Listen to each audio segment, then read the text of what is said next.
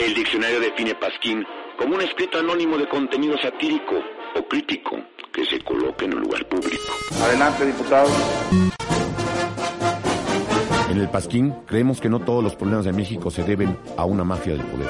Aunque no les guste a los de la mafia del poder, lo voy a decir. La mafia del poder, lo de la mafia del poder, lo de la mafia del poder, lo de la mafia del poder. También existe la influencia de entes externos.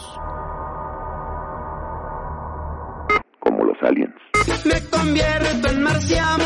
Los extraterrestres nos visitan. Los gobiernos nos mienten. En el Pasquín creemos en el libre mercado, pero el único libre mercado en México es el mercado libre que está en la calle del municipio libre, de la colonia Libertad, junto a la Escuela Libre de Derecho. En el cual solo venden los productos de los monopolios de este país.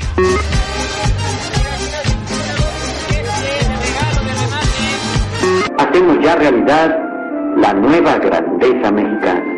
Muchas gracias.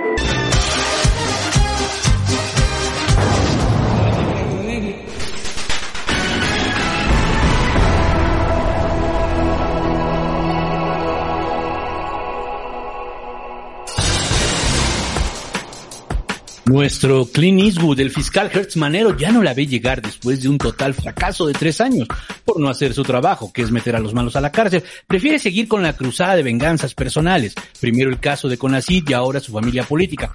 Por lo pronto, la tremenda corte, unánimemente, después del audio filtrado, claro, le da el amparo a su cuñada y sobrina. Si tuviera la más mínima dignidad, Hertz ya debería haber renunciado, pero si de algo podemos estar seguros, es que el fiscal no tiene dignidad. Por otro lado, el COVID no cede y llega con la variante Omicron BA2. Por lo pronto los gringos ya aprobaron una cuarta dosis de vacuna. Will Smith se pone en modo Eduardo Yáñez. Y el lunes en Twitterlandia ardía con, ardía con una balacera en Cancún, que al final solo fue una falsa alarma, por cierto. Se estrenó el IFA y Texcoco se convierte en ANP. El PG indulta públicamente a Peña en el caso Ayotzinapa. Sandra Lannister regresa a King's Landing y al parecer la paz podría llegar a Ucrania, pero no, no nos emocionemos aún. El problema, el problema ahí sigue.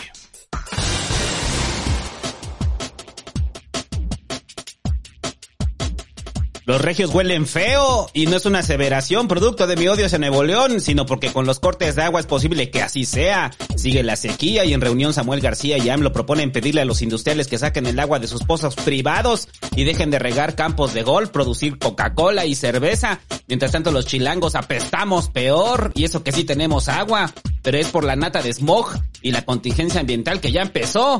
Salen los famosos a protestar en contra del tren Maya y hacen lo que mejor saben hacer. Nada, solo videos en redes y buenas vibras. En Michoacán ocurre otra masacre, pero siguen diciendo que son ajustes de cuentas. La oposición arma unos legos. La revocación ya viene y me tiene muy cansado el tema. Sí, ya sabemos que es una simulación. Vuelve Kerry a leerle la cartilla a AMLO por la reforma eléctrica. Y el PRI cumple. ¡Claro que cumple! Expulsa a Quirino Ordaz de su partido. Al menos cumplieron en eso. En todo lo demás, no.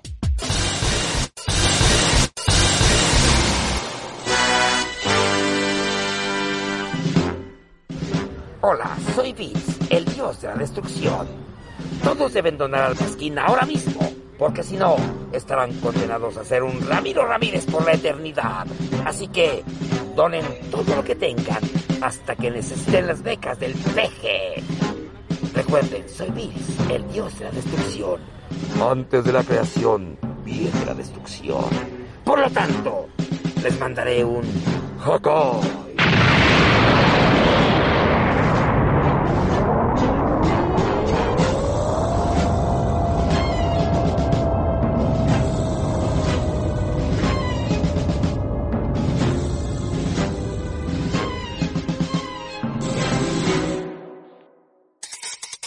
Fabricantes del único y auténtico. El Pasquín. Pasquinerdo. E-L-T-R-T-S-O. Güey, ni lo estás deletreando bien, pendejo. El Pasquín. No queríamos hacer este. Ahorre comprando los tamaños jumbo.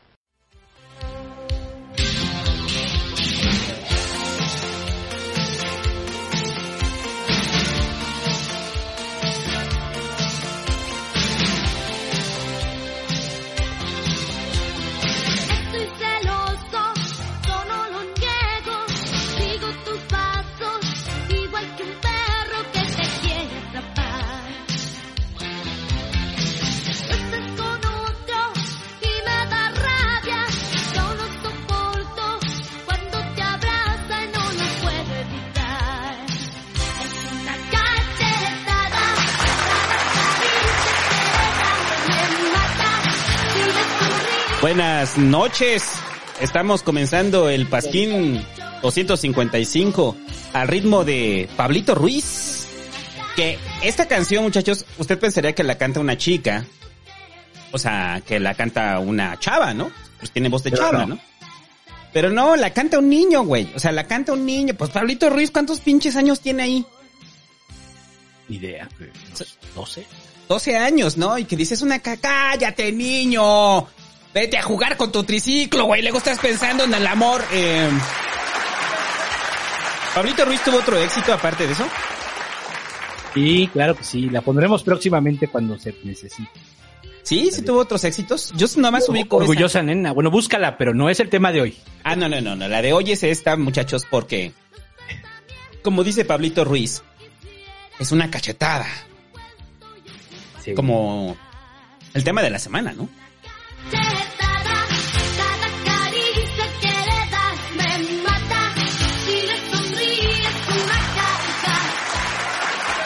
13 años tenía Pablito Ruiz cuando tuvo esta canción. 20 años, 13.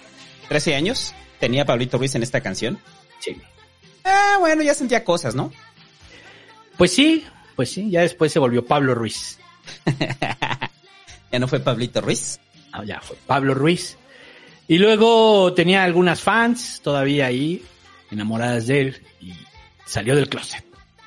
Públicamente salió del closet, y ok, pues ya, ¿no? Y ahí, tiene todavía alguno que otro disco. Creo que se volvió después como popero, no sé, no tengo claro ahí, pero creo que sí se volvió como medio popero.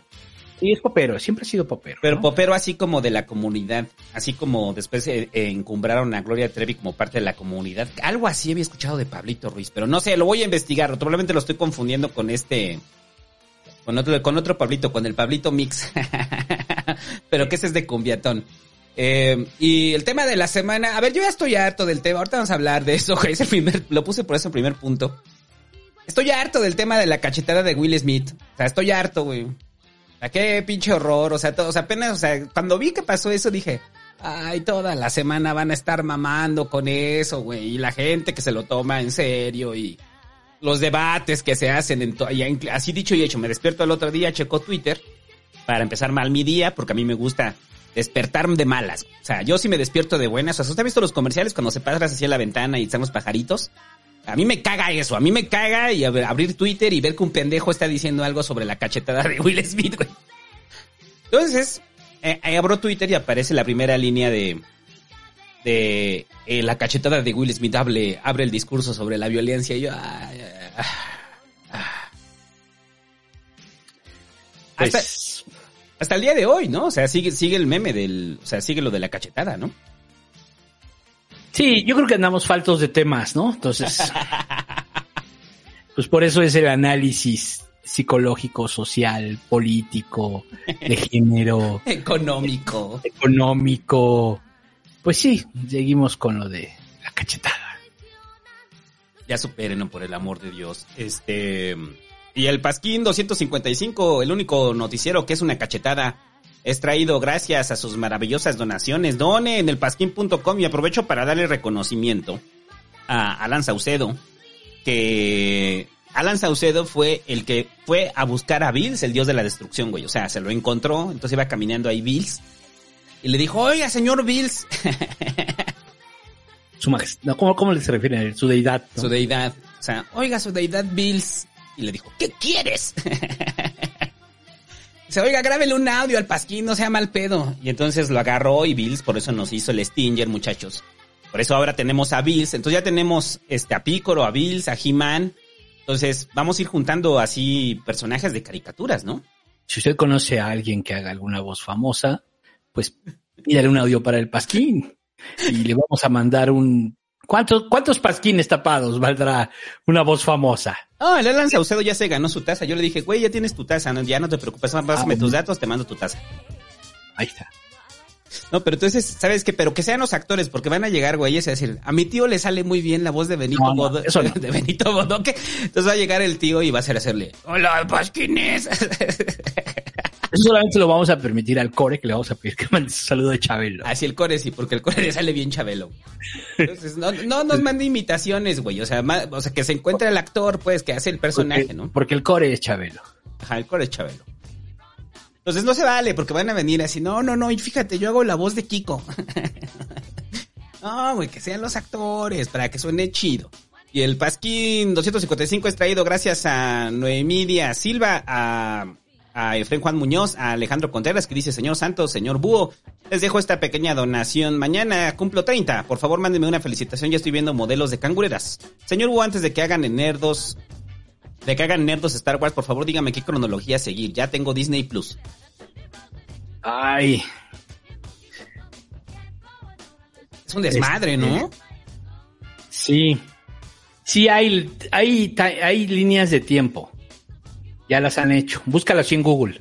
Timeline Star Wars. Y ahí te va a aparecer. Y ahí viene la cronología. Así búscalo en, en- Ya lo he hecho yo. Porque sí, de repente cuando estoy con mi hija, por ejemplo, eh, como para que darle contexto, te tengo que explicar en qué línea de tiempo está. Entonces sí lo puedes googlear y, y sí aparece así. Timeline Star Wars. Ahí está. Ve- verlas en el orden tal cual, o sea, eh, como que no sabe igual. Yo lo intenté y no me funcionó. No, no, no. Lo, lo correcto sería... em, 4, 5, Por- 6. por creación, como fue, como fue estrenado. Eso sería lo correcto, como fue estrenado. Como fue estrenado, pero de todos modos, pues si, si no puedes, o sea, o más bien si, si lo haces así, de todos modos necesitas la timeline para entender en qué momento está sucediendo esa historia. Esa sería la recomendación. Como fue estrenado y utilicen la timeline para ver en qué momento fue esa historia. La voy a publicar en Twitter ahorita que encuentre una. Dice Miguel Ángel González Bolívar, ¿qué te molesta más tanto la gente que le pone extra queso a las palomitas, la existencia de Puebla, la existencia de Nuevo León, los haitianos sin aprovechar los 200 ajol- ajolotes liberados, la ratificación del peje o los guachicas cantando cielito lindo? Todos, todos en su conjunto, güey.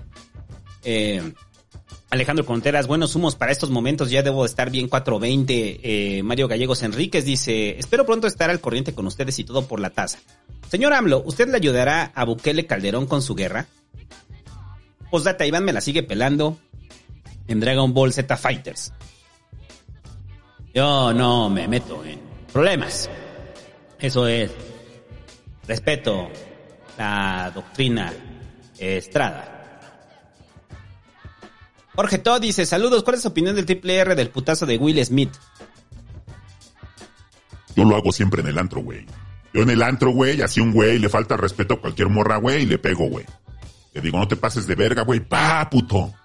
Y de repente allá llega un mesero, güey, y también le quiere, le quiere hablar así de más a la morra. Le digo, pa, háblale bonito, hijo de tu puta madre, güey. Sí me, me han sacado varias veces, güey, pero yo me considero a mí mismo un héroe. Como Black Panther. Sí, claro, claro.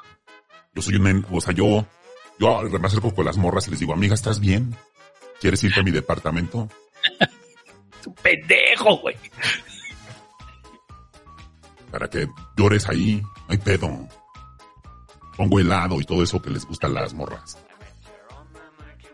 Carlos Francisco Rodríguez Valdés dice, hola muchachos, me invitaron a la Cámara de Diputados, ¿es obligatorio ir vestido de priista? Sí, sí es. Depende, ¿no? De qué tipo de priista vayas. ¿Quién te invitó? O sea, si vas... La pregunta es quién te invitó, o sea, te invitó este eh, algún diputado, cosas así, ¿para qué? O sea, pues es que ¿quién te invitó? ¿Para qué? Es, es- si vas a hablar frente a los diputados, pues a lo mejor sí no te vayas tan. no te vayas de rastas. Bueno, porque Sí. si traes rastas, pon tu traje, ¿no? Bueno, también depende a quién representes, ¿no? A qué vayas. O sea, pues, si eres indígena y vas a pedir algo a los diputados, pues vístete como se te dé la gana, güey. O sea, vístete como eres tú, pues sí. Pero depende, es que todo, no, no, falta contexto. Ajá. Pues supongo que es de la escuela. Esos tours de, del Congreso en la escuela son muy comunes. Ay, vete como vas a la escuela. Ajá, si vas de la escuela, pues vete como vas a la escuela, porque si vas a Cámara de Diputados y a cada rato te encuentras este estudiantes, ¿no? Que están ahí recorriendo y siempre llega el, el secretario técnico de la comisión y la diputada les da la bienvenida en la chingada y después dice, ah, ya váyanse a la verga de aquí. a ver, señor secretario técnico, déles el recorrido y ahí van recorriendo el recinto, ¿no? Y tomándose fotos ahí en el en la plazoleta principal. Eh, Es traído gracias a Luis Gerardo Cervantes, a Desiderio Heredia Vela, que dice, buenas noches, Pasquines, es un pedo escucharlos en frontera porque tenemos la hora sincronizada con los gringos. Acá ya son las 11 de la noche. Y ya mero es mi hora de mimir. Que el búho con voz de Chávez consuela a Noroña porque AMLO no lo saludó en el live. Camarada Noroña, quédate tranquilo. Andrés Manuel es un populista que no sabe lo que hace. Ah, este, espérate, ya no lo metí, güey. Espérate, sí lo metí o no lo metí. Ah, no, lo de Noroña contra el horario de verano, espérenme. Ese va a ser el último tema. Porque sí es real. Sea, su nuevo enemigo de Noroña es el horario de verano, güey. Eh, y ya. Y ahora sí, lo que le interesa, muchachos. ¿Qué es lo que interesa? COVID. COVID, COVID, este... Pero este nada más va a ser rápido, porque... A ver, en el país los casos de, de COVID ya están en su momento histórico más bajo desde que arrancó la cuarta ola. Ya estamos cerca de las 82 muertes diarias, según el último registro, y poco más de 2.000 casos. Eh, inclusive si ves los gráficos en este momento, güey, o sea, la de los casos registrados, estamos en el punto más bajo. Casi, casi más bajo. ¿No? Ajá. Casi De, más bajo. de la cuarta ola es el más bajo, ¿no? Ah, obviamente sí. No, creo que de la, de la segunda y la tercera, ¿no? Ajá. También, o sea, más bien estamos a nivel del punto más bajo en la primera ola. Entonces, aquí ya con, con la situación que estamos en el país, surgen varias preguntas, ¿no? La primera es, eh, ¿podemos esperar una quinta ola? Al parecer no. Al parecer no. Eh, los casos que mencionábamos en otros programas, que eh, son por casos en los cuales pues, no hubo mucha exposición al virus, nosotros tuvimos una exposición enorme al virus, entonces si no está vacunado probablemente ya le dio y generó inmunidad. Entonces, las, y por el, asunto estacional, eh, porque recuerde que ahorita en época de calor no es que el virus este, eh, eh, se ponga sus bermudas y sus chanclitas, güey. O sea, simplemente la actividad humana que hace que abramos más las ventanas, que estemos en espacios más ventilados, producto del calor, hace que se reduzcan también los contagios, ¿no? A diferencia del invierno, que cuando nos encerramos, que vas en el trolebús, güey, y la señora en plena pandemia le está con la pinche ventana este, subida y la quieres bajar y la señora te dice, no, es que ciérrele que hace frío. No mames, señora, estamos en pandemia. Sí. no, pero ciérrele que hace frío. O sea, te atiendes a la señora, ¿no? Y le dices, oiga, pues póngase una chamarra, señora. Y ahorita en el calor, pues no, todo el mundo quiere salir al aire fresco, porque eso sí, eh, y el día de hoy yo vengo completamente a repetir lo que decimos cada año, porque lo decimos cada año en las épocas de calor, que renuncia a calorón, ¿no? Renuncia a calorón, te exigimos que renuncies, estábamos bien con el frío. estábamos bien, güey. O sea, yo no sé cómo sentiste el calor esta semana, pero para mí esta semana ha sido insoportable. Pues relax. Relax. A mí sí me gusta el calor. El búho es el tipo de persona, muchachos, Que que, le gusta el calor. que le gusta el calor y que como le gusta el calor, va en el trolebús y sube Tomo la más agüita, ando más ligero. Y, lo, y sobre todo lo que más me gusta es en ese momento relucir mi piel de bronce, así moreno cabrón, y, que, y ver a todos los demás que tienen menos pigmentación en la piel sufrir.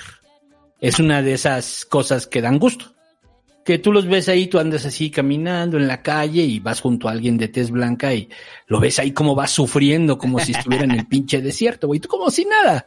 O sea, eso, eso es realmente lo que más me satisface de la época de calor. La Es lo, verdad. es lo chido de tener cuello prieto iztapalapense, ¿no?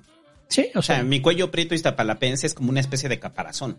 sí, no tengo pedo. O sea, Y no, y no solamente no te da calor, o sea, no solamente rebota los rayos del sol, sino que te protege. Te- O sea, te protege del cáncer, cáncer de piel, para balas. O sea, usted, si quiere acuchillar a un, a un iztapalapense por el cuello, no se puede, es muy duro. Como, como piel de rinoceronte, güey. O sea, como piel de rinoceronte. o sea, usted le quiere clavar ahí el cuchillo y no se quiebra el pinche cuchillo. Entonces, cuando vaya a matar a un iztapalapense, mátelo en las zonas donde no le ha pegado tanto el sol, porque no están endurecidas. Pero bueno, regresando al COVID. eh, en, en otros países, eh, como China, que lo hablábamos en otros programas, eh, recuerden que están en el encierro, sobre todo en Shanghái. Eh, pero es producto de que no hubo una dispersión alta, ¿no? Entonces, ahora eh, nos enfrentamos a que la FDA ya aprobó la eh, cuarta dosis, la cuarta dosis de refuerzo.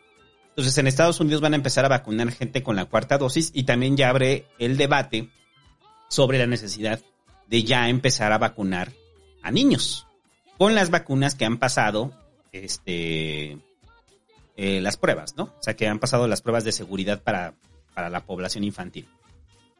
Entonces, pareciera que ahora sí, ya, o sea, que ya sentimos desde varios programas que ya el COVID era lo último, estamos en lo último, como que vienen las medidas ya eh, para prevenirnos, ¿no? O sea, ya vienen las, la- las medidas previsorias, como va a ser la cuarta vacunación, que yo creo que en el país va a haber, inevitablemente, hasta que lleguemos a la vacuna de fin de año, que va a ser anual, ¿no? Yo creo que sí. Esa va a ser la anual y ya nos vamos a quedar con la vacuna COVID forever, Eva, como la de, como lo hemos dicho, ¿no? La de la, la, la de la influenza, ¿no? Influenza estacional, que cada vez le van poniendo más cositas a esa vacuna, de acuerdo a cómo va mutando. Ajá. Entonces, eh, pero todavía no está anunciada, ¿eh? O sea, todavía no está anunciada una vacuna que ya sea de fin de año y que nos vacunemos todos contra el COVID, pero yo creo que inevitablemente va a salir, ¿no? Ya estaba preparando la, la vacuna que en teoría protegía de todas las variantes del COVID. Vamos a ver. Pero lo que es un hecho es que ahora sí ya, este, yo creo que este es el último, a menos de que pase algo ya grave, yo creo que ya este es el último programa que hablamos de COVID, ¿no? Pues ya, güey, tú siempre lo pones. No, es que salió esto, no, es que salió esto. Ya, güey, te dije desde hace tres semanas, desde hace tres programas te dije, ya, este es el último que hablamos del pinche COVID. Y luego tú Ah, pero siempre lo pones, el Sam la- siempre lo pone. Salió lo de la cuarta dosis, lo de la cuarta dosis, pero también abre el debate de que ya, o sea, ya, ya, ya que remuevan el uso de cubrebocas, ya tiene que ser una decisión personal, ya por lo menos aquí en la ciudad. En la ciudad no es obligatorio. Nunca ha sido obligatorio. No, pero que ya no hay una cosa, hasta el que llegue el momento en el cual digan, a ver, en el a- en espacios abiertos ya no hay bronca que traigan cubre, que no traigan cubrebocas. Mm, ya. O sea, creo que ya va a haber una tensión de la ciudadanía en la cual ya no te van a ver como pinche monstruo, güey, si no traes cubrebocas. O sea, que ya que salga Gatel diciéndolo, ¿no? Ajá, que salga Gatel y que diga ya, ya, güey, quítense el cubrebocas, pésense. O sea, cuando Pero, salga Gatel. pero- pero no puede ser Gatel, güey, porque Gatel Ah, sí, sí, cierto. siempre dijo que el cubrebocas no sirve. Entonces no puede ser Gatel. Cuando escuche eso y vaya caminando en la calle, güey, y de repente escuche, lo escuche haciendo una noticia en podcast, ese momento me voy a arrancar el cubrebocas y voy a besar a la primera persona que tenga al lado, güey. O sea, a la primera, así como de haber ganado la guerra, güey. Entonces voy a besar al pinche ñor de los jugos, güey. Ya huevo. Dice, venga, ñor, deme un beso. Y si ya no necesitamos cubrebocas, no, ya no. Y ya nos vamos a estar besando. Y dice, oiga, pero yo traigo gripe, ¿no hay pedo? Ah, no hay pedo, pero no es COVID, no. Ay, entonces béseme ya. Entonces, desde el Pasquín hacemos un llamado a, a todos los Pasqui escuchas que en el momento que se anuncie que ya no tenemos que usar el cubrebocas, bese a la persona que tenga al lado. No importa que sea su perro. no importa que sea este un policía de tránsito, déle un beso. Lo más seguro es que él le va a regresar el beso y lo va a manosear también. Y ya, bueno, ya eso de COVID. Ahora sí, lo de los Óscares, güey. Mm, ¿Viste los Oscars? No. Ah, yo ya no veo los Óscares. Yo también ya hace mucho que no veo los Oscars, pero pues obviamente quienes estábamos en la noche en Twitter, de repente empezamos a ver que el trending topic era Will Smith. Yo ni sabía que había estado nominado, ni sabía que la película ya estaba en HBO desde hace cuánto tiempo. No sabía nada de eso. Y ya, entonces ya me metí y ya vi lo de la cachetada y eso, ¿no? Y dije, pues, pues chale, ¿no? O sea, este, pues estuvo manchado, ¿no? Esa fue mi opinión, pues, o sea, fue así de que sí, sí, es un chiste, donde lo, pero pues así son los gringos, así es humor, el tema este de hacer el roast les encanta, ¿no? Eh, La carrilla es un, es parte del humor gringo. Y pues la broma, o sea, si, si en todo caso él sabía o no sabía, pues no importa, porque al final es una broma, no pasa nada. Y el otro güey se sube y lo cachetea y así, ¿qué te digo? ¿No? O sea, ¿es una reacción exagerada? Yo creo que sí. ¿Es una reacción donde ex- exagera Will Smith? Yo creo que sí. ¿No? O sea, podría haberle gritado, podría haberse esperado a que recibiera su premio y le, para decirle que se le hizo de muy mal gusto esa broma. Podría haber hecho muchas cosas. Se podría haber parado y levantado las manos diciéndole qué pasó, no te manches, ¿no? Se pudo haber ido. Se pudo haber ido, se, pu- se pudieron haber parado y retirado. ¿no? O sea, había muchas opciones. ¿Cuál fue la opción que se le ocurrió a Will Smith? Pues Te voy a romper tu madre, pendejo. subirse, darle una, una cachetada, gritarle, desde incomodar a todo el mundo. Porque pues debe haber sido muy incómodo, ¿no? Estar ahí. Entonces, pues sí. Y luego pues gana y pide disculpas, pero pues pide disculpas porque se ve que pues, le dijeron, güey, tienes que disculparte. Al día siguiente le pide disculpas a Chris Rock, pero pero al final, pues no, no, realmente, pues no, sabes que se equivocó, no, no se sienten unas disculpas de a Davis. Entonces, pues ya, a la anécdota. Como dijo Chris Rock, esta será una noche que quedará grabada en la historia de los Oscars. Ajá. ¿No? A mí me gusta mucho Chris Rock, no, no lo voy a negar, se me hace un buen comediante. A mí me encanta Chris Rock. ¿Es manchado? Pues sí, es manchado. Eh, muy manchado. manchado, pero no tanto. No para recibir una cachetada así enfrente de todo el mundo, humillándote públicamente, porque no solo es la cachetada, es la degradación pública. Ajá. Ese es el tema. Y de ahí salieron, o sea, lo que te, lo que decía al inicio, o sea, de ahí salieron múltiples análisis sobre Will Smith y la cachetada a Chris Rock, sobre los límites del humor, sobre los límites de la violencia, sobre la imperancia del, del, del modelo machista que resuelve todo a golpe. Vale verga, son celebridades, güey, es Hollywood. O sea, o sea, es Hollywood. O sea, y ese es como el rollo de que siempre que están los Óscares, siempre nos planteamos eso de, son celebridades, son actores de Hollywood y el mundo está al pendiente de qué hacen los putos actores de Hollywood. Entonces, yo lo he dicho muchas veces, a mí me repugna todo el asunto de las celebridades, o sea, el rollo de la vida personal de las celebridades, todo lo que gira alrededor, pues, ¿qué te interesa saber? Pues, ¿se actuó chido no, güey? O sea, está cagada, está buena su actuación, sí, está chida, ¿no? O sea, el- no sé, para ti, para mí, creo que siempre ha sido como que los Oscars son como un indicador de qué cine podemos ver, ¿no? O sea, es como el rollo de salieron estas de Oscar, ah, pues hay que verlas, ¿no? Pero creo que hemos pasado, o sea, el Búho y yo somos cinéfilos, muchachos, y lo tenemos que admitir, somos cinéfilos, para que toda la banda ahí diga que somos, es que eso es pasa en el ciber, que dicen que si no, no puede ser cinéfilo sin, sin ser mamador, ¿no? Pero nosotros somos pro- profundamente cinéfilos. Y entonces Sí. creo que de todos los años que llevamos siendo cinéfilos, en algún momento nos interesaron los Óscares a un nivel de... O sea, más allá de que fuera como el catálogo de qué es lo que teníamos que ver. El catálogo es, el- es un buen catálogo, ¿no? De estas son las mejores películas gringas del año. Ah, gracias. ¿No? Gracias por la recomendación. Y algunas las ves y algunas dicen, ah, me la hueva. Ajá, y cuando vienen los, los premios, eh, o sea, pues es así como de, pues es la academia premiando los valores de la academia, ¿no? Es eso. Sí, en ese catálogo hay películas que no están y que pues, también son muy buenas, ¿no? Sí, y ya lo hemos dicho de los grandes agravios que ha habido en la historia de los Óscares. Como que Rocky le ganara a Barry Lyndon, güey. O sea, ese es como... Y a, es a Barry Lyndon y a, y a Taxi Driver, ¿no? Y a Taxi Driver. Sí. al, o al padrino, Sí, ¿no? ya, Que no sí, le dieron hemos ni- visto cosas así, ¿no? Brockback Mountain, hemos visto muchas así, pero bueno, eso es lo de menos, pues al final al- ellos responden a su agenda, pero sí es un buen catálogo de películas que tienes que ver en este año. Es así como, es ah. ¿qué película debo ver en este año? Ah, pues las nominadas al Oscar, al BAFTA, al no sé qué, a los Globos de Oro, bla, bla, bla. ahí están las recomendaciones. Va. Ajá, ándale, es como, como ver un canal de un youtuber de, de cine, pero en un evento, ¿no? Y ya el otro día dices, ¿cuál ganó? Ah, pues ganó esa. Ah, está bien. Vale, está chido, sí. O sea, No, porque pues, no es tu película, no es un equipo de fútbol, no es nada de eso. Simple y que le tienes que ir, ¿no? O sea, simple y sencillamente. Y ya, ¿no? Este, pero bueno, lo que pasa en los Oscars, pues siempre es igual, es una fiesta muy igual, sale un güey que presenta, que es un cómico, ahora es Chris Rock, para que no digan que son racistas, aunque sí lo son. Este, y pasó esto de Will Smith, que fue, ok, ¿no?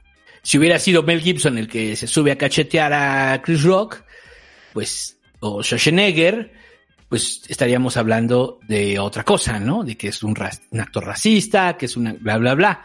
¿no? Ahí están los blancos queriéndose dominar siempre a los negros, creyendo que están por encima de ellos, bla, bla.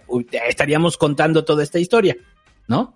Si hubiera sido una comediante, pues peor, ¿no? ¿Cómo se debe pegarle a una mujer? Ajá. Sí, o sea, tendríamos mil historias. Pero como es Will Smith, defendiendo, entre comillas, voy a poner el honor de su esposa. O sea, con, con prácticas del siglo XIX de lo reto a un duelo, señor. O sea, estaban a dos de balearse afuera. Sí, o sea, es como, güey, ya no estamos en esa época, o sea, eh, ya la- las cosas no son así, ¿no? Lo podrías haber fundido en Twitter. ¿no? O sea, podrías haber hecho muchas cosas, pero decidiste, deci- decidiste quemar King's Landing, ¿no? O sea, decidiste hacer la peor opción posible, que fue subirte y darle un golpe al cabrón. Y Eh. pues, Y ya, celebridades siendo celebridades. es así de simple. Actores es de Hollywood siendo, siendo actores de Hollywood, güey. O sea, Es el mismo pleito que usted vería en la posada donde el compadre ofende a la comadre y el compadre se- el otro se para y le da un chingadazo. Exacto. la misma historia, o sea, no pasa nada. Pero nomás que son famosos. Y son es la actores, güey. son- Y ya. O sea, es Ya. De- sí, exactamente es así de, "Ah, no te pases de verga con mi esposa, pendejo. Y le da un putazo, ¿no? Dice, ya, compadre, cálmese. No, no, cálmese la verga, ¿no? Eh, ya. Y Hollywood siendo Hollywood. O sea, Hollywood siendo Hollywood con las reacciones alrededor. O sea, no sé, ¿cómo les encanta la farándula? Y perdona, y gracias por responder mi tweet, güey. O sea, por el... del rollo este de las del, de TV Azteca que lo pregunto cada año de que si todavía están vendiendo paletas de hielo o vestidos de gala ahí al lado de los Óscares y que dijiste que están como a tres kilómetros A tres mil kilómetros, güey. O sea, estás a tres mil kilómetros de Los Ángeles, de donde se llevan a cabo los Oscars. Y te vistes de gala, güey. O sea, güey, eso es muy ridículo. O sea, de Eh, verdad es muy me- ridículo. a mí me mandó O sea, ajá Mejor hagan cosplay. De verdad. Sería más divertido. Hagan un puto cosplay para presentar los Oscars. Sería muy divertido, güey. ¿No? De cosplay de películas. Que un güey sale vestido de, de, de Alex de Naranja Mecánica. Que otra sale de Uma Thurman de Pulp Fiction y así. Y eso sería más divertido que verlos de gala. Se ven bien pinches ridículos. Por favor, corten este audio y mándenselos. Pero también me pasaron otro, o sea, de que las, o sea, Cinépolis hace una fiesta para ver los Óscares en un cine. Entonces reparten entradas como cuando hay premiers. Entonces la gente Va de traje, va de va, smoking. va no, va de vestido, o sea, de vestido Va de de gala. Al cine a ver los Óscares en el Cinépolis, güey. Hay un enamoramiento de Hollywood, yo, o sea, hay un enamoramiento de Hollywood y ese enamoramiento ha sido eterno, ¿no? Desde que Hollywood existe, la gente sueña con estar en Hollywood. Pues está bien, si son sus cinco minutos de soñar ser la Cenicienta, como el cuento de la Cenicienta, está bien, güey, está bien, adelante. Disfrútelo, gócelo, güey. Eh, y ya, Sí. pero sí, tienes razón, estábamos muy, no había mucho tema en la semana. Ah, no había tema. Entonces dije, ah, pues vamos a hablar de Will Smith. Porque pues ahorita lo de Ucrania, pues que están haciendo la paz, pues qué aburrido. Exacto. Lo importante es Will Smith. Y ya, eh, el asunto de Cancún.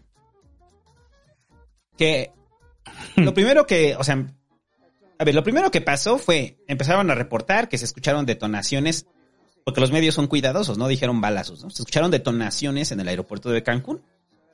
Entonces, en el momento, pues alguien vio así detonaciones en Cancún. ¡Allá está tu seguridad, López Obrador! Sí, sí, esto. ¿Cuántos más, López? Tu estrategia de seguridad fallida. Entonces, y ya sacan el video, ¿no? De los elementos de la Guardia Nacional corriendo hacia, hacia el cartel, hacia la máquina que explotó y tiró el cartel, ¿no? Entonces hubo un buen chiste de eso, ¿no? O sea, que el único cartel que han atrapado El cartel que se cayó. es el cartel que se cayó, ¿no? O sea, y está la foto del cartel caído, güey, y el güey de la Guardia Nacional con la metra hacia atrás. o sea, por... O sea, entiendo, o sea, es como el pedo. Yo entiendo que ya llegaron al aeropuerto, se dieron cuenta de que una máquina explotó y, y tiró el cartel. Entonces dices, pues ya, güey, levanten el cartel, vámonos, no pasó nada aquí. ¿Por qué pones a un elemento de la Guardia Nacional a custodiar la escena del cartel que se cayó, güey? O sea, no sé. y el pobre güey, ¿no? El pobre güey de la Guardia Nacional que además le dieron la instrucción de ponte ahí, güey. ¿Y qué, qué aquí hago? No, pues para vigilar la escena del, del, del crimen. Oiga, pero no hubo crimen, no, tú vigílala ahí para la foto, ¿no? Pero bueno, el punto es que el, hubo psicosis colectiva, ¿no? Hubo pánico colectivo en el aeropuerto, ¿no? Sí, la gente empezó a correr, o sea, dijeron, hay balazo, hay balazo, y la gente empezó a correr, se empezó a esconder, los aviones despegaron rápido, no, no es cierto, pero sí, la gente se escondió, pues, ¿no? Eso es de caricatura. así. Así de caricatura, me digo, mira, todos corriendo y los aviones, despeguen, despeguen. No. Pero, este, eh, pues, hubo psicosis y ya después se explicó que había sido esto, ¿no? Eh, yo estaba con un cuate y en ese momento le llamó a su esposa que estaba precisamente en el aeropuerto de Cancún y estaba muy asustada y estaba en otra terminal, porque creo que son tres terminales ahí. Ajá. ¿no? Entonces, este, pero bueno, afortunadamente no pasó nada, pasó a, la- a, a la, mm, pasó a, a mejor, a mejor, este, historia y ya, ¿no? Este, anécdota, otra anécdota, ¿no? Eh, Solo los, solo los que querían ver, porque, ah, digo, no hablamos del tema de que en, en el partido, del- porque fue el Día de las Chavas, que en el partido del Querétaro, o sea, muchos vieron cómo dieron la mano para cargársela al peje, ¿no? Entonces, pues aquí no era tan, o sea, pues estaba como puesto, ¿no? Así de que vean, vean, ya hay balazos en el aeropuerto de Cancún. ¿Qué vamos a hacer con este país lleno de inseguridad? Pero lo que sí es un hecho, a ver, lo que sí es un hecho es que estamos, eh, o sea, qué tan mal está la península, que ya lo hemos hablado en otros programas, y qué tan mal está la sensación de inseguridad, eh, sobre todo en Quintana Roo, eh, que sí se les haría algo creíble, algo que podría pasar. Y algo Eso- que pueda causar pánico. Ajá, y eso por eso genera histeria colectiva, porque saben que sí podría pasar. Entonces es como el rollo de que puede haber una balacera, claro que sí. Sí, aunque está resguardada, es zona federal, ¿no? O sea, es que, es que mm, es más difícil, pues, ¿no? O sea, como que tu primera reacción es, no, no, espérate, pues es zona federal, ¿no? Ajá. Pero ves que todos corren, ves que todos huyen, pues sí, porque podría ser que hubiera una balacera de narcos, Eh, que es común. o sea, ¿Qué algo podría común. pasar? O sea, ese es el rollo. O sea, el rollo no es. O sea, el rollo no es para la sensación que tuvieron la gente que estuvo en el aeropuerto. Si nosotros hubiéramos estado ahí y hubiéramos escuchado detonaciones y se hubiera generado la histeria colectiva, lo más seguro es que también nos hubiéramos espantado, ¿no? Sí. Pues sí, o sea, claro que sí. Yo estoy allí y empiezo a escuchar detonaciones, digo, ay, güey, qué pedo, ¿no? Están agarrando a balazos aquí, ¿no? Es algo que podría pasar. O sea, eh, el rollo no es, va sobre la, la gente que estaba ahí y lo vivió, sino pues quienes no estaban ahí y en chinga en Twitterlandia asumen que hubo un enfrentamiento, ¿no? Ujú. O sea, a lo que voy es que para la gente que realmente le tocó estar en medio de la explosión de la máquina que tiró el cartel, eh, entendemos su pánico. Pues yo me hubiera puesto igual, la neta. Pues sí. Pues sí, puede ser. Y además, bueno, este. em, las histerias colectivas siempre son peligrosas, ese también es el tema, ¿no?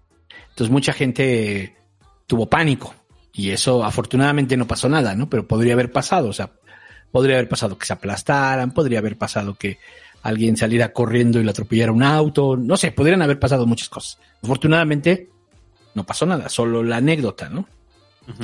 Por supuesto es creíble, sí. Hay una histeria colectiva justificada, sí. Eh, Este, pero no pasó. sí, no. O sea, ese es el rollo, no pasó. Entonces es así como que, pues Twitterlandia apenas iba con lo de, con, con lo de Will Smith y luego viene lo del aeropuerto y dice, ay, ya empieza a haber carnita y pues no, no hubo. no. Sí, dijeron, ah, no mames, ya tenemos, ah, no. Bueno, vamos a seguir con lo de Will Smith. Los debates de la violencia representadas a través de Will Smith y los límites de la comedia. No mames. Ah, no mames. Pero bueno, qué bueno que no pasó nada. Aún así, la península sigue en problemas. Eh, Quintana Roo sigue siendo eh, toda la zona de Tulum y Playa del Carmen. eh, sigue siendo azotada por el crimen. Pues sí. Lo hemos dicho ya varias veces, ¿no? Carlos Joaquín está rebasado ahí. Y para toda la banda que eh, considera que esto es una situación federal, que le compete al ámbito federal, sí, tienen participación, pero sobre todo, pues aquí tenemos a un gobernador de extracto panista, ¿no? Sí, que aunque todos modos, el- pero el crimen organizado sí le toca al gobierno federal. El crimen organizado. O sea, las redes de narcotráfico que hay de la, en, en Cancún sí le tocan al gobierno federal. Sí, pero la. O sea, que, que la corrupción de estatal ayuda a, a que los cárteles y los grupos delincuenciales se, se asienten, se hagan fuertes. Sí, todo eso es por la corrupción estatal. Pero a quien le toca combatirlo es al gobierno federal. Entonces, a lo mejor ese, ese, ese asunto es el que tampoco estamos entendiendo en general, ¿no? O sea, pero ¿cómo, cómo esperas que el gobierno estatal los combata? Pues si en muchos casos son socios. Ah, y están- No, sí, ¿no? Te patrocinan desde la campaña. Y no estamos hablando necesariamente de los gobernadores, hablamos en muchos casos de los presidentes municipales. Por ahí comienzan a sentarse los, est- estos grupos, ¿no? Entonces, para cuando el gobierno federal tiene, tiene este ya eh, eh, le informan de que hay un grupo de tales características, para entonces ya se apoderaron de todo el municipio. Entonces llega demasiado tarde también la información. ¿Por qué? Porque pues no les conviene darla a conocer. Prefieren que se mantenga ahí. Es hasta que se sale de control cuando se da a conocer. Es cuando ya hablamos del tema. Pero el tema sigue ahí. El tema está ahí todo el tiempo. Se están apoderando de todo, de todas las estructuras del Estado. Y, es, y el tema sigue ahí. Sí, pero ah, que son, al- creo que esta charla la tuvimos también otro pasquín. Que, que, Sí. a que es algo que le compete en el ámbito federal. Las acciones de Carlos Joaquín dentro de Quintana Roo no han ido para poner un, o o menos pedir una coordinación con gobierno federal, ¿no? Sí, Re- no. Recuerden lo que pasó de que Carlos Joaquín, este, que, que cuando salió este asunto de que venían agentes de la CIA y de la DEA, que venían a un congreso en Quintana Roo y que pensaron que ya era intervencionismo gringo, ¿no? En Quintana Roo, porque Carlos Joaquín los había mandado a llamar, ¿no? O sea, a falta de una presencia del gobierno federal, pues no. Carlos Joaquín también juega políticamente con el tema, ¿no? Y saben que, y recuerde que este año hay elecciones en Quintana Roo. Y debido a la ola de, de inseguridad que se vive producto del crimen, es altamente probable que la pierdan, ¿no? Tampoco hay una voluntad de gobierno federal, más allá de resguardar, resguardar los, los puntos turísticos, ¿no? O sea, pero para nadie es innegable que en los últimos 3, 4 años, Quintana Roo ha subido en unos niveles de violencia enormes, ¿no? Lo que era el paraíso para el turista gringo, Sí, es, es correcto. Está total. Todo el, todo el tema del turismo está tomado por el narco. Todos los destinos turísticos están tomados por el narco. lo vimos hace un mes cuando fue la ejecución de estos cabrones en Xcaret, ¿no? En Xcaret, que es como eh, prácticamente este parque de diversiones ecoturístico, donde en teoría la gente va a encerrarse para no tener que convivir con la inseguridad del Estado, y ahí mataron a unos cabrones, ¿no? Sí. Pero bueno, no pasó nada en el aeropuerto de Cancún, no pasó nada. Espérense a que llegue la información, por el amor de Dios. No suponga nada, porque si no va a haber ahí el elemento de la Guardia Nacional al lado del cartel tirado. Y ya, algo más de Cancún. No. El asunto de Hertz. Pues este es de los temas gordos de este programa, ¿no? Ajá. Este. mm, gordos y no, porque pues ya hemos venido hablando de ello y digamos ya. Más bien es, ¿qué fue lo que pasó? Pues que la tremenda corte ya finalmente se concedió el amparo contra eh, las, la orden de aprehensión de su cuñada y la y la liberación de su sobrina, ¿no? Que a quienes acusaba Hertz, este, pues de homicidio porque no cuidaron al viejito, ¿no? No lo cuidaron como se debía. Entonces la Suprema Corte dice, pues es que, o sea, al final terminan diciendo, pues es que esto, esto no tiene razón de ser, ¿no? Y la terminan liberando, lo cual, pues es una derrota política para Hertz. Los audios ayudaron, por supuesto que creo que ayudaron. Muchísimo. Tal vez la votación hubiera estado dividida, si no. Pero ahora votar a favor de, de, de que se quedaran en la cárcel y que le hicieran válida la, la prisión a la otra señora, votar a favor de eso hubiera sido, pues claro, Hertz.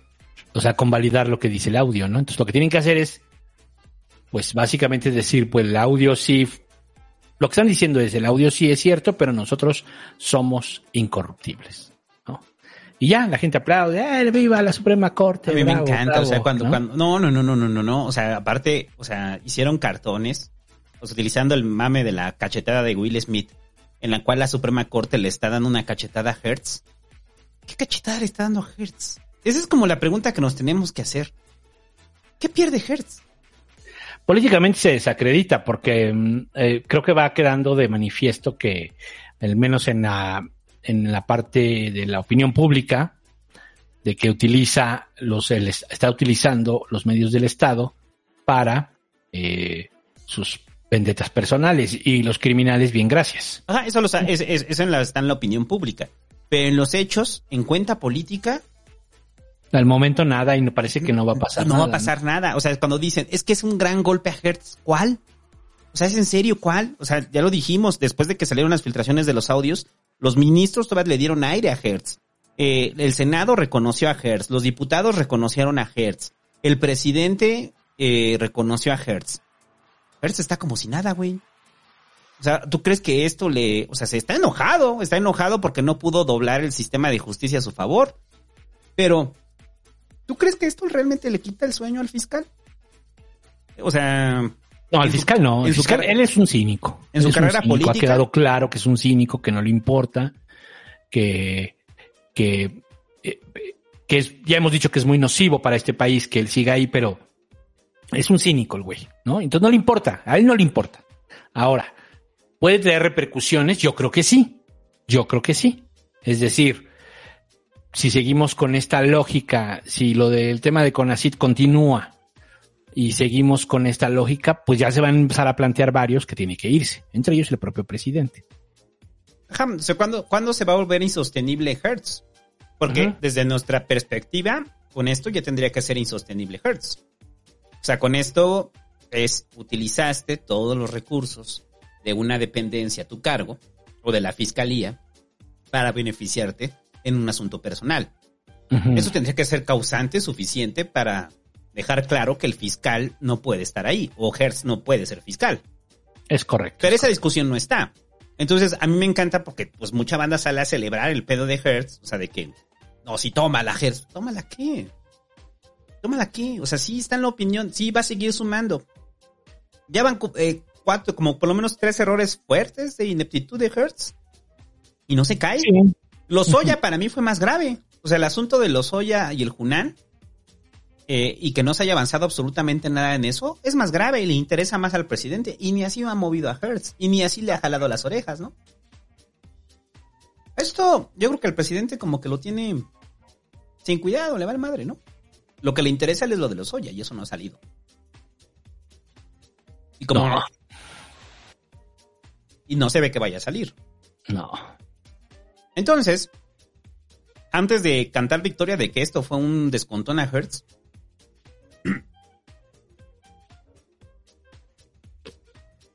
Ay, perdón, me estoy ahogando. Tengamos claro que es para nosotros realmente que Hertz se haya llevado un, un buen golpe, ¿no?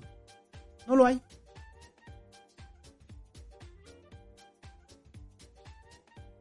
Ahora, esta señora, esta, esta, esta Alejandra Cuevas, ¿es Alejandra? Sí. Ajá. Esta Alejandra Cuevas, la, la hija de la, de la, de la ex esposa encargada de cuidar al hermano de Hertz, dijo que va a denunciar abiertamente a Hertz y que, y en cuanto sale, el presidente le dice que no hay problema, que la recibe en Palacio para que platiquen, ¿no?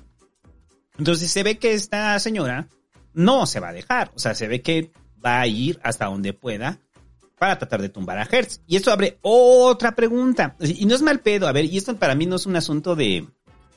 O sea, no, no- es- un asunto de en contra de- de esta familia, que al final tienen recursos, pero sí nos abre la pregunta de, ellos lo pudieron hacer porque tenían recursos, porque tenían recursos mediáticos, porque tuvieron un grupo de abogados detrás, porque tuvieron prácticamente dinero para poderse mover en contra de Hertz, ¿no? Y que eso generara un impacto y llevarlo a la Suprema Corte. Entonces, no quiere decir que no haya un agravio hacia ellos, ¿no? Y están en todo su derecho de defenderse. Pero también habla de nuestro sistema de justicia en el cual si tienes varo, pues te alcanza para llegar a estos niveles, ¿no? Si la señora no hubiera tenido varo, no hubiera tenido un apoyo legal, porque aparte son una familia acomodada, ¿qué hubiera pasado? Se hubiera quedado ahí, ¿no?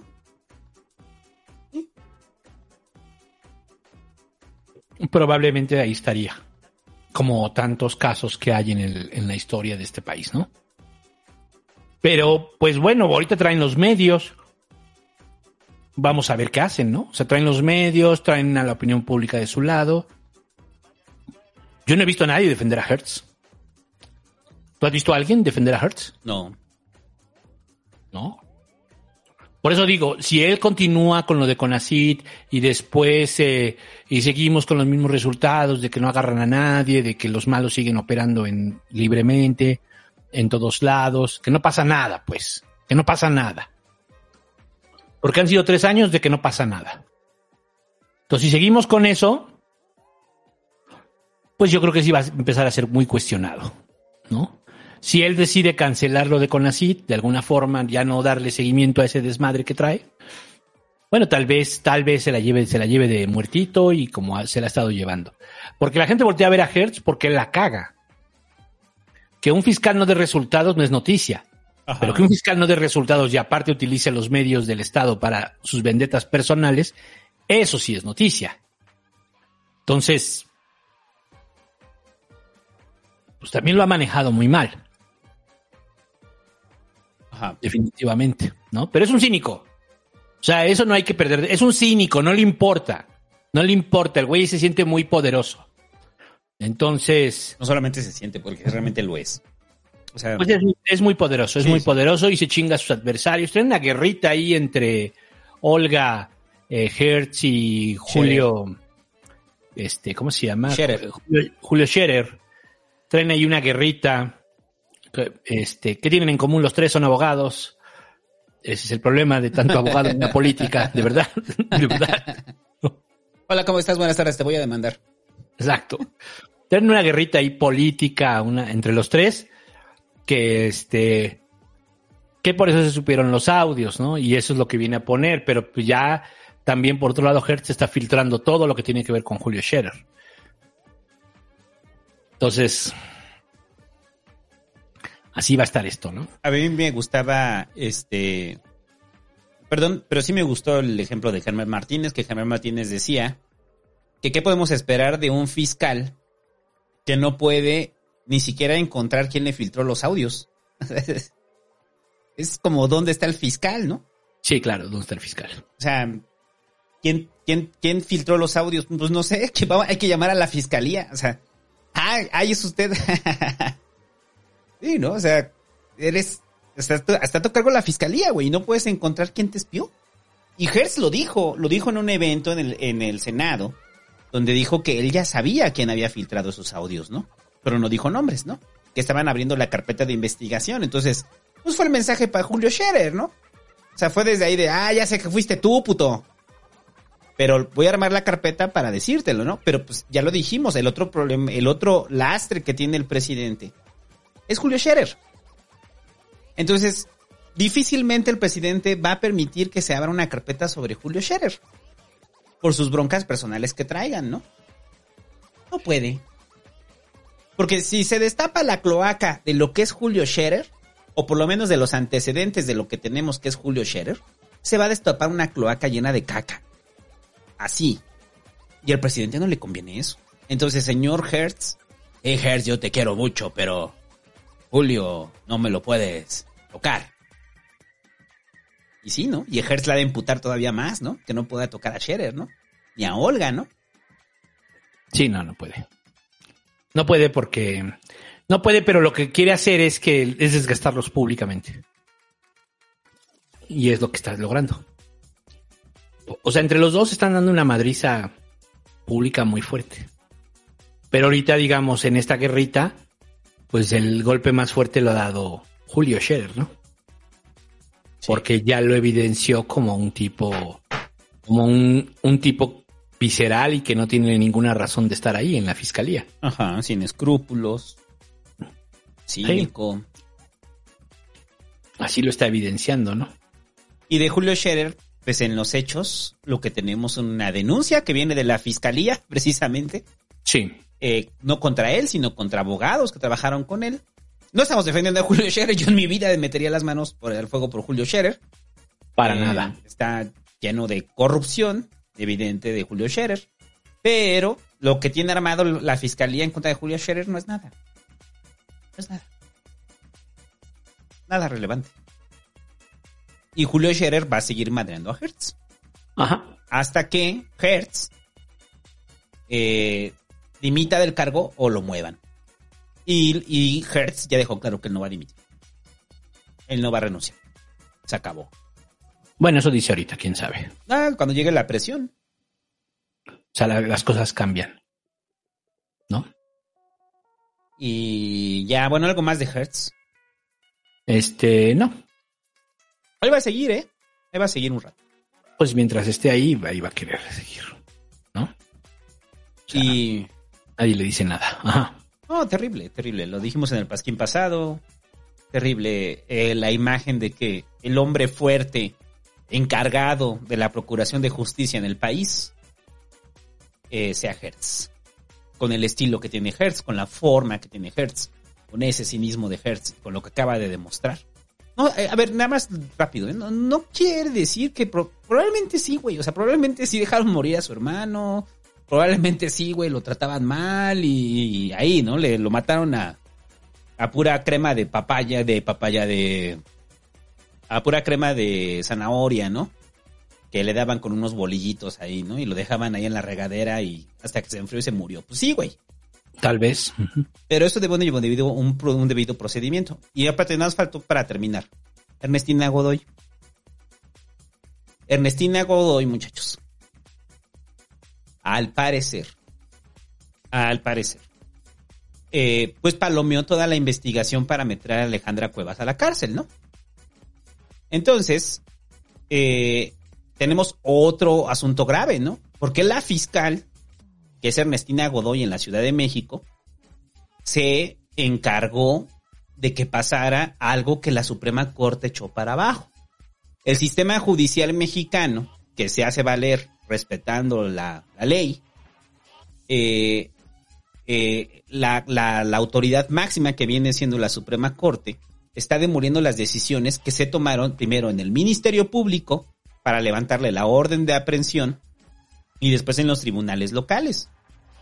Entonces, se habla de la presión que hubo por parte de Hertz eh, dentro del Ministerio Público, que la primera vez que resuelven en su contra, en la cual le dicen no podemos meter a la señora a la cárcel, Hertz eh, demandó a los agentes del MP, bueno, al agente del MP, y les dijo, eh, eh, los demandó bajo el argumento de que negación de la justicia, ¿no? Eso fue lo que los demandó Hertz. Les metió miedo. Entonces, en Ernestina Godoy tiene que salir el día de hoy a decir que todo lo que se hizo fue con apego a la ley y no fue un vínculo y un acuerdo con Hertz. O sea que Hertz tuvo una influencia sobre Ernestina Godoy. Entonces el rollo es que ahora Ernestina Godoy pues la van a llamar a comparecer. ¿De qué pasó, no? Claro. Eh, Porque, o sea, el problema es que mm, ella sale muy señalada en todo este tema, ¿no? La fiscal de justicia de la Ciudad de México, para quien no sepa quién es Ernestina Godoy. ¿no? Entonces sale muy señalada en, todo este proceso, como que se prestó a este juego de Hertz contra, contra su familia política. Y pues yo creo que sí. Yo creo que sí. Que les metió frío, pues sí, claro. Es el fiscal general de la República, lo puedo entender. Pero, pues así son las decisiones políticas. Ella decide darle juego, darle entrada, ser cómplice de esto que estuvieron haciendo. Y pues ella ahorita está muy señalada, ¿no? Por muchos, pues. Está señalando mucho a Ernestina, ¿no? Porque Y, parece. es- y eso la afecta políticamente a ella porque ella no es una fiscal como tal, es una política. También Hertz, también Hertz. Pero, mm, este, sí sale muy dañada, ¿no? Muy señalada, no sabemos si dañada, ya lo veremos eso. Señalada sí. Sí, sale señalada. Sale señalada de haber eh, obedecido tal cual a Hertz. Entonces, Ernestina dice que no, que la actuación del Ministerio Público fue de acuerdo a la ley. Entonces, si fue de Mm. acuerdo a la ley, ¿por qué te la está echando para abajo la Suprema Corte, no? Porque escala para allá. ¿Y por qué después de tanto tiempo? O sea, porque fueron casi un año lo que se aventó la, la es que no su sobrina, la hija de la de su excuñada de Hertz, ¿no? Sí. O sea, ¿por qué después de 11 meses, no? Sí, es sobrina política, ¿no? Entonces, Que también estaba viendo que la que esta señora es hermana de es- ahora sí que es tía de de la esposa de Del Mazo. Esa señora. ajá. O sea, como, como dijiste hace rato, pues tienen varo, pues sí. Nos queda claro que sí. Esas son familias políticas, pues, ¿no? De Tienen las cuales hablamos alguna vez. Tienen vínculos, pueden eh, buscar que intercedan por ellos a nivel de la Suprema Corte de Justicia. ¿Usted puede hacer que intercedan por usted? Es pregunta, ¿no? Sí, no. Entonces, si la trae, si, si tu enemigo es un fiscal, cuidado. Ese es el mensaje. Si tu enemigo es un fiscal, cuidado. Mm. Pues bueno, pues yo creo que por lo pronto se acaba el tema Hertz. Vamos a ver si si el güey decide seguir contra los de Conacid y cavando su tumba, ¿no? Ajá. Hasta donde pueda, ¿no? Vamos a ver hasta dónde va a llegar Hertz. Sí, claro. Y este es un, o sea, para toda la banda que dice que somos el Moresquín, güey. Es un pedo del presidente. Es un pedo del presidente. Lo dijimos hace años aquí en el Pasquín cuando fue la, eh, la designación de Hertz, que dijimos que era el premio Hertz Manero a Hertz Manero, al mejor Hertz Manero, que ya estaba cantado que iba a ser el fiscal y que era la propuesta del presidente. Bueno, la propuesta de la 4T y ahí está, ¿no? Entonces, esta sí es una carga del presidente. El presidente podría sacudirse a Hertz y no lo quiere hacer. No, no, no quiere. Prefiere ahí tenerlo, tenerlo, este, por no demostrar que se equivocó. No reconocer que se equivocó con él. Ajá. Porque además yo creo que el presidente ya lo, lo sabe, pues, ¿no? Ya lo sabía, la calaña que era Madre, ¿qué estás haciendo, güey? O sea, sí. Pero bueno, Y ya, bueno, algo más de Hertz. no. Eh, el asunto del aeropuerto. Eh, lo de, ¿quieres hablar de lo de la ANP? Pues Pues, poco. este, pues más bien primero el día 21 se da la inauguración del AIFA, no, no hicimos programa, porque prácticamente pues era el único tema. Y este, y pues, eh, pues ya sabíamos lo que iba a pasar, ¿no? Que, que oye, que se cayó una columna, que aquí había, aquí estaba sucio, había unas señoras vendiendo ayudas, había otros que vendían este, todo lo que tiene que ver con mer- merchandising del peje. Le atinamos a lo de la vendimia. Aquí déjame decirte que Sí, que sí, sí. le atinamos co- completamente al pronóstico de la vendimia. ahí el merchandising del peje y luego pues este mm, pues ya no como que no fue así y al día siguiente pues le sale la noticia de que de que Texcoco donde iba a ser el otro aeropuerto se hace la de natural protegida y pues brincan o sea fue como fueron días malos para la derecha ¿no? o sea yo creo que fueron días horrendos para la para la derecha yo creo que ese día todo lo que comieron les hizo daño porque Che video de cuadri, güey. porque estaba muy molesto diciendo que Bien, Cu- Cuadri estaba tan molesto que fue por una videocasetera de 1990 y dijo, grábame, grábame, ahí la encontré en mi garage. Entonces lo- Exacto, lo, grabó exacto. con la videocasetera Cuadri y dice, ahora edítalo. Oiga, señor Cuadri, pero ya no se graba con estos. Tú edítalo, chingada madre. Y ya fueron, lo editaron, hicieron su video este culero de Cuadri, güey. Que sí parecía de los 90. Juro lo que judo, juro que parece de los 90 su video de Cuadri. En el cual Cuadri dice muy enojado que lo van a revertir cuando él sea presidente, ¿no? cuando él sea presidente lo van a rever. Él y Lili Telles. Los demás se, los demás se guardaron su opinión. Hay que, hay que reconocerlo. Los demás se guardaron su opinión. Estaban más centrados en el tema del tren Maya y decidieron enfocar los esfuerzos hacia allá. Pero Cuadri y Lili Telles sí fueron los que salieron a decir que cuando ganaran en el 2024 lo iban a tumbar. Pero es una línea de tiempo alterna. Están ya, porque no puede ser la que estamos viviendo. En un multiverso, hay un multiverso. en un What If, What If, y si Cuadri gana en el 2024, lo va a revertir. Ya lo advirtió. ¿No? Ay, la de Lili Telles que dice, eso se va a revertir y vamos a recuperar, recuperar el aeropuerto. Y el primer vuelo va a ser a Canadá como un símbolo de la aspiración a un país libre de derechos. Y dices, ay, Lili Telles, no mames, en serio Canadá, güey. O sea, o sea, Postdata y abortan. exacto, ahí abortan. Ahí se drogan, Lili Telles, no mames. Ahí se droga, todo lo que te molesta está ahí en Canadá. ¿Y por qué Canadá, güey? O sea, o sea, Lili Telles sería el, el político, la política menos indicada para estar en Canadá, güey. Y Lili Telles dice, no, nuestro primer vuelo va a ser a Canadá. Entonces, eh, en la mente de Lili Telles es como ya se vio inaugurando el aeropuerto en el 24, ¿no? Junto con Cuadri, ¿no?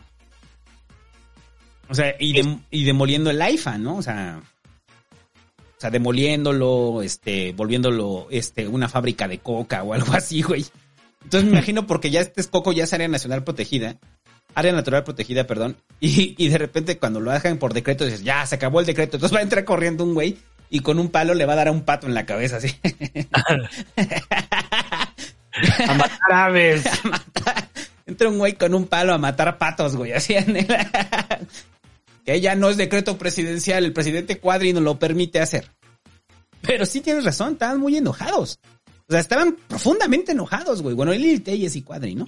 Hablo de los políticos, ¿no? Obviamente toda la de, todo lo que ya viene siendo Twitterlandia, la, parte de la derecha Twitterlandia, empezó a decir que el 24 se van, que lo van a revertir, bla, bla, bla. Y yo dije, pues, pues sí puede ser, pero en la primera área natural protegida que se hizo fue la de eh, el desierto de los leones. Estamos hablando de la época de Cárdenas. ¿no? El Parque Nacional de Desierto de los Leones fue la primera y desde entonces, estamos hablando de 1930 y tantos, hasta casi 90 años que, existen las áreas naturales, nunca se ha caído un decreto de área natural protegida. Entonces lo que, lo que tendría que hacer eh, cuando en este Wadif, donde Cuadri o Lili Telles, cada quien trae su propia línea de tiempo, llega a la presidencia de la República, es eh, pues hacer algo que nadie ha hecho, ¿no? Hacer algo que nadie ha hecho, revertir un decreto de área natural protegida. Y ese es como, pues el rollo. Yo creo que Cuadri lo sabe, está jugando su Wadif para que la gente, la derecha empiece a voltear a verlo. Lo mismo que Lili Telles, están jugando su juego de mírenme, mírenme, ¿no? Soy más de derecha que los panistas, ¿no? Pero, porque incluso los panistas pues los ven así como desde lejos, como, ok, ok, ok. Bueno, nosotros vamos a hacer legos, a ver, vamos a hacer el lego. Muy Yo bien. irle, la verdad, la derecha está te quedó jodida. muy bien tus legos. Ahora vamos a hablar de los legos. Muy bien. Mejor que Cuadri que está ya, mira, rabiando, grabándose con una cámara de 1994. Me imagino al pobre becario de Cuadri que tuvo que ir a conseguir el cargador de la cámara, güey, porque Porque ya no servía. ya no güey. servía, obviamente. Entonces tuvo que ir a conseguir la pila, el cargador, güey, para grabar a Cuadri, güey, y pasarlo a su cassette de, de VHS. Y después de eso pasarlo a una computadora. Qué chinga trabajar para Cuadri. Pero bueno, el punto es que Texcoco ya se queda como área natural protegida. Eh, y aún así hay un, hay intent, bueno, hay varios amparos, ¿no? Ya para que, que Texcoco no sea área natural protegida, lo cual eh, difícilmente va a prosperar, ¿no? Eh, en el caso de Cuadri, eh, Cuadri eh, presenta como, o sea, se- cuando habla de Texcoco dice este gran charco, ¿no? O sea, así lo, con un desprecio, ¿no? Charco maloliente. Charco maloliente de Texcoco, ¿no? Así le dice Cuadri, ¿no? O sea, a Texcoco, ¿no? Eh, pero bueno, lo- en los hechos, pues son dichos nada más de Cuadri. Difícilmente va a pasar algo así. O sea, Texcoco se queda como área natural protegida. Y el parque que, que se va a armar ahí en Texcoco, eh, pues esto va a, va a garantizar que se quede más tiempo como área natural protegida, ¿no? O sea, el, el- creo que al final el, el tiempo nos, nos puso como en perspectiva que el aeropuerto de Texcoco, ¿te acuerdas que aquí en el Pasquín no creíamos que se iba a cancelar? Sí, no, pensábamos que seguía. Ajá. Pero cuando el presidente dijo, no, se va a cancelar, y que en ese momento entendimos que todo lo que dijo el presidente en su campaña era cierto, se canceló.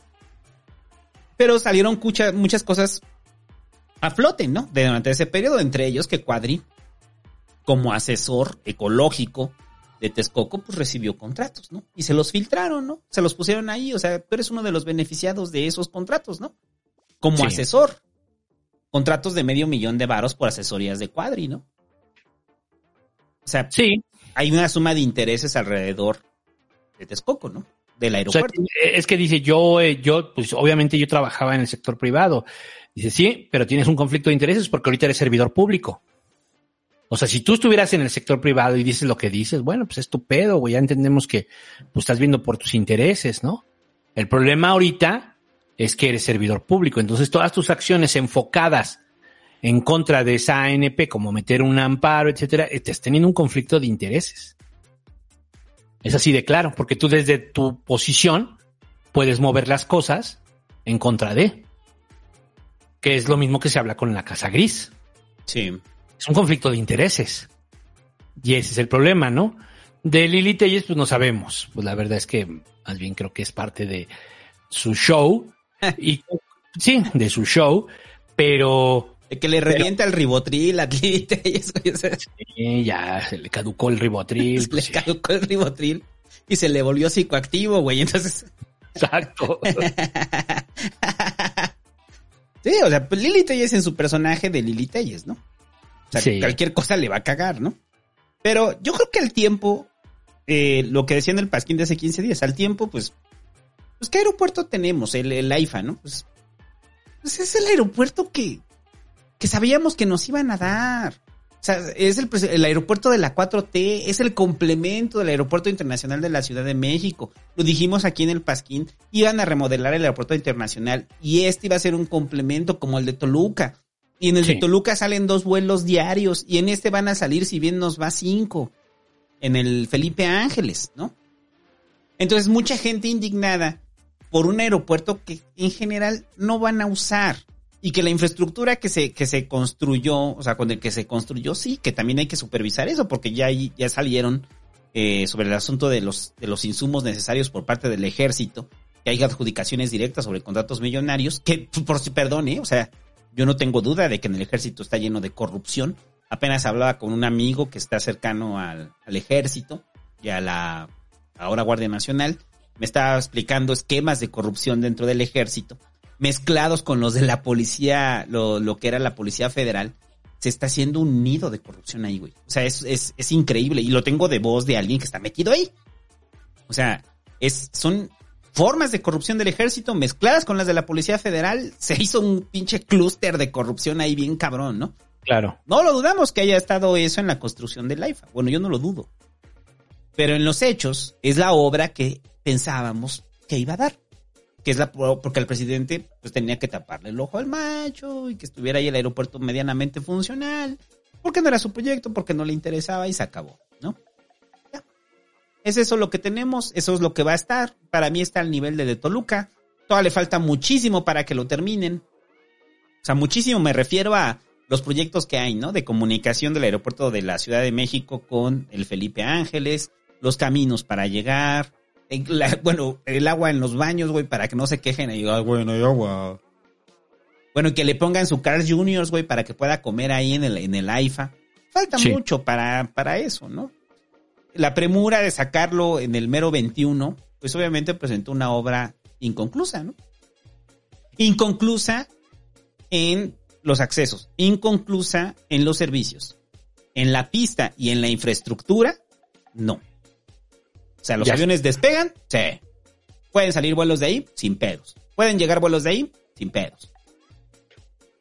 Pues sí. Esa es la lógica del puto aeropuerto, ¿no?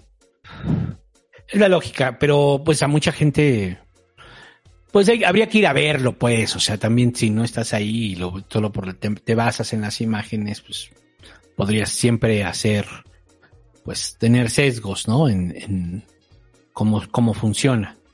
Mm, que está muy lejos, pues sí está muy lejos, ¿no? Este, pues sí, normal. Eh, eh, Texcoco iba a estar cerca, sí, iba a estar muy cerca muy cerca, estaba cerquita, pues estaba 10 minutos más después del aeropuerto de Benito Juárez, internacional de Benito Juárez. Este iba a estar 10 minutos más, pero pues que eso significaba afectar un chingo de cosas, pues también. Entonces, pues así, en la practicidad, pues sí sonaba bien, en los hechos, no necesariamente. Se decidió hacer el otro, el Felipe Ángeles, pues como una medida de, ah, ya no estén chingando, aquí ya, pueden salir aquí sus avioncitos, ¿no? ¿Quién lo va a usar el Felipe Ángeles? ¿Quién sabe, no? Pues, cuan- pues los más pobres, pues, la verdad.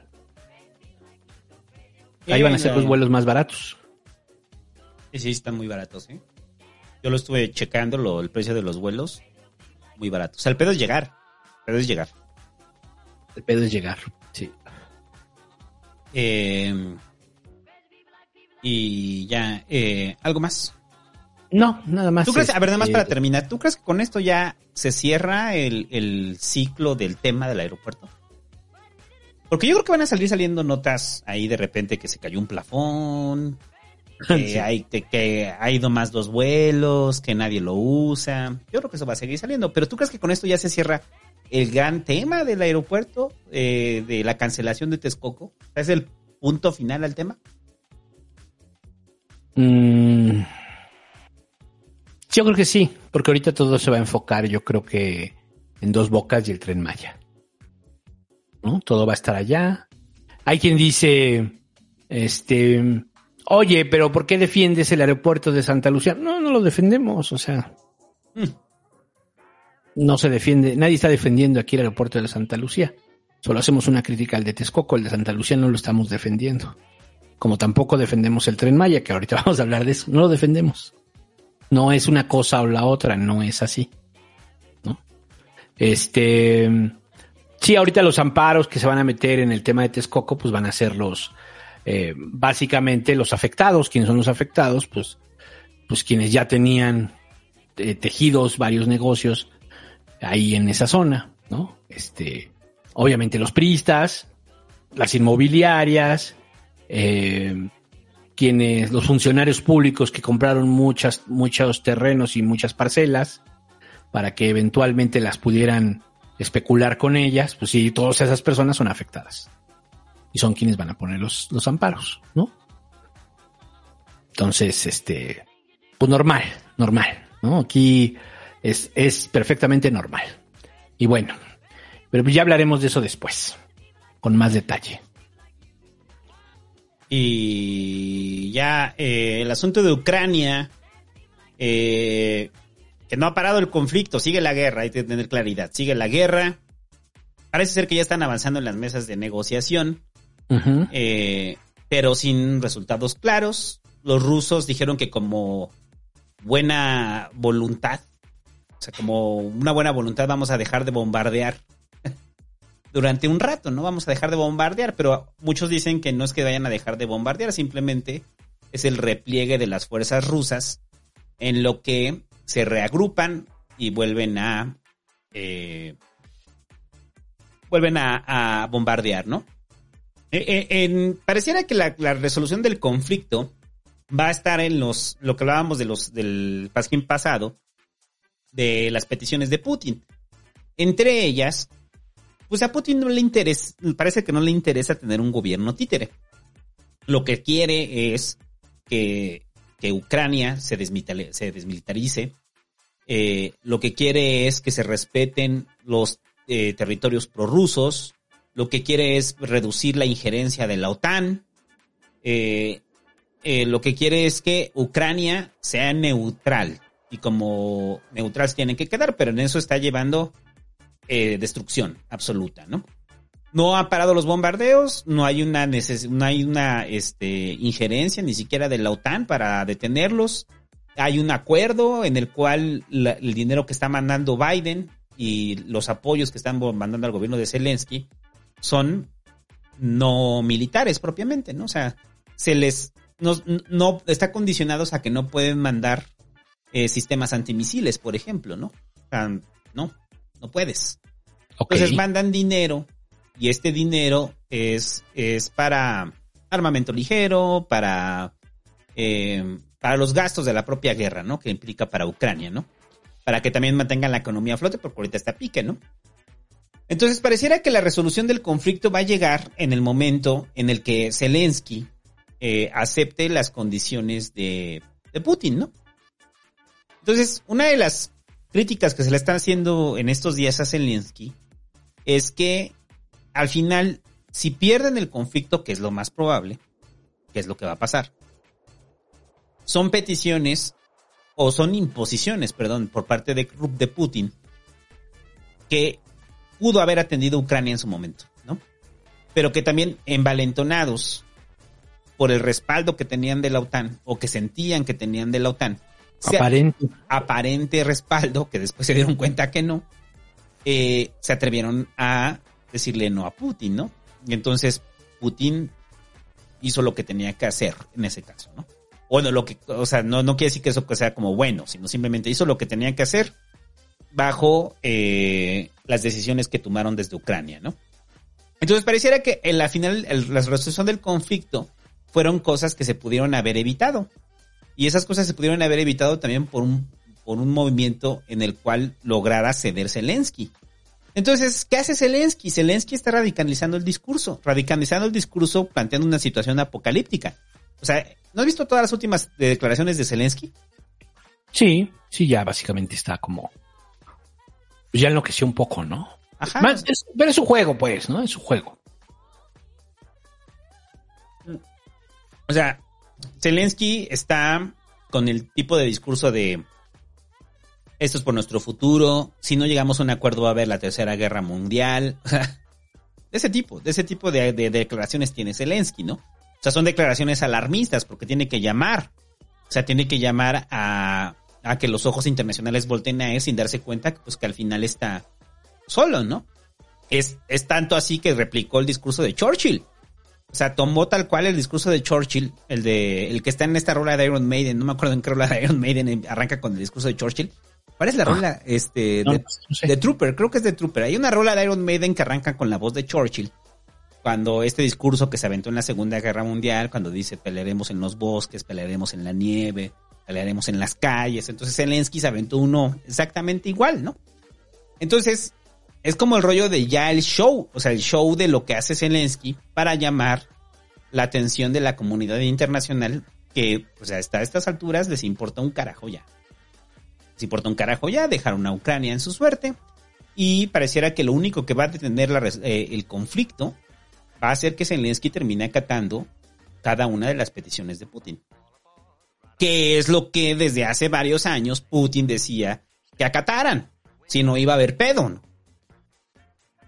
Entonces, en este momento alguien va a decir, ah, sí, sí, pinche prorruso. No, no, no, no soy prorruso. Lo que estoy diciendo es que esto es un juego político y en ese juego político, Zelensky prefirió jugar hacia la OTAN, sabiendo los riesgos que implicaba. Ace High, ah, ese es High de, de, de Iron Maiden. Este, o sea, sabía que de los riesgos que implicaba eh, esta decisión de, de Zelensky y aún así lo hizo. Entonces, eso, Zelensky ahorita está tratando de guardar también la calma porque sabe que esto va a terminar y políticamente le va a costar muchísimo. Entonces, tiene que hacer, por lo menos salir con una pequeña victoria de Ucrania frente a Rusia. ¿Y cuál va a ser esa pequeña victoria? Sea, esa es como la, ahora es a la inversa, ¿no? ¿Cuál es la pequeña victoria que se va a llevar Zelensky a lo político para que cedan y termine la guerra? Porque Putin no tiene intención de parar, ¿eh? La más mínima. O sea, no, no tiene intención de parar. Porque, o sea, yo creo que se están contando un cuento algunos, ¿no? De que estos bloqueos, aparentes bloqueos económicos que ha tenido este eh, Rusia, ya acorralaron a Putin, ¿no? Porque yo he escuchado esas cosas, pues. Y pues yo no lo veo así, ¿no? Más bien al revés. Más bien la OTAN, en efecto, ya dejó solos a Ucrania para no armar un pedo mayor. Entonces, pues no sé, ¿no? O sea, yo tengo la impresión de que más bien hay una exageración al respecto. Este. ¿Y ya comentaste lo de Biden, lo que dijo Biden? No. Pues básicamente que se avienta un discurso como que se le fue el- se le van las cabras a Biden, casi casi diciendo tenemos que pues tenemos que combatir a Rusia, un, casi casi, ¿no? Pero al mismo tiempo salen a decir después al día siguiente, no, no, no, eso no fue lo que el presidente quiso decir. Él hablaba solamente de el conflicto en Ucrania, no tenemos nada contra los rusos. El problema es el conflicto en Ucrania, la intervención en Ucrania. O sea, Ah, que Biden también ya le ha dicho genocida, asesino, o sea, le ha dicho de todo a Putin, ¿no? sí. Y Putin es así como, "Eh, me vale verga. Bergoski. Me vale Bergoski. Eh, o sea, Putin, o sea, no sé, o sea, ya lo hemos dicho aquí varias veces. O sea, recuerde que mucho de la fuente que nos llega es fuente occidental. Y, y también tratas de entender la justificación de Putin. A muchos les gusta poner a Putin como en este, en este lugar del rey loco, ¿no? O sea, del este país de un solo hombre, ¿no? O sea, y no creo que sea así propiamente Putin, ¿no? O sea, Sí. o sea, creo que eso es como parte más de la ficción, ¿no? El país de un solo hombre que él decide por sí mismo, ¿no? No. Hay una suma de intereses, tanto es una suma de intereses que no les ha pegado mm, netamente en lo económico a los rusos. Y están jugando en lo económico, con lo que hizo Putin de que les está demandando a la Unión Europea que todo el, toda la venta de gas se las paguen en rublos. ¿Para qué? Pues para apreciar su moneda, ¿no? Que cayó, sí, sí cayó. No fue un- una caída estrepitosa, no. Entonces está agarrando a la Unión Europea diciéndoles, ah, va cámara, güey. Págame en rublos. Entonces es juego político, juego político económico, ¿no? Entonces, porque de repente nos llegan notas en las cuales dicen, no, ya hay un intento de homicidio contra Putin, los oligarcas rusos están planeando su muerte y lo quieren destituir. Ah, ¿Quién dice, güey? O sea, es como el pedo, ¿no? ¿Quién dice? ¿De dónde viene la nota? O sea, No, no, pues sí, ¿de dónde? La, esa es la pregunta. ¿De dónde viene la nota? ¿Quién lo está diciendo, no? Y pues mucha banda, yo veo que yo no entiendo por qué tomar una postura a esto. O sea, es como, pues se me hace tonto, pues, ¿no? O sea, como, como llevar, llevar a esto de que los chairos vamos a apoyar a Rusia y los derechairos vamos a apoyar a Ucrania. Pues yo, yo lo preguntaba, o sea, es mi imaginación, no todos los derechairos están poniendo la bandera de Ucrania en su Twitter, o sea, ¿De verdad? Bueno, pues, pues sí lo puedo entender. O sea, ideológicamente están jodidos, ¿no? Pero también ideológicamente los chairos que apoyan a Rusia, pues también están igual de jodidos, la verdad. Ajá. No, pero huevo tienes que caer en la categoría de quién apoyas, a quién le vas. Ajá. ¿A quién le vas? No, yo le voy a Ucrania. Es un conflicto que entendemos de forma superficial. Sí, sí, definitivamente. De muchas cosas que hablamos, ¿no? Entonces el meme de ya voy a ser ahora experto en la guerra rusa, pues sí, es un poco meme mamón, pero sí, sí. Estoy de acuerdo. ¿No? Este, pero bueno, a ver, ¿tú qué crees que vaya a pasar? Yo creo que sí se va a arreglar, ¿eh?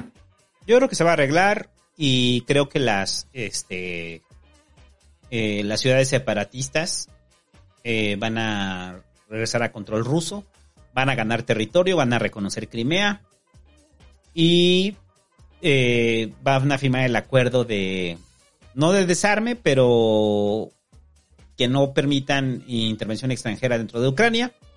Y ya, se van a regresar las tropas rusas, ¿no? Y Putin va a regresar a cantar eh, los logros frente al siguiente proceso electoral, ¿no? Ya, es eso. Sí. Y sí es una victoria para Putin. Así lo es. En los hechos lo es, así va a ser. Entonces, me encanta porque el mundo libre se desmorona cuando, cuando cae el mundo económico, ¿no? O sea, es rápido. cuando cae en riesgo el, el- el mundo económico, el mundo libre dice, ah, no, no, sí chida la libertad, pero no todos necesitamos gas, ¿eh? O sea, o sea, sí, sí Y chido. todos modos, Alemania dijo que se iban a seguir comprando igual, ¿no? Eh, sí, o sea, sí, sí, o sea, Olaf dijo, sí, sí, sí, sí, mira, güey, lo de la libertad sí está bien cabrón y Putin y demás, pero pues necesitamos gas, güey, Exacto. necesitamos gas y necesitamos petróleo ruso, güey. Entonces, eh, entonces mejor, me- mira, mira, te doy medio millón de, de euros, güey, y ya, shh, va. va, Zelensky, va, ya, ya, ya claudica, güey, ya. Ya estuvo. Ay, mira, Putin ni es tan malo, güey. La net- no. Todo es parte de los medios. Ya, relax, güey, relax. A ver, lo que sí es un hecho es las muertes. Sí hay muertes, sí hay casos de tragedias. Es terrible. Es No, la migración, ¿no? la- los desplazados, ¿no? Sí, las- los desplazados, que es obvio, siempre que quieras analizar si realmente está pasando un conflicto en un país, pues mira la migración. El caso de Venezuela, que es uno de los casos más obvios, ¿no? Todos estos que niegan lo que pasa en Venezuela, pues ve cuánta gente sale de Venezuela. Que ya lo hemos dicho aquí. Todos, eh, o sea, negarlo de Venezuela, negarlo de Cuba, negarlo de Siria, en su momento, pues, no tenía ningún sentido lo puedes ver con toda la gente que está migrando, ¿no? Y en buena medida, mi- pues lo de México, ¿no? Que siempre ha tenido una migración constante y fuerte porque no hay buenas condiciones de vida en este país también, ¿no? Sí. Por el crimen organizado, por la pobreza, etcétera. Pero bueno, ¿qué más de Ucrania? ¿Algo más de Ucrania? No, es todo. Eh, el, asunto de Otsinapa y el video que salió. Eh, desclasificaron un video donde se ven a grupos de marinos eh, eh, modificar lo que parece ser que están alterando la evidencia en uno de los basureros de Colula, de Cocula, perdón.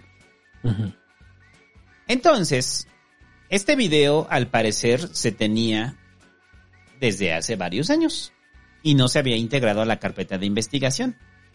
Se desclasifica a través de esta comisión, este, que es este, que es, es, es la SIG, ¿no? Eh, es la comisión, eh, no, el GIE, perdón, eh,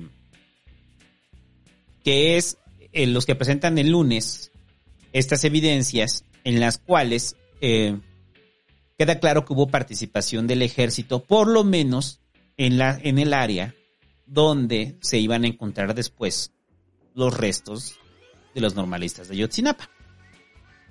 Es el grupo interdisciplinario de expertos independientes, el GIEI. Entonces, eh, estos videos que se revelan el día lunes, pues no, o sea, vienen a sumar, pero vienen a dejar claro algo. Que sí hubo una participación de parte de las Fuerzas Armadas. Porque, ¿Sí, tú crees? O sea, ¿sí lo demuestra ya? por lo, ¿O así menos lo en, ves? por lo menos en la zona, ¿no? O sea, en la zona, no, no, a ver, no, no una participación me refiero a que hayan estado involucrados en el asesinato de los chavos. Me refiero a que hubo una alteración de lo que después vendría a ser la verdad histórica eh, a través de las fuerzas eh, del ejército, bueno, en este caso de la Marina. La Marina intervino las evidencias para sembrar la mal llamada verdad histórica. Recuerde que lo de la verdad histórica viene de lo de las palabras de Murillo Cara en ese momento cuando ocurrió lo de Ayotzinapa. Y, y pues prácticamente es lo que daba el gobierno de Peña y decía no hay más. No hay más. Entonces después con el tiempo eh, se han ido encontrando testimonios en los cuales la verdad histórica se cae. O sea, la verdad histórica, o sea, hay unos hechos en concreto. Los hechos en concreto que ya no están a discusiones. Fuerzas lo que este, locales, eh, la policía local detuvo a los 43 normalistas de Ayotzinapa, los llevaron, los asesinaron, vinculados con el crimen organizado y desaparecieron sus cuerpos. Eso creo que nadie lo puede decir que, que eso no es lo que pasó. Eso fue lo que pasó. ¿Dónde entra lo de la, la verdad histórica? La verdad histórica es los restos que se hallaron. Los restos que se hallaron, porque muchos dicen que eh, no estaban todos ahí, eh, que muchos restos fueron incinerados, que habían, estaban descompuestos completamente y no podían ser eh, rastreados su ADN. Recuerde que vinieron los, los peritos a este grupo in- argentino que vinieron para emitir un, una verificación de las evidencias y en los cuales no hubo una conclusión, ¿no? Entonces, la verdad histórica es eso. La verdad histórica es, eh, no vamos a saber dónde están. Es la verdad histórica. No vamos a saber dónde están. Encontramos esto. Pero al parecer con este video pareciera que la Marina alteró la escena donde se encontraban los restos de los estudiantes. ¿Para qué? Pues al parecer porque había una presión enorme por parte del gobierno de Peña en responder rápido a la crisis de Ayotzinapa. Tenemos que cerrar rápido esto, tenemos que dar el carpetazo. Entonces tenemos que tener una línea convincente. Entonces el ejército, bueno, la Marina en este caso, participa en la construcción de esa línea convincente. En lugar de asumir que simplemente no sabían qué había pasado, ¿no? Después con los restos de los, de los normalistas, ¿no? Entonces eso llevó que al movimiento de los padres de los desaparecidos de Ayotzinapa siguieran buscando a sus hijos. O sea, hasta el día de hoy, los padres de los, de los 43 niegan que los restos que sean ahí, que están- fueron encontrados y presentados como parte de la verdad histórica, sean los restos de sus hijos. Entonces, mucho del movimiento ha sido, queremos encontrar los restos de nuestros hijos. Ya ni siquiera el asunto de, de lo que era hace años, ¿no? De vivos se los llevaron, vivos los queremos, ¿no? Sí. Sino queremos encontrarlos, ¿no? Y entonces, hoy hubo un pronunciamiento por parte de los padres de Ayotzinapa en el cual dijeron que llevan tres años de mentiras en el caso de la 4T. Ya se enojaron y dijeron, llevamos tres años en los cuales nos han dado vueltas y han jugado con nuestra, con nuestra esperanza, ¿no? De encontrarlos. Sí. O sea, ¿qué es encontrarlos? Encontrar los restos. Los restos para darles santa sepultura, ¿no? Y- cerrar, cerrar el proceso cerrar como el padres proceso. debe ser muy complicado, ¿no? Entonces, Creo yo. no, no, no, es va a ser terrible, va a ser horrible. Entonces, el, el- todo el caso Yotzinapa, usted recordará, fue el punto cumbre de la caída de, de Peña. Pero hasta el día de hoy, y lo dijimos en su momento, y lo, y no sé, yo sigo con esa idea, no vamos a saber qué pasó. No, No vamos a sí saber claramente sí qué pasó. Así fue tal cual lo que dijimos aquella vez. Así fue tal cual. Es, no vamos a saber lo que pasó. Y pues lamentablemente así es. O sea, no hay forma, pues, ¿no? Porque, porque ya se tocó mucho eso, porque evidentemente hay intereses afectados, porque al final la versión oficial que va a ser entonces, que fueron los Guerreros Unidos y los abarca. Y, que, y lo de. Guerreros Unidos también ya sabemos que muchos de esos testimonios fueron extraídos con tortura. Les urgía sacar el caso. Y lo hicieron de la peor manera. Sí, definitivamente. Entonces, este video, yo creo que sí pone en evidencia la participación de la Marina. Pero, y perdón, ahí vean la discusión que hubo con Ciro con Epigmenio. Porque me caga decir esto, güey. Pero creo que Epigmenio tiene razón en eso. O sea, en eso sí tiene razón. Es la línea de mando. Y la línea de mando es el jefe supremo de las Fuerzas Armadas, quien es el presidente. De ahí viene la línea de mando hacia la Marina, eh, bueno, hacia el secretario de Defensa, al, al- al almirante, después viene la Marina y los marinos operan en la zona. Sembraron, o sea, pudieron haber sembrado evidencia o pudieron haber eh, violentado este, evidencia. Sí, sí. Hmm. ¿Y era la, la cadena de mando? Sí. Tenías que obedecer que el presidente le urgía que esto llevaran a una conclusión y a la supuesta verdad histórica de, de Murillo Karam. Sí. Entonces el problema no es ese, el problema es que la, que la imagen de la Marina pues queda dañada con este video. Y el, y el, el jefe regional de ese entonces, ahorita, ocupa un cargo fuerte en la Marina y en el Sí. gobierno de la 4T. Y el presidente, ¿cuál es la respuesta? No, pues se van a investigar a los marinos. Se van a investigar a los marinos implicados y demás. Ya sabemos cómo se mueve la, la investigación a lo interno de las Fuerzas Armadas, ¿no? Cosa que no va a pasar. Sí, hay cosas que no va a pasar, porque el presidente no se va a madrear con los marinos. Entonces, el, rollo es, sí, hubo una línea de mando y una ah, forma apresurada de presentarlo. Eh, o sea, ahí, por ejemplo, salió eh, sacaron de nuevo el video de Mario de Marín, ¿no? Carlos Marín. En el cual dice que nunca se había movilizado tanto la fuerza del Estado para encontrarlos.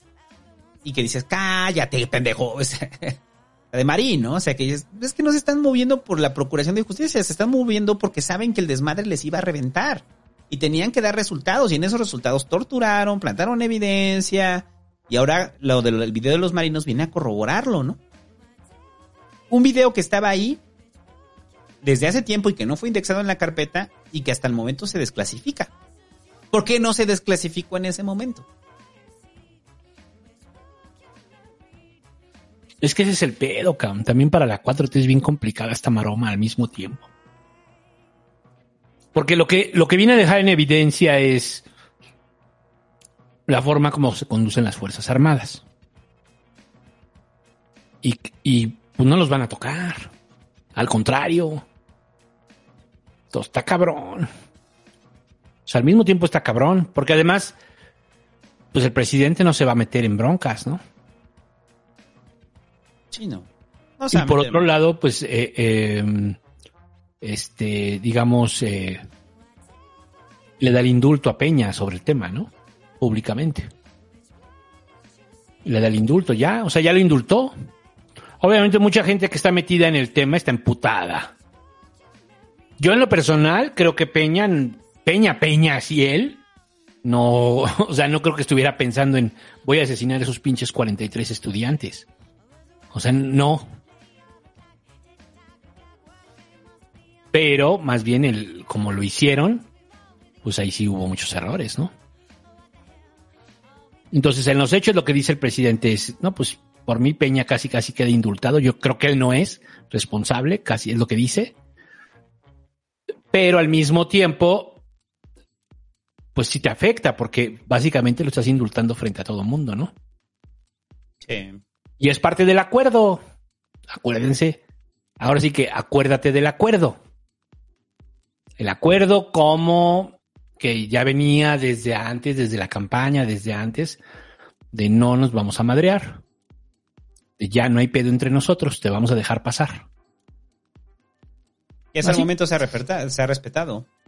El acuerdo se ha respetado. ¿O usted ve que haya pasado algo con- eh, eh, respecto a ellos, a Videgaray, a Peña? De repente lo sacan ahí. Que, ay, no, ya van por Videgaray, ¿no? Oye, ahora ya sí van por Pasan unos Peña. meses y, y, oye, ¿y Videgaray?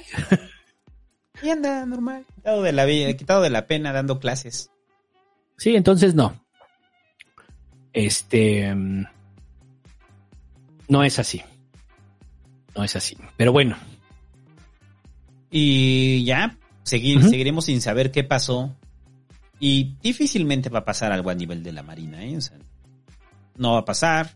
El presidente no tiene la intención de que pase. Los únicos que realmente aquí tienen todo el derecho de sentirse agraviados son los padres. Son los padres. Que la verdad es que el presidente en campaña sí habló del asunto de Yatzinapa sí se reunió con los padres de los normalistas. Y después de tres años, ¿qué es lo que tenemos? Pues tenemos un, un- un- una investigación que se hizo en el inicio del sexenio, donde señalaban que los restos no habían estado ahí y que se habían encontrado restos en otro lado, ¿no? Que se habían movido. Y ya. Y eso fue lo que salieron a cacarear con el rollo de que se había demolido la verdad histórica. Es eso. O sea, y eso fue lo que cacarearon. Y ya. Es lo único que tienen los padres. Sí, pero. Pues sí, claro. Es lo único que tienen. Es lo único que les, dar, les dieron, ¿no? Es lo único que les dio el gobierno. Y. Ya, ya me cansé cuando dijo este. Murillo Karam. Ya me, ya me cansé. Y cuando Peña dijo yo ya lo superé. Sí, y su decálogo. ¿Se acuerdan de quieren decálogo? Ajá. Es una de esas manchas terribles en nuestra historia como país, muchachos. Que de todos lados han sacado raja política. Entre ellos Epigmenio Ibarra. Entre ellos Laida Sansores con su bufanda de veintitantos mil pesos con los rostros de los estudiantes de Ayotzinapa. Entre ellos Morena, que utilizaron la causa de los padres para madrear al peñanitismo. Entre ellos Peña y Murillo Karam, que trataron, y bueno, todo el priismo, que trataron de solucionar el problema para librarse de una crisis política. Y en los hechos no hay una verdad histórica, más que mataron a 43 chavos. El PRD que postuló a los Abarca. No se nos olvide. Y que varios de esos que ayudaron a que los Abarca llegaran ahí están ahora en Morena. No se nos olvide. Entonces, no así el peje, porque la foto del peje con los Abarca es una foto que todos se toman siempre. Todos los que están cerca del peje quieren una foto del peje. O sea, eso no tiene ningún sentido. No, no, eso no prueban absolutamente nada. ¿No? Pero sí hay mucha gente en el PRD que pues ayudó a que los Abarca estuvieran ahí, como los chuchos. eh, Y algunos que ahora están en Morena, pues sí, pusieron allá los Abarca. Y ya, ¿no? Y ya, eh, el asunto de Sandra Cuevas, muchachos. Eh, Sandra Cuevas, la alcaldesa de la delegación Cautemoc, que eh, fue eh, removida de su cargo en lo que se libraba este proceso por haber acacheteado policías. Eh, pues Es ya- una cachetada. es una cachetada, así también queda para este programa. Sí, claro, es una cachetada la que les dio Sandra Cuevas. Sandra Cuevas, si le estás hablando, si nos estás escuchando en este momento, cacheteame a mí. Yo te doy terapia. Este, Ay, santo. Ya es la hora, ¿verdad? ah, ya es la hora, ya son las dos. ah, No, te faltaban nueve minutos, me adelanté un poco. Este, pero es que ese es el rollo. O sea, eh, a ver, pero a ver, tengo argumento para decir esto. No solamente es este que Sandra Cuevas es muy guapa.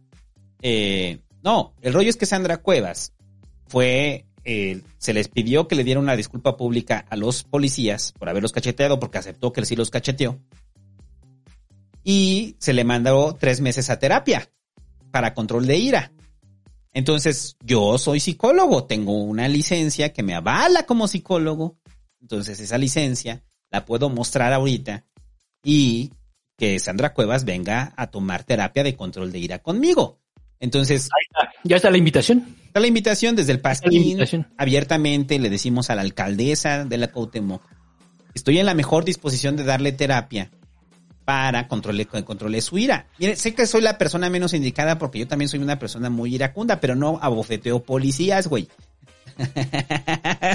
Entonces, ahí estaba haciendo el chiste, güey, de que la mandan a terapia y llega el terapeuta, llega con el terapeuta y le dice, pásele, este, señora Sandra Cuevas. Y entonces Sandra Cuevas le dice, señorita o doctora, y, le empieza a cachetear al terapeuta, güey. Entonces, es altamente probable que Sandra Cuevas cachetee a su terapeuta. Pues sí, entonces, si le va a cachetear, pues que me cachetee a mí, güey. Entonces, Ok, ok. El santo ahora sí anda, pero cacheteos, cacheteos en el pasquín. Vamos a dar cacheteos de todo tipo. cachetadas. Terapia de cachetadas, eso sí me gusta. Sí, o sea, pues, me da unas cachetadas, yo le doy unos para que sienta, este, cómo sintieron esos policías y ayude a controlar su ira, ¿no? Sí. Entonces, el rollo es que Sandra Cuevas, Sandra Cuevas, muchachos, este, el problema es que sale del, sale después de declararse culpable, porque era la única forma en la cual la podían regresar a su cargo, güey. Entonces sale y dice Sandra Cuevas, eh, en una entrevista banquetera, pues ahí pide las disculpas, ¿no? Y dice, no, pues le quiero pedir una disculpa a los policías, pero yo no cometí ningún delito, esto es- lo estoy haciendo porque este, me lo están pidiendo, ¿eh? Yo no cometí ningún delito y dices, ah, ya la cagaste otra vez, Sandra. Usted no entiende, Usted no ¿verdad? entiende, ¿verdad? Entonces, después de eso, al día siguiente, pues sale la nota, ¿no? Sale la nota que los policías no están satisfechos con la respuesta de Sandra Cuevas, ¿no? Entonces, ¿qué hacen? Tiene que ser una respuesta pública, tiene que ser una respuesta durante una audiencia donde mencione el nombre de los policías, de que deje claro eh, que los agravió, que acepte el delito Y en esa audiencia es cuando se compromete a tomar terapia para controlar su ira. Dice, tres meses o lo que tenga que durar. El proceso terapéutico del señor Santo dura cinco años, seis si hay boda. Pero no, además Sandra Cuevas es barrio, güey. O sea, tiene algo como chido, o sea, de que es barrio, o sea. Se siente acá el barrio, ¿no? Sí, sí es barrio. O sea, si te imaginas, tú te imaginas con Sandra Cuevas, así en, en mi historia de amor que me imagino con Sandra Cuevas, después de que me bofetea, después de que le di terapia, güey. Después de eso nos vamos a comer unos tacos de carnitas, güey. Y, y me, me agarra y me dice, ¿ya viste? Me volteé al piso y volteo así a ver al piso y me dice, ah, te la comes y me pega así en la nariz, ¿no? Y digo, ah, no mames, te amo. Unos chivos. Se te cayó una moneda, ¡mua, puto. Entonces en ese momento digo, güey, te amo, eres la mujer de mi vida, Sandra Cuevas. No sé cómo pude vivir tanto tiempo sin ti. Pero bueno, el punto es, Ok, entonces, a ver, nada más, quiero, quiero recapitular nada más esto. ¿Qué tipo de terapia de cachetadas estás pensando? Ah, Porque, ¿qué tipo de cachetadas? Es depende de la zona. O sea, es que hay zonas de control de dolor. O sea, y hay zonas que te hacen más empático. O sea, no es lo mismo recibir una cachetada en la cara que recibir una cachetada en la nalgada. Entonces, en la nalga. Tiene que ser Se llama nalgada, de hecho. Sí, es una nalgada, o sea, entonces se lleva a llamar la terapia cachetera del señor Santo. Usted puede venir aquí.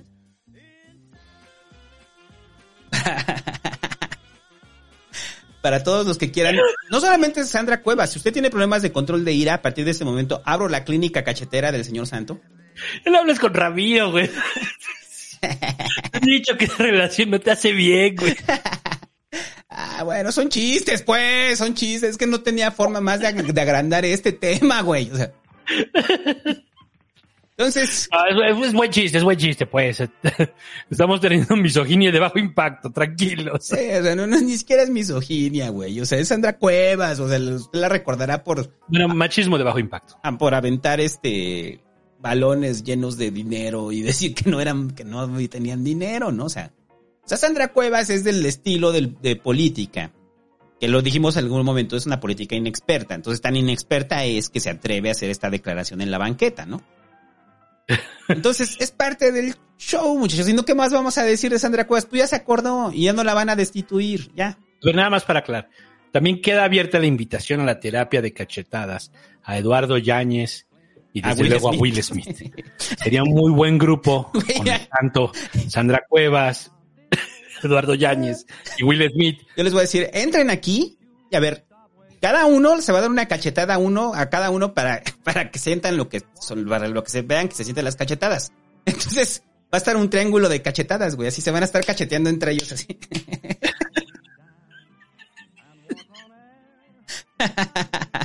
Ahora, he de admitir que yo quisiera asistir a la terapia solo para cachetear a Will Smith. Lo he de admitir, Oye, pero... pero, tú no tienes problemas de control de ira. No, lo quiero cachetear nomás. Lo quiero cachetear, sí, claro, pero no en la mejilla. Dicho esto, pasemos al siguiente. ¿A qué más? Sandra Cuevas regresó. Regresó, se acabó el, el cargo en su... Es que la nota era de dos minutos, güey. Regresa a su cargo, regresa a su cargo, ya libró el proceso, va a indemnizar a los policías, va a pagar un celular y un radio que rompió. Pero la pregunta que, que- que yo, que- que yo te decía en el pasquín pasado es que yo sigo viendo a Sandra Cuevas como un perfil que pueden potenciarlo a nivel de la ciudad. Entonces yo lo que decía es, denle en su madre a Sandra Cuevas Mm. o la van a crecer. Y entonces ahorita yo creo que la están creciendo.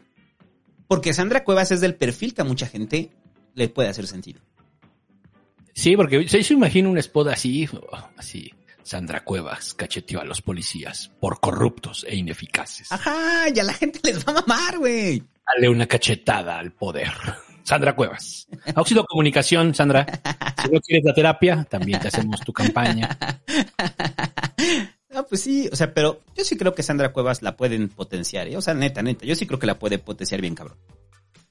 O sea, yo creo que Sandra Cuevas, después de que termine como alcaldesa de Cuauhtémoc, si bien no es como que la apuesten para jefa de gobierno, va a andar de diputada o va a andar en un cargo choncho, ¿eh? O sea, es, es de verse el perfil, pues. O sea, es de seguirse. Yo creo que tiene el perfil que a mucha gente le agrada y más, sobre todo en la política de la ciudad. ¿Sabes a qué me recuerda mucho, Sandra? Pero sin la experiencia política. A Dione. A Dione Anguiano. Y a Karen Quiroga. Es de ese perfil. Sí. Y gobernador en Iztapalapa. Lo que pasa es que también la Cuauhtémoc pues, es otra cosa, ¿no? O sea, también depende. ¿Quién sabe? Son otros tiempos. Los- o sea, mm, Ione gobernó qué? De 2012 a 2015, ¿es correcto lo que estoy diciendo? ¿O de 2015 a 2018? De 2015 a 2018 gobernó. No. ¿Sí? Ah, sí, sí, sí. 2015 a 2018. Ajá. De 2015 a 2018 gobernó Dione. Entonces, pues quién sabe, yo creo que mm, las cosas van cambiando muy, muy rápido en mucho de lo que tiene que ver con la corrección política, etcétera, ¿no? O sea, esta hipótesis, por ejemplo, que se dice que el péndulo de la política va a llegar la ultraderecha y nos va a gobernar. pues, ¿Cuándo va a pasar eso? En el 2020, que vamos a estar hablando de, en el 2040, que vamos a estar hablando de este, los derechos de los seres unicelulares. Ajá. O sea, ¿cuándo va a pasar eso? O sea, no sé, pues, ¿no? Entonces, lo mismo va a pasar con, con, puede pasar con Sandra Cuevas. O sea, a lo mejor es un buen perfil, pero a lo mejor ya llegó tarde, ¿eh? No estoy muy Mm. seguro, pues. No sé, yo creo que la puede potenciar, pero yo creo que va a seguir la embestida contra ella, ¿eh? o sea. Y es, es que el mensaje no es contra ella, güey. El mensaje es contra Monreal. El mensaje no es contra Sandra. Sandra no representa mucho. Es Monreal. Sí, es Monreal, es Monreal. Quien ha- se ha cimentado muy fuerte eh, con varios grupos que al menos hacen mucho ruido, que al menos son muy notorios. Ese es el tema, ¿no? Con Monreal. Y que es un aliado de Marcelo. No hay que olvidar que Mar- Monreal es un aliado de Marcelo. Y que hace rato estaba pensando, cuando estábamos hablando del tema de Peña, pero eh, como un paréntesis grande, este. El acuerdo de Peña Nieto eh, de los priistas es con el peje, no con Marcelo, ¿eh? O sea, se, va- se acaba el primero de diciembre de 2024. Ujú. Y recordemos que, Pe- que Marcelo salió del país por Peña. Ujú. Entonces, o sea, a lo mejor sí pueden pasar cosas en otro sexenio. En el siguiente sexenio. Pero bueno, este, regresando a esto, pues ya, ¿no? ¿Qué, qué más? Ya, lo del E3, ya para irnos a la pausa. A ver, nada más rápido, esto es, lo metí porque el, eh, me parece relevante lo ñoño, del porque E3, eres güey. ñoño. Porque soy ñoño. El E3 este, se cancela otro año, el Electronic Entertainment Expo, eh, que ha sido, el E3 tenía como una tradición histórica de ser el lugar donde se presentaba todo el- lo relacionado con videojuegos del año, ¿no? O sea, las grandes presentaciones estaban ahí, este, las grandes marcas estaban ahí, pero con los años perdió fuerza, güey, gracias a digital. O sea, Nintendo ya hace los Nintendo Directs, este, Sony hace el State of Play y Xbox hace sus propios eventos, ¿no? Entonces solamente iban unas- unas que otras empresas y entonces era como el momento en el que la prensa de videojuegos se juntaba ahí. Y para mí es simbólico esto porque eh, habla ya del cambio total de los tiempos, ¿no? O sea, la E3 ya deja de ser como relevante. Eh, el periodismo de videojuegos como lo conocíamos, o sea, ya sabes cómo eran las revistas, este, los portales especializados, pues ya fueron, o sea, están, antes esperabas que fueran a la E3, recabaran toda la información, hicieran una revista y te lo vendieran, ¿no? O que hicieran un programa y te lo vendieran ahí. Ahora las E3 las transmiten directamente y tal, tal cual, pues te ahorras el stand, te ahorras, este, o sea, las marcas se ahorran todo eso. Y pues yo creo que el E3 ya perdió el sentido de ser. O sea, ya es eso, ya, ya no tiene sentido el E3. Entonces, como que ya lo entendieron, güey, y sumado con la pandemia, pues al parecer ya adiós a la E3. Sí, ¿verdad? El fin de una era, cabrón. Fin de una era, sí es, para mí sí es como el fin de una era este pedo. O sea, por eso lo puse, porque sí es como, se acabó una era, ¿no? Sí. ¿Y qué más? Y ¿Algo más? Nada más. Vamos a una pausa, muchachos, y ahorita regresamos a su pasquín. Recuerde, terapias cachetonas.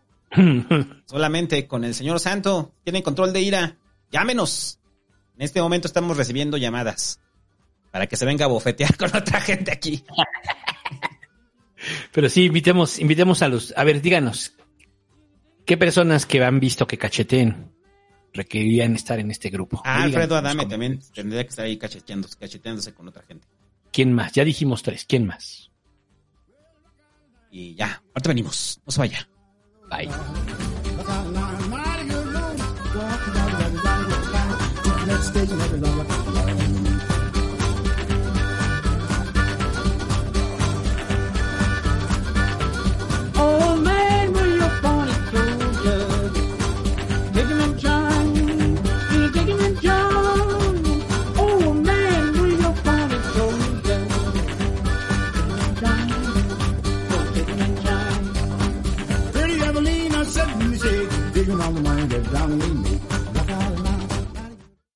Hola a todas.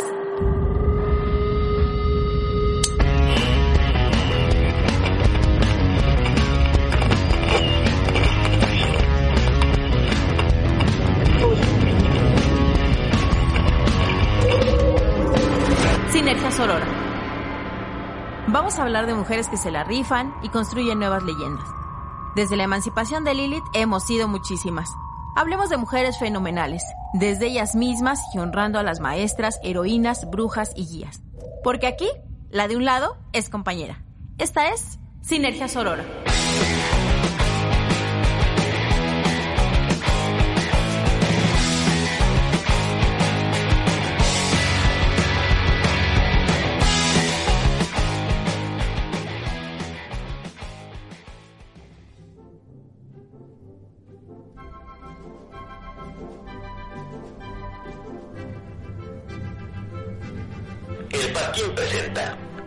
Manual del Perfecto Político Mexicano. Capítulo 2. Perredistas.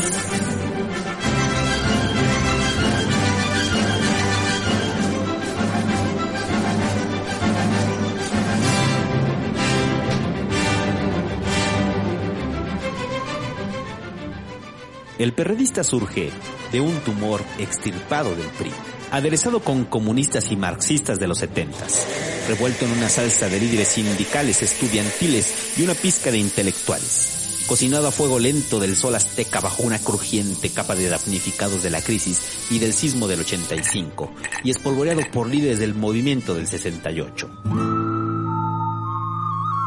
La profecía señalaba que un águila caída del tricolor se convertiría en el Tlatoani, que los guiaría a gobernar México. Los rojos se convirtieron en amarillos, la hoz y el martillo fueron reemplazados por el machete y el nopal. El traje sastre se cambió por jeans y camisa blanca. El ideal revolucionario se volvió el ideal comunista. Los militantes se volvieron compañeros y los ñeros se convirtieron en candidatos.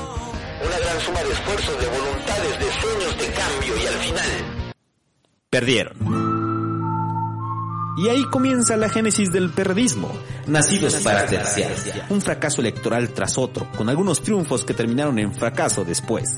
es así como se define la personalidad de un periodista. Ávido lector de la jornada, amante del chamuco en su primera época. Su canal favorito es el canal 6 de julio y su música favorita es la música de protesta latinoamericana o todo aquello que se pueda presentar en Avenida Reforma gratis. Como los perros, la primera camada es casi raza pura, gente que fue a la escuela, lectores de Marx, hijos de prominentes políticos o luchadores sociales, un pedigrí abolengo priista. Sin embargo, como todas las cruzas, las razas se descomponen y al final no sabemos si son Perros o tlacuaches. o quizás mapaches. Llegó el 97 y parecía que la profecía se cumplía. El águila se alzaba sobre la Ciudad de México. Cientos de mapaches la coronaron. Parecía que Cuauhtémoc sería el Tlatoani nacional. Ni Pancho ni Chente, presidente. Pero oh sorpresa, el zorro se comió al águila. del cual hablaremos en el capítulo 3.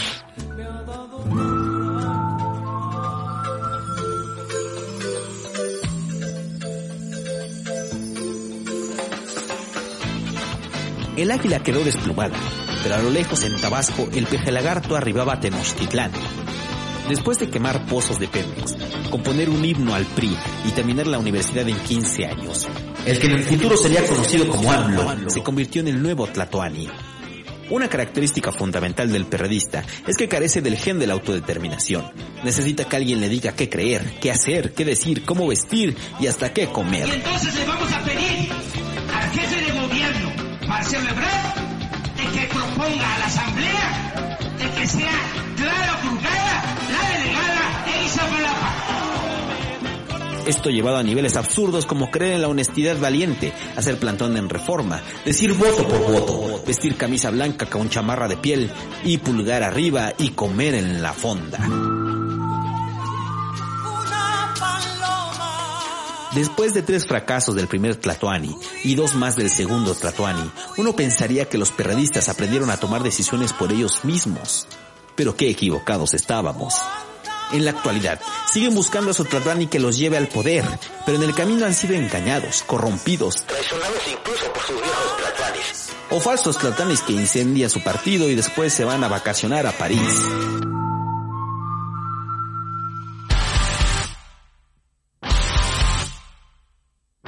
Los periodistas están tan necesitados de una figura paterna que son como huérfanos rogándole a desconocidos que sean su papá. Es así como Marcelo y peor aún Mancera han ocupado el cargo temporalmente.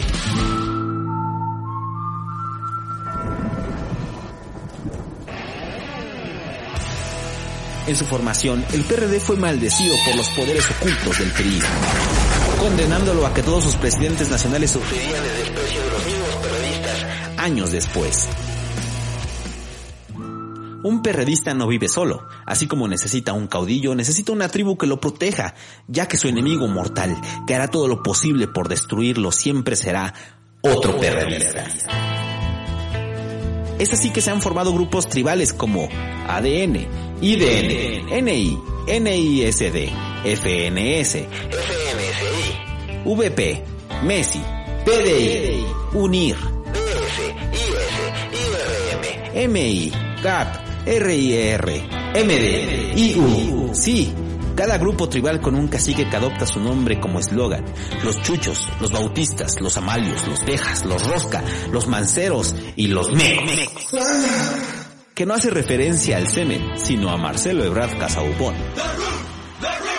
Actualmente los mapaches dominan el partido, perfeccionaron el fino arte del ratón loco, la urna embarazada, el carrusel, el acarreo, Operación Tamal, entre otros.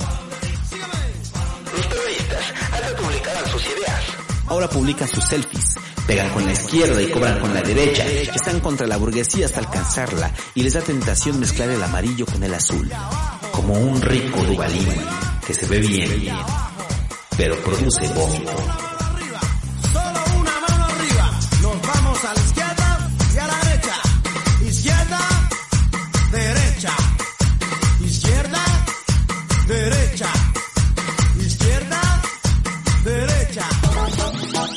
Actualización.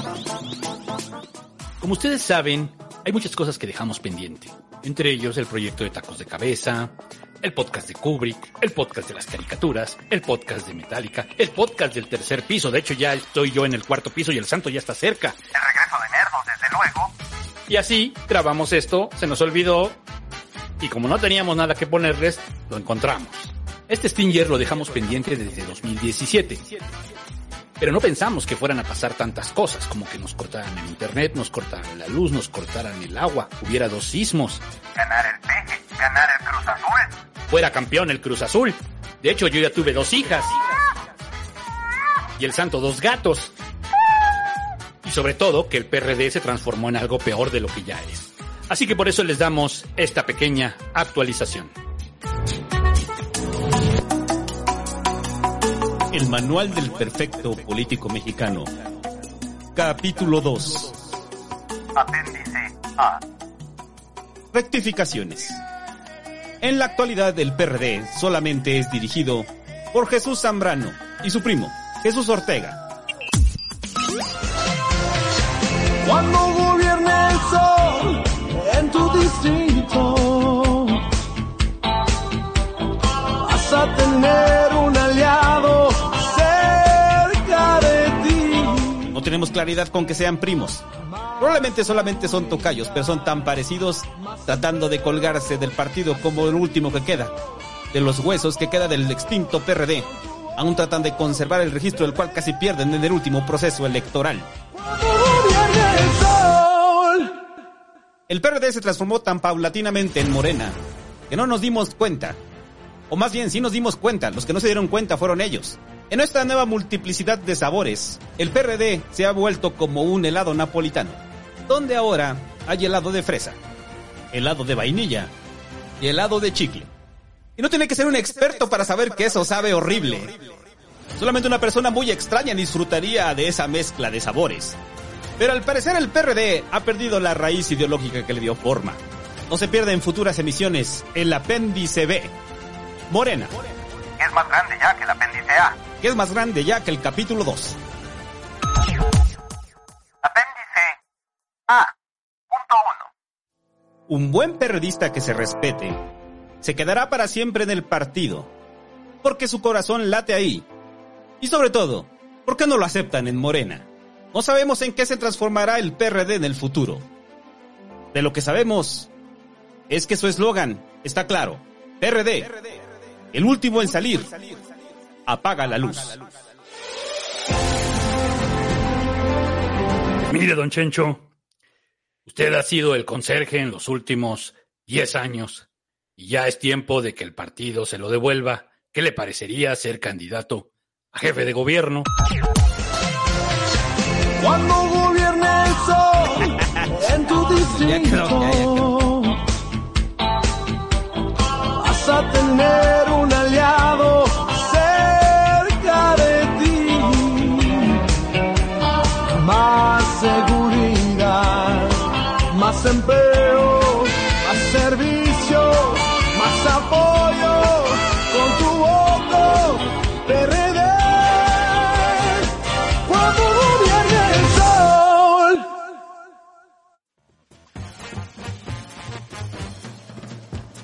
Estamos de vuelta en el Pasquín y Superchats. Muy bien. Ay, sí me escuchas, ¿verdad? Sí. No, espera, es que yo no me escucho. Lo tenía en modo Bluetooth, espera.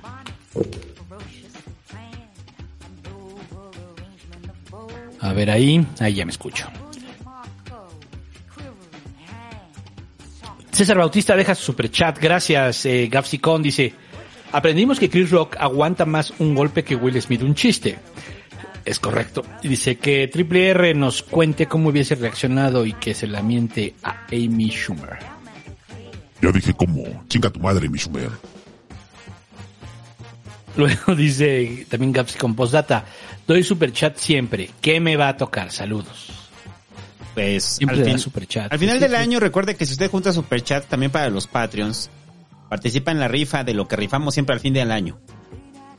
Mientras más de, más participa. Pues eh, las cangureras prácticamente se las llevaron todas los Patreons, güey. Sí, prácticamente fue de Patreons. Ajá. Sí, es que ya hay mucha banda en Patreon, estaba viendo. Está chido, qué bueno. Ahí se les agradece de verdad. Vamos a hacer una, vamos, siempre es un desmadre estarlos mencionando, pero lo que sí vamos a hacer es una captura de, de sus nombres y las vamos a poner ahí, ¿vale? Va a estar rotando entre las imágenes y, y el día del que hagamos también el programa. Eh, por cierto, la semana pasada hicimos el del sexenio de Fox. Bueno, el de Vicente Fox. Este, y quedó ahí en eh, fue en vivo mientras no sucedió este programa lo hicimos en vivo solo para Patreons entonces también bueno mm, luego dice Plasma Onion ¿para qué columnas si pueden usar los postes de luz? pero ¿de qué hablabas? ¿de qué hablábamos en ese momento?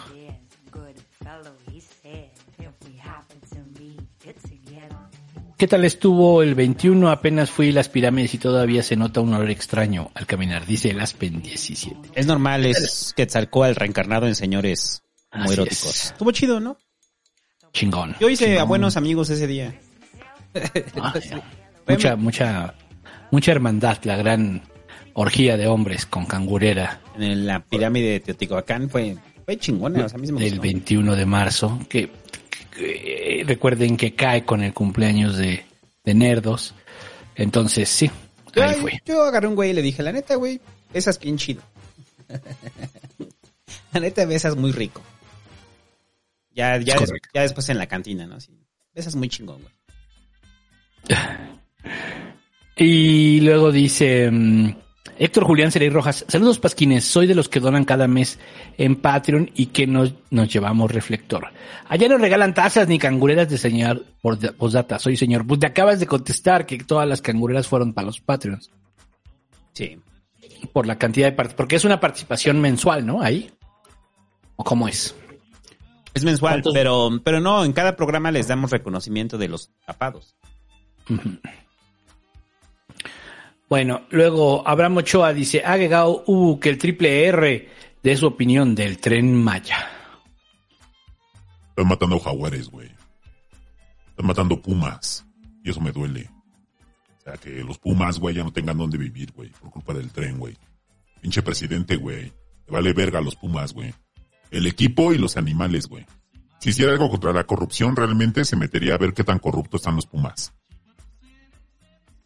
¿Cuáles? Los de... ¿Cuáles pumas? Son los corruptos. O sea, los animales o los del equipo. Los dos, los dos, güey. Pinche nido de corrupción en los dos.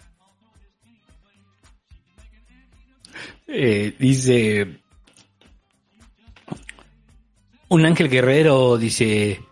Crítica Hit Podcast de noticias y novedades del mundo Pokémon. El Chocoflan ya nos escucha. Que nos diga Mickey su Pokémon favorito.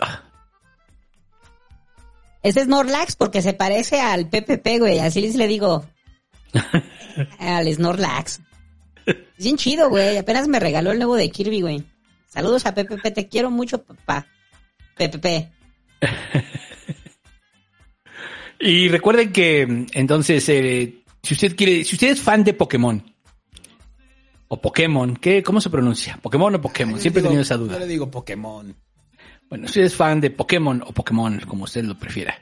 Si usted es fan, escuche Critical Hit Podcast y ahí usted puede saber todas las noticias del mundo Pokémon, que deben de ser muchas, muy interesantes para los fans de Pokémon. ¿Qué más? Luego dice Dora Moro, reportándome mis explicadores políticos, TQM. Creo que te Gracias. dos. Ah, ah, no, un- una, uno, uno, uno más.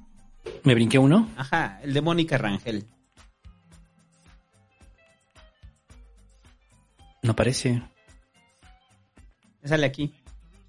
Mm, Dice, ver, yo también soy señora sin reflectores, aquí donando poco porque me quedé pobre el migala. Un abrazo, santo y búho, gracias. Gracias a Mónica Rangel, te queremos mucho. Ok. Gerardo Juárez dice, con voz de Ciro Gómez y en Morelos la Guardia Nacional detiene a José N. alias el Hobbit que se le acusa de, bueno ya, vas con voz de Ciro. En Morelos, la Guardia Nacional, no es el peje, ¿no?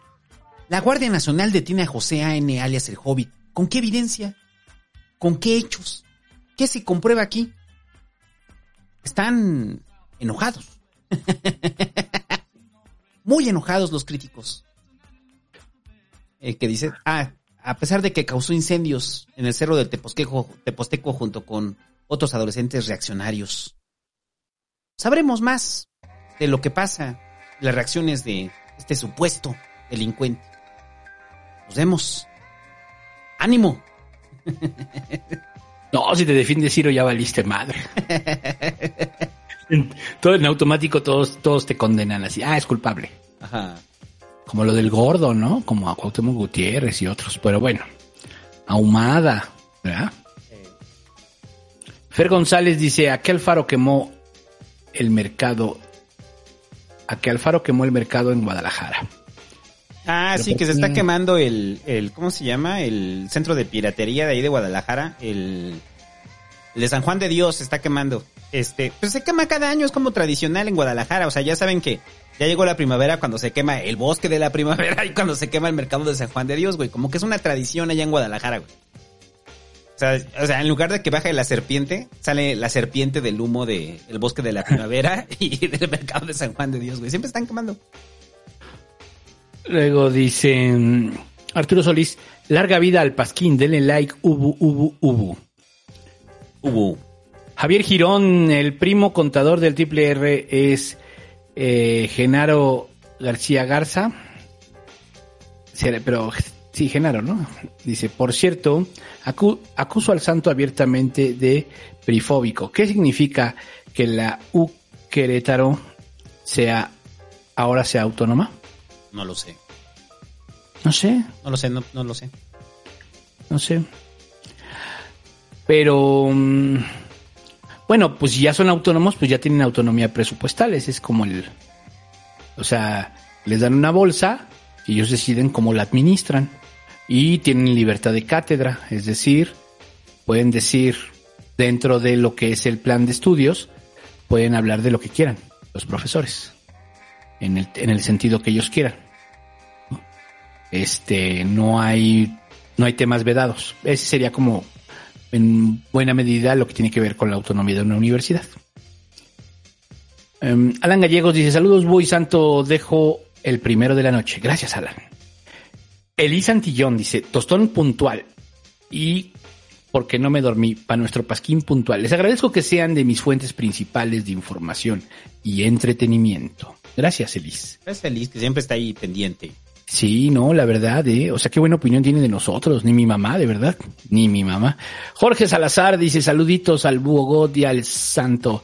Con muchas zetas. Dice, opinen del traslado de reos del Cerezo de Puebla y de cómo los reos con varo se la viven con champaña y mujeres. Eso es. los lujos en la cárcel. Eso ya está documentadísimo. Y claro que pasa. Tienen que ver con el dinero. Luis Suárez dice, mm, saludos Pasquines, con voz de AMLO.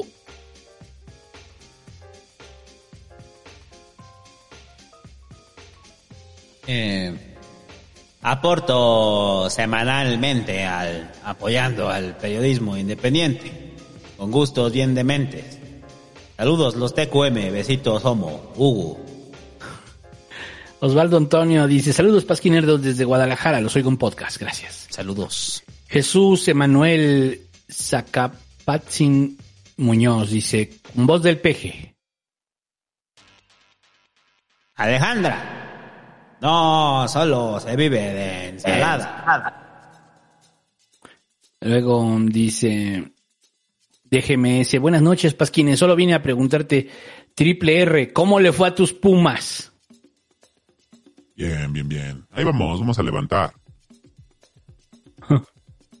Emanuel Mata dice, un Stinger del Hobbit haciendo la de Benito, por favor.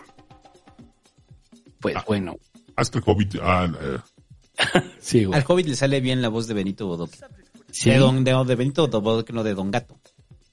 Ah, sí, de don, claro, claro. De Don Gato le sale, pero chida, ¿eh? Chida. ¿Eh? Tiene voz de Don Gato el Hobbit. Luego dice Carlos Cobian, te amo, te Lili, ya cinco años de aguantarme. Que Triple R me aconseje qué regalar de aniversario, pero que no se manche con mi esposa porque lo cacheteo. regálale un perfume. Porque yo estoy vendiendo, te paso mi catálogo. Pinche Ramiro, güey, ahora vende perfumes, y son piratas, ese es lo peor pedo, güey. Tiene que sacar lana. Estoy seguro que son piratas. Luego Carlos Morales, que Don Búho con voz de Chávez condene a Israel. Yo te condeno. ¿Qué es? ¿Cómo es? ¿Cómo es? Yo te condeno, Estado de Israel. Malditos neoliberales, yanquis de mierda. Cristian Duarte dice, los abogados de los padres de normalistas dicen que llevarán a Peña a juicio. Un día hay que hacer trending topic al pasquín en Twitter. Los quiero. Ah, sí, eso no lo hemos hecho, ¿eh? Sí, lo vamos a hacer en algún momento.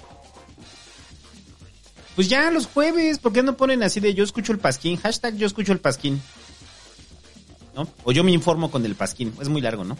Ah, pero incluso puede ser durante el tiempo, o sea, No, mientras están aquí, mientras lo están escuchando, hashtag yo me informo con el pasquín. Ya está, ya tienen un hashtag. Yo en el pasquín informo. están hablando de esto. Ah, yo me informo con el pasquín y ya con eso lo hacemos trending topic. Yo me informo con el pasquín. Va. Luego, mm, Alex Ian dice, Santo, mi esposa Analí me quiere engañar contigo. No, dile que no. Eh, está mal porque yo le pertenezco a Sandra Cuevas. Alejandro Arce me lo brinqué, dice, buenas, buenas pasquines, en mi trabajo todos mis compañeros son Ramiros. Manden consejos para no volverme loco. Cámbiate de trabajo. No te vuelvas loco. Cámbiate de trabajo.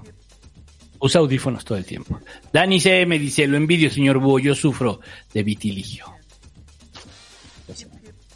Axel, bueno, pero tendrás otras cosas chidas, no te preocupes. Todo lo estamos hablando de la piel, no es importante. Eh, Ale, Axel Sandoval deja su superchat, muchas gracias. Manuel Torraba dice, saludos después de un año dejo de guachicolear con la voz del peje, mándenme ánimos. Para mis exámenes a la superior no me organizo para estudiar.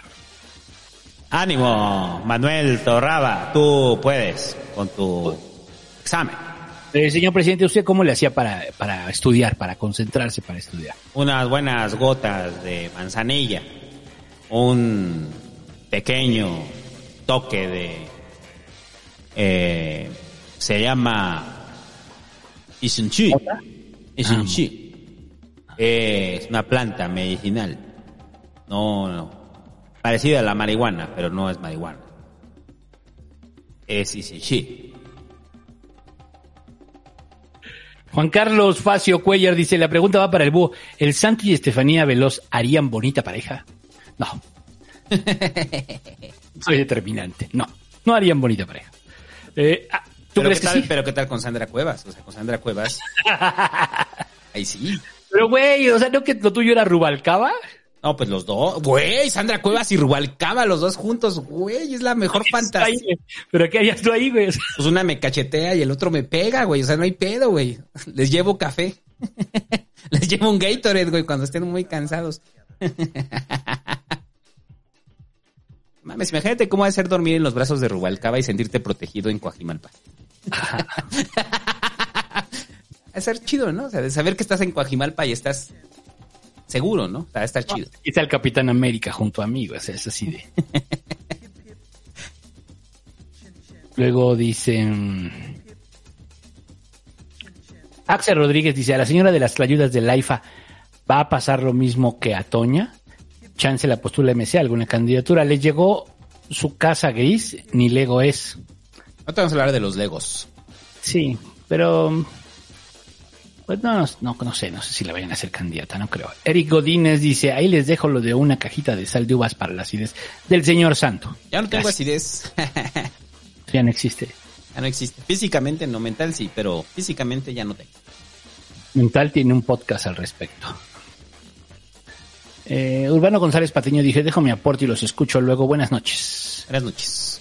Rodrigo Bernal deja su super chat y luego dice que el triple R le diga a mi novia Ariana un poema. Haz.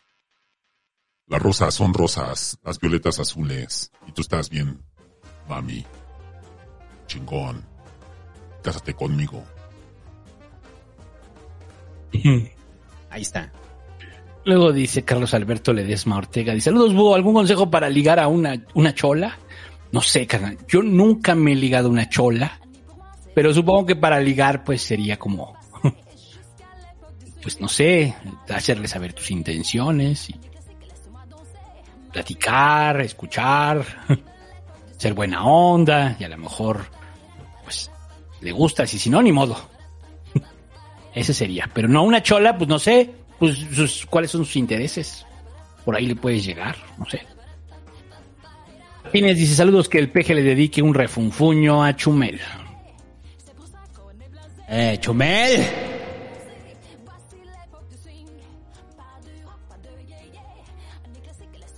Daniel, Dani Daniel, que no, que se le descompuso la barra espaciadora, dice. Ya se dieron cuenta que no es Morena quien defiende la refinería eléctrica. Abril 13, Macha y Platón. La refinería va. Eh, Posdata, el santo en el mix de CFE menos del 10% de, electrici- de electricidad se produce con carbón y combustóleo. No entendí. Que dice que menos, dice que eh, menos del 10% se produce con carbón y combustóleo de la energía. Que no es tanto. No, no sé. Hay que ver los datos. Alberto Ramírez dice, quiero recordar al santo una vez más que expertos señalan que murieron aproximadamente el 200 por, el 90% de 200 ajolotes liberados, huevos a Marina del Pilar. Ah, no mames, lo de los pinches. ¿Por qué me recuerdan lo de los ajolotes, güey? O sea, neta. Es la forma de que me ponen, que me ponen de malas, güey. El pedo de los ajolotes. güey. Te voy a banear, güey, a Alberto Ramírez, güey. Alberto Fierro dice, mm, hola Pasquines, ¿algún tip para ser buen jefe de equipo en la uni? Es exquisito contenido, mi mejor descubrimiento en pandemia. No hagas equipos con tus amigos, güey. Haz equipos con la gente que chambea. Sí, güey. Ese es el primer tip. El S Podcast dice, yo lo único que digo que hay que apoyar es a las refugiadas de Ucrania y Rusia. Esto es un llamado a ser solidarias, con solidarios con esas pobres almas. El humor del hecha de, de los norteños, güey. Saludos al hecha, güey. Ya lo dije del ese podcast, hecha, no entiendes. Bueno, saludos. También es, también es culé, también le cae en, en- en el podcast del Barça. Así que, saludos. Luego David Cruz dice, jajaja, ah, qué chidos son. Saludos y poniéndome al corriente. Este año voy por la cangurera. Chingón. Regina García Sánchez dice, no se apena el santo en la calle porque se excita. Probablemente. Depende, si eres Sandra Cuevas, sí, si no, no. O Rubalcaba. O Rubalcaba, no mames. Güey, ¿te No, imaginas? pero ese, sí quieres que te nalguee, ¿no? No mames, que Rubalcaba me nalgue, me pegue, me haga lo que quiera. Yo estoy esperando el momento en el que también lo manden a terapia para ofrecerle mis servicios a Adrián Rubalcaba, güey. No mames, qué chingón. Y aparte disfrazado de policía, como se disfraza. Uf. Uf. Que ni policía es, güey, pero pues así disfrazado de policía, así de... Así le gusta a él sentirse policía. Ajá. Omar Gómez dice, saludos desde el turno nocturno de la planta de tratamiento de aguas residuales de Arandas, Jalisco. Saludos. Saludos. Eh, Jesús Karim Vega Garay dice consejos para el concurso de oratoria nivel Uni Ubu. Pues no sé, nunca he estado en un concurso de oratoria nivel uni. Pues este, ¿qué será? Pues yo siempre les recomiendo que se compren el libro de las claves de la argumentación, que es de, ay, ¿cómo se de Weston, de Anthony Weston. Cómprense ese librito y está chido para, para darle forma, un poquito más de forma a todas las locuras que traemos en la cabeza, que están desordenadas y que normalmente las decimos desordenadas. Entonces, compren ese librito, las claves de la argumentación de Anthony Weston. Ahí te ayuda un poco como a entender cómo se hilan las ideas y, y, y haz unos buenos speech y practícalos y la entonación y esas cosas y ya. El S Podcast dice, mejor con Maru te queremos de primer damo en CUU. ¿Qué CU? Chihuahua. Ah. Maru Campos, ahí está. Jonathan Arella. Ah, ¿verdad? Y si no dices ni madres, güey. No, sí, Maru Campos, sí, pues claro que También, sí. también, también, También, sí. también que me cachetee. Jonathan Are- Arellano dice, quiero terapia, pero si me pudieras ahorcar también. Te doy terapia y después te ahorco, güey. O sea, no hay pedo. Pero bueno, a ver, ya para terminar esto, porque yo quiero. eh, es que muchos se van con la impresión de que el Pasquín, güey, no es un noticiero serio. Y, y yo realmente me incomoda mucho eso, que piensen que el Pasquín no es un noticiero serio. Eh, porque al final lo que hacemos es eso, o sea, echamos desmadre, hacemos bromas, hacemos chistes, pero todo eso en medio de la información. Entonces, no se vaya con esta imagen de mí, por favor, menos Adrián Rubalcaba. Oh, Dios. Ah. Adrián Rubalcaba, ya no me acordaba de ti. Eso quiere decir que no te estás proyectando bien en tu campaña. Así quieres gobernar la ciudad y gobernarme a mí. Oh, oh la edad te pega bien. Ese uniforme de policía hace que se marquen los músculos que están detrás de ti. Me gustas rapado. Te ves malo. ¿Nunca has ido a Canadá? Hay muchos calvos que les gusta acariciarse entre ellos. Pásale. ¿Tienes problemas para controlar tu ira en la campaña? Aquí te ayudamos. Ya son las 12.40 de la noche y se permite regresar a las fantasías con Adrián Rubalcaba que tenemos desde que surgió este programa. Así es. No te he olvidado, Rubalcaba. Espósame, castígame. He sido malo, me he portado mal. A mí lo que me sorprende es que Rubalcaba se siga vistiendo de policía, güey. O sea, eso es como el pedo. ¿Por qué se sigue vistiendo de policía Rubalcaba, güey? O sea, ¿todavía se viste de policía, así tal cual? Capitán América. Capitán América y Rubalcaba, güey. Capitán América. Y ya, este, después de la hora homoerótica, muchachos. Este. Oye, rápido, ya les puse en el Twitter la timeline de Star Wars. En mi Twitter para que lo vean y ahí viene como y lo que lo que y la recomendación, ¿no? Este vean todo como fue estrenado y utilicen la timeline para entender en dónde están. Y ahora sí, ¿qué sigue? Eh, ahora sí, el asunto del agua en Monterrey. Eh, los regios, como lo dije en la editorial, huelen feo. Siguiente noticia. no, pues. Pero ustedes pueden, ustedes pueden, porque allá son bien chambeadores. Échenle ganas y saquen agua. No, te hace falta agua. Cavas un hoyo, sacas agua y a la verga. Que claven, hagan hoyo y ahí sale. O sea, no se preocupen. El sur, al sur no lo necesitan para salir de esto. No se preocupen. A ver, pero. Para salir de este problema, ustedes no necesitan al sur. El sur, ¿qué? Pinche bola de huevones. Aquí ni trabajamos, bueno, en el sur no trabajan, ni en el centro administramos. Entonces, tanto administramos en el centro que el presidente ya tuvo una reunión con Samuel porque Samuel sí ve el asunto del agua en Monterrey eh, como algo grave. Entonces, eh, ya acordaron con los industriales de Monterrey, bueno, acordaron que les van a pedir a los industriales de Monterrey que eh, prácticamente sus pozos privados eh, los hagan públicos y que parte del agua que tienen para que es la producción industrial eh, sea destinado para el uso eh, habitacional, ¿no? Sobre todo porque las presas de Monterrey están en sus niveles más bajos históricos.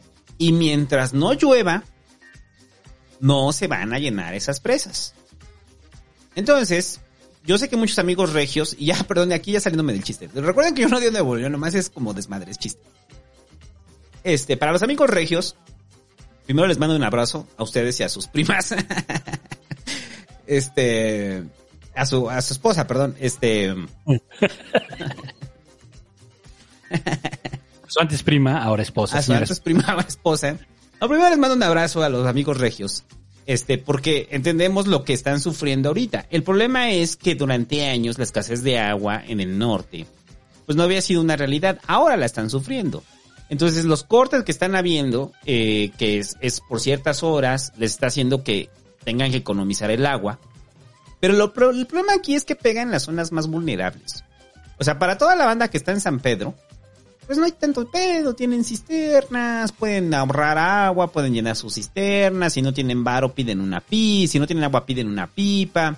El problema es para las zonas marginadas de Monterrey, porque a veces pensamos que, que Monterrey solamente es este San Pedro, ¿no? Eh, no, hay muchas zonas conurbadas en Monterrey donde la escasez de agua es real y, eh, y pues inevitablemente tienen que hacer el uso racional del agua, ¿no? Entonces ahorita el gobierno de Nuevo León está haciendo una campaña para que se racionalice el uso del agua. El problema es que eh, lo decía el secretario de Aguas de, de- de Nuevo León, o sea, decía que hay una cantidad de litros diarios por persona y están garantizados en lo mínimo. O sea, no es como la gran crisis hídrica, o sea, no va a ser Mad Max, ¿no? Pero lo que es un hecho es que tienen que hacer conciencia de la racionalización del agua. Pero por el otro lado, las grandes empresas, eh, creo que es una movida muy buena de, de- del peje junto con Samuel, de decir a los industriales que tienen que dejar de, de drenar tanta agua. Ahí estaban sacando videos en Nuevo León de que están regando los campos de golf. Entonces, muchos de los absurdos que conviven en Nuevo León es, hay, queremos pasto, cabrón, queremos pasto, queremos mi pasto porque pues somos gringos, entonces como somos gringos necesitamos pasto verde, ¿no? Entonces tenemos que regar el pasto si no se nos muere, ¿no? O sea, limpien las aguas negras y con ese riegan, no sean pendejos. Pues ustedes son muy buenos para, No, y, para esas cosas, ¿no? No, y fue lo que dijeron, que ya van a empezar a utilizar agua tratada, ¿no? En muchos casos. Eh, pero el, el rollo es que yo creo que la cultura de la, del cuidado del agua les está llegando a los regios y creo que van a tener que aprender a partir de aquí. O sea, es, es- va a ser un fenómeno que se va a estar repitiendo, ¿no? Pero mientras, o sea, o sea, para mí sí es, es este, es muy bueno lo que, lo que están proponiendo, que sí, que los industriales bajen su consumo de agua y abran sus pozos privados. el, decir pozos privados es una chingadera en, en un estado donde está sufriendo una sequía terrible, ¿no? Pues es que ya, ya más bien tendría que ser empezar a considerarse de seguridad nacional y quitar las concesiones. Pues es así de simple, ¿no? O sea, recordemos que todos tienen concesión. No, ¿no? Tienen un título de concesión que tiene cierta vigencia. Entonces es increíble que hay muchos pozos de campesinos en este país que no tienen título de concesión y estos hijos de la chingada sí. ¿No? Sí. Y, y, y creo que el movimiento, digo, para toda la banda también regia, güey, que les caga la injerencia del gobierno federal, pues creo que el gobierno federal está haciendo lo correcto, ¿no? En hacer una presión sobre los industriales para que suelten el agua. Porque la sequía no va a parar en dos meses. No va a parar en dos meses. Entonces, amigos de, de, de Nuevo León y sobre todo de la zona de Monterrey, van a tener que aprender a vivir con esto dos meses. Ajá, pues sí, es el meme de primera del Iztapalapense que voltea a ver al regio y le dice, primera vez sin agua. Sí. Ajá, de- yo- es que es como el rollo. El rollo es que cuando estás habituado a que abres el grifo y salga agua siempre, que eso tendría que ser como la normalidad, pues obviamente no, no ves la necesidad de racionalizarlo, ¿no? Y, Sí. y, y creo que eh, esto les va a servir mucho de lección a los regios, ¿no?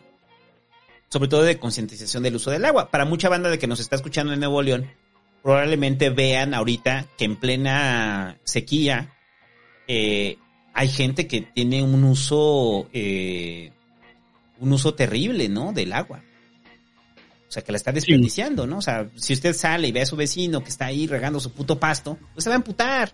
Si ve el autolavado, se va a emputar y va a decir, güey, yo no tengo agua, cabrón, ¿no? O sea, ve a la banda que está llenando sus albercas en San Pedro, güey, y dices, ah, sí hace un putero de calor, güey, pero necesitamos agua para echarle agua al baño, ¿no?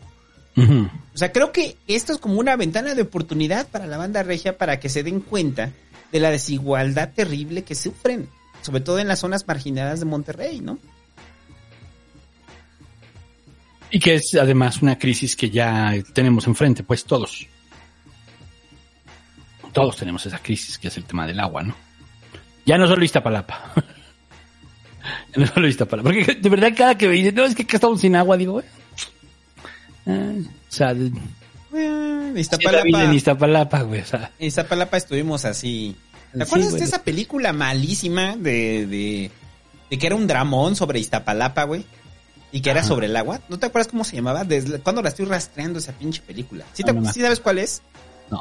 Que era así una película, güey, hecha por un white y entonces quería hablar, güey, de la tragedia en Iztapalapa. Entonces puso una escena, güey, donde llegaba la pipa y en esa pipa, o sea, tal cual se mataban por el agua, así, hijos de su puta madre. Sí. bueno, tampoco es para tanto, No, pero pues sí te peleabas para apartar la cubeta, ¿no? Yo sí me peleaba, ¿no? Sí, O sea, llegabas no con tus cubetas y así como las ponías primero para que, porque sabías que la pipa se iba a acabar, ¿no? Sí. Entonces, Sí, pero digo, no, no, no. no era que no. mataras a otro güey por agua, ¿no? Pero en esa película era algo así. O sea, sé, sé que para los white chickens en Iztapalapa la gente salvaje, lo puedo entender. Pero no, no es así. Les, les informo, no es así, tranquilos, no, no pasa nada. Pero bueno, entonces, eh, el asunto del agua en Monterrey no va a parar. Eh, eh, por lo menos dos meses. Entonces, tranquilos, amigos regios, racionalicen y espero que esto les sirva muchísimo para hacer conciencia, neta, sobre la necesidad de racionalizar el agua, ¿no? Y en general, de qué, qué tenemos que hacer como sociedad y darle la importancia, ¿no? Darle la importancia a los buenos drenajes, que hay que hacer un gasto en plantas tratadoras y humedales, que hay que reutilizar agua a nivel casa, pero también a nivel ciudad, ¿no? Esta pendejada del pavimento, de que, de que no, infil- no se infiltra el agua, pues es una estupidez, hay que darle una solución a eso. En fin, este, pues necesitamos eh, hacer conciencia del tema. ¿No? Hacer conciencia del tema. Bueno, ¿qué más? Eh, el asunto de la contingencia. Ah, sí. Pero ya se suspendió, ¿no? Ah, hoy la levantaron, la contingencia. Solo fue un día, ¿no? Va, va- va- va a llegar la contingencia, ¿eh? O sea, es nuestra tradicional contingencia pre- De primavera. de primavera, previo al periodo de lluvias. en la Ciudad de México. Por eso, cuando decía que los riesgos, los riesgos, los regios huelen feo, los chilangos estamos peor, güey. O sea, el, el, el, el aroma de la ciudad cuando hay contingencia es un aroma horrible. O sea, no sé si lo hayas notado en algún momento cuando hay contingencia, cómo huele la ciudad. Huele horrible, cabrón. Huele como Sí. a una mezcla de caca con smog, con este escape de camión. O sea, es horrible. O sea, eh, y muchas veces en, en, en, en otros años, cuando pasaba esto, siempre decían, ah, es el periodo de contingencia, ¿no? Pero de repente se extendían y se extendían. Me acuerdo que durante Mancera hubo una vez que duró como tres semanas la contingencia y no bajaba y te ardían los ojos, cabrón. Sí. Y estamos respirando veneno, los chilangos. O sea, sí, sí, chido chingar a la banda de, de, de Monterrey, pero los chilangos, eh, tal cual estamos respirando veneno, ¿eh? Y llevamos mucho tiempo haciéndolo, respirando veneno. Ya es, es que, es que a lo mejor para quien no entiende el fenómeno en la ciudad no es que haya muchos autos. Probablemente haya la misma cantidad o la misma proporción de autos de otras grandes ciudades de, y algunas mucho más. El problema es la olla en la que vivimos, que estamos rodeados por cerros, entonces eso permite que, más bien no permite que se, que se vaya el smog, que, que se, que circule el aire, entonces se va haciendo esta pinche olla, se va llenando, se va llenando de smog y el calor, bueno, la falta de lluvias, pues no permite que baje, ¿no? Que se vaya por, que al final también es otro pedo, al final de todos modos termina en el agua, ¿no? Ese es otro pinche problema, pero bueno, este, y pues ese ha sido nuestra, nuestra historia de los últimos años, ¿no? Sí, el- recordamos la de los años 90, de los 398 puntos y meca. Ahorita ni, ni- no estamos ni a la mitad de esa, de esa ocasión, ¿no? Que las aves cayeron, los pájaros, ¿no? Se cayeron muertos, etcétera. Pero, pues sí, es un problema de la ciudad en el cual, pues, pues no sé, pues no sé, o sea, siguen haciendo segundos pisos, siguen, le, le sigue ganando terreno las calles o sea, hay, hay- aquí se fomenta, pues, que sigamos en esta situación. Ese es el tema, se fomenta, ¿no? Eh, y apenas te metes tantito con su cultura del automóvil y se ponen loquitos, cabrón. Ajá, o sea, se fomenta. Entonces, pues, pues ese es un problema que tenemos que, con el que tenemos que vivir en Chilangolandia. Primavera de contingencias ambientales. Los ciclistas no contaminan y son los que más la pagan porque tienen dos opciones, o meterse a la contingencia ambiental arriesgándose a envenenar sus pulmones, o, eh, o no viajar, o no moverse, ¿no? Porque pues que pues podría ser en transporte público, pero, pero por eso el ciclista es ciclista, para evitar el transporte público, ¿no? O sea, es el más afectado, el ciclista es el más afectado de, de toda esta situación, ¿no? Es como la gran ironía, es el que no contamina, pero es el que sí, eh, bueno, es el que no está arrojando emisiones de, de, este, de CO2 de forma directa, pero sí es el que la paga. ¿Alguna vez te has salido a andar en bici en contingencia? Mm, no, no recuerdo. Yo una vez lo hice. Eh, y andaba por reforma. Y no mames, no lo vuelvo a hacer, güey. Se siente muy feo, muy, muy feo. La contingencia en, en bici. Sí. Entonces, pues, pues sí, es un desmadre, es un desmadre este, este asunto. Este, pues lo ideal sería que no utilizáramos tanto el auto, que utilizáramos más el transporte público, mm, haya más espacios para caminar. Hoy estaba, estaba en una calle y me di cuenta de que, y hay muchas calles así en las ciudades, ¿no? En las cuales hay una calle y la planeación te dice que hay una banqueta en donde solo cabe una persona para que haya espacio suficiente para que se pueda estacionar un auto y circular otro, porque es muy angosto. Esto es una realidad en muchos lados, cuando desde el principio se pudo haber planeado que por ahí no pasaban los autos y se hiciera una calle mucho más adelante por donde deberían de salir los autos. Pero eso no fue planeado así, ¿verdad? Bueno, este, entonces cuando dicen es que tienes una visión muy chilanga, pues eso es acá y usted que vive en su pueblito o allá en otros lados, pues sería bueno que se dé cuenta de que estos pinches problemas que tenemos en la ciudad eh, fueron porque fuimos muy blanditos con este tema, ¿no? Tenemos un chingo de, de contingencia, también la industria aporta, por supuesto que también la industria aporta un chingo, y este, y pues ni modo. Pero no al nivel de los autos. Pero no al nivel de los autos. Los autos, o sea, es, esa es como una fórmula comprobada. Se activa el doble y no circula y baja la contingencia.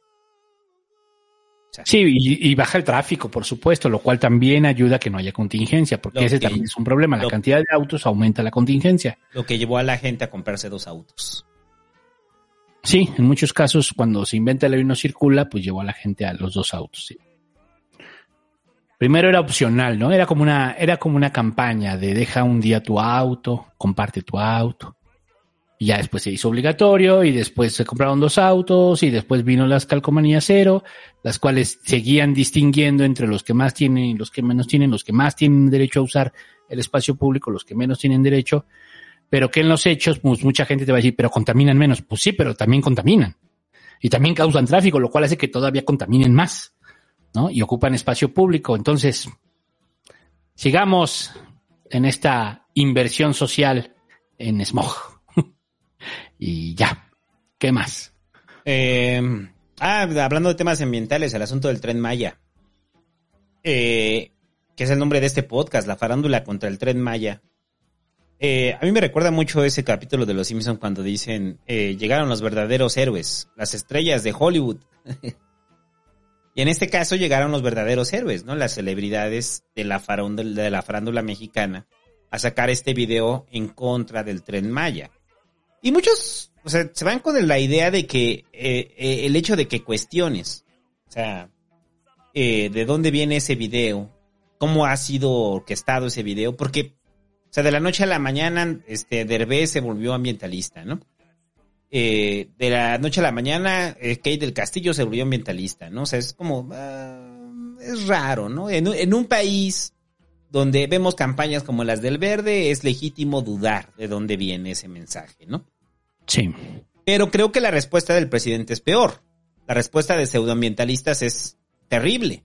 Porque ni todos los que están ahí, o sea, se, de la noche a la mañana se volvieron ambientalistas, ni todos los que están ahí eh, solamente están utilizando el reflector para hablar de un tema que probablemente desconozcan. No, hay un sector de, de ellos, entre ellos Rubén Albarrán, que dentro de la militancia ambientalista, de la militancia de PETA, sí han tenido un trabajo activista durante años. ¿no? Entonces, meter a todos como en esta casilla de pseudoambientalistas me parece un error grave del presidente. Creo que, que, que no, o sea, sí tienen un respaldo y tienen un respaldo también de varios sectores académicos. Y tampoco nos vamos a ir con la idea de que el tren Maya es una obra inocua, en la cual va a correr el tren Maya, no van a degradar absolutamente nada y van a estar corriendo los jaguares ahí al lado, ¿no? No, el tren Maya degrada.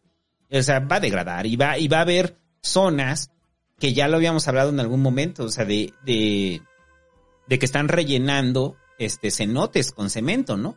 Están rellenando cenotes con cemento para que pase el tren Maya.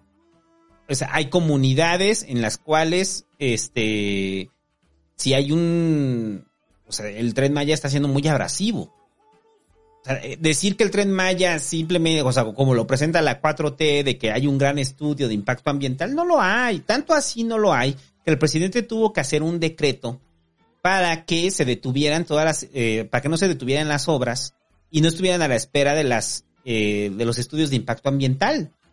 Sí. Así fue, por eso está ese decreto. Decretazo. El decretazo del presidente para que yo quiero construir mi tren y me vale verga. Vale verga el jaguar.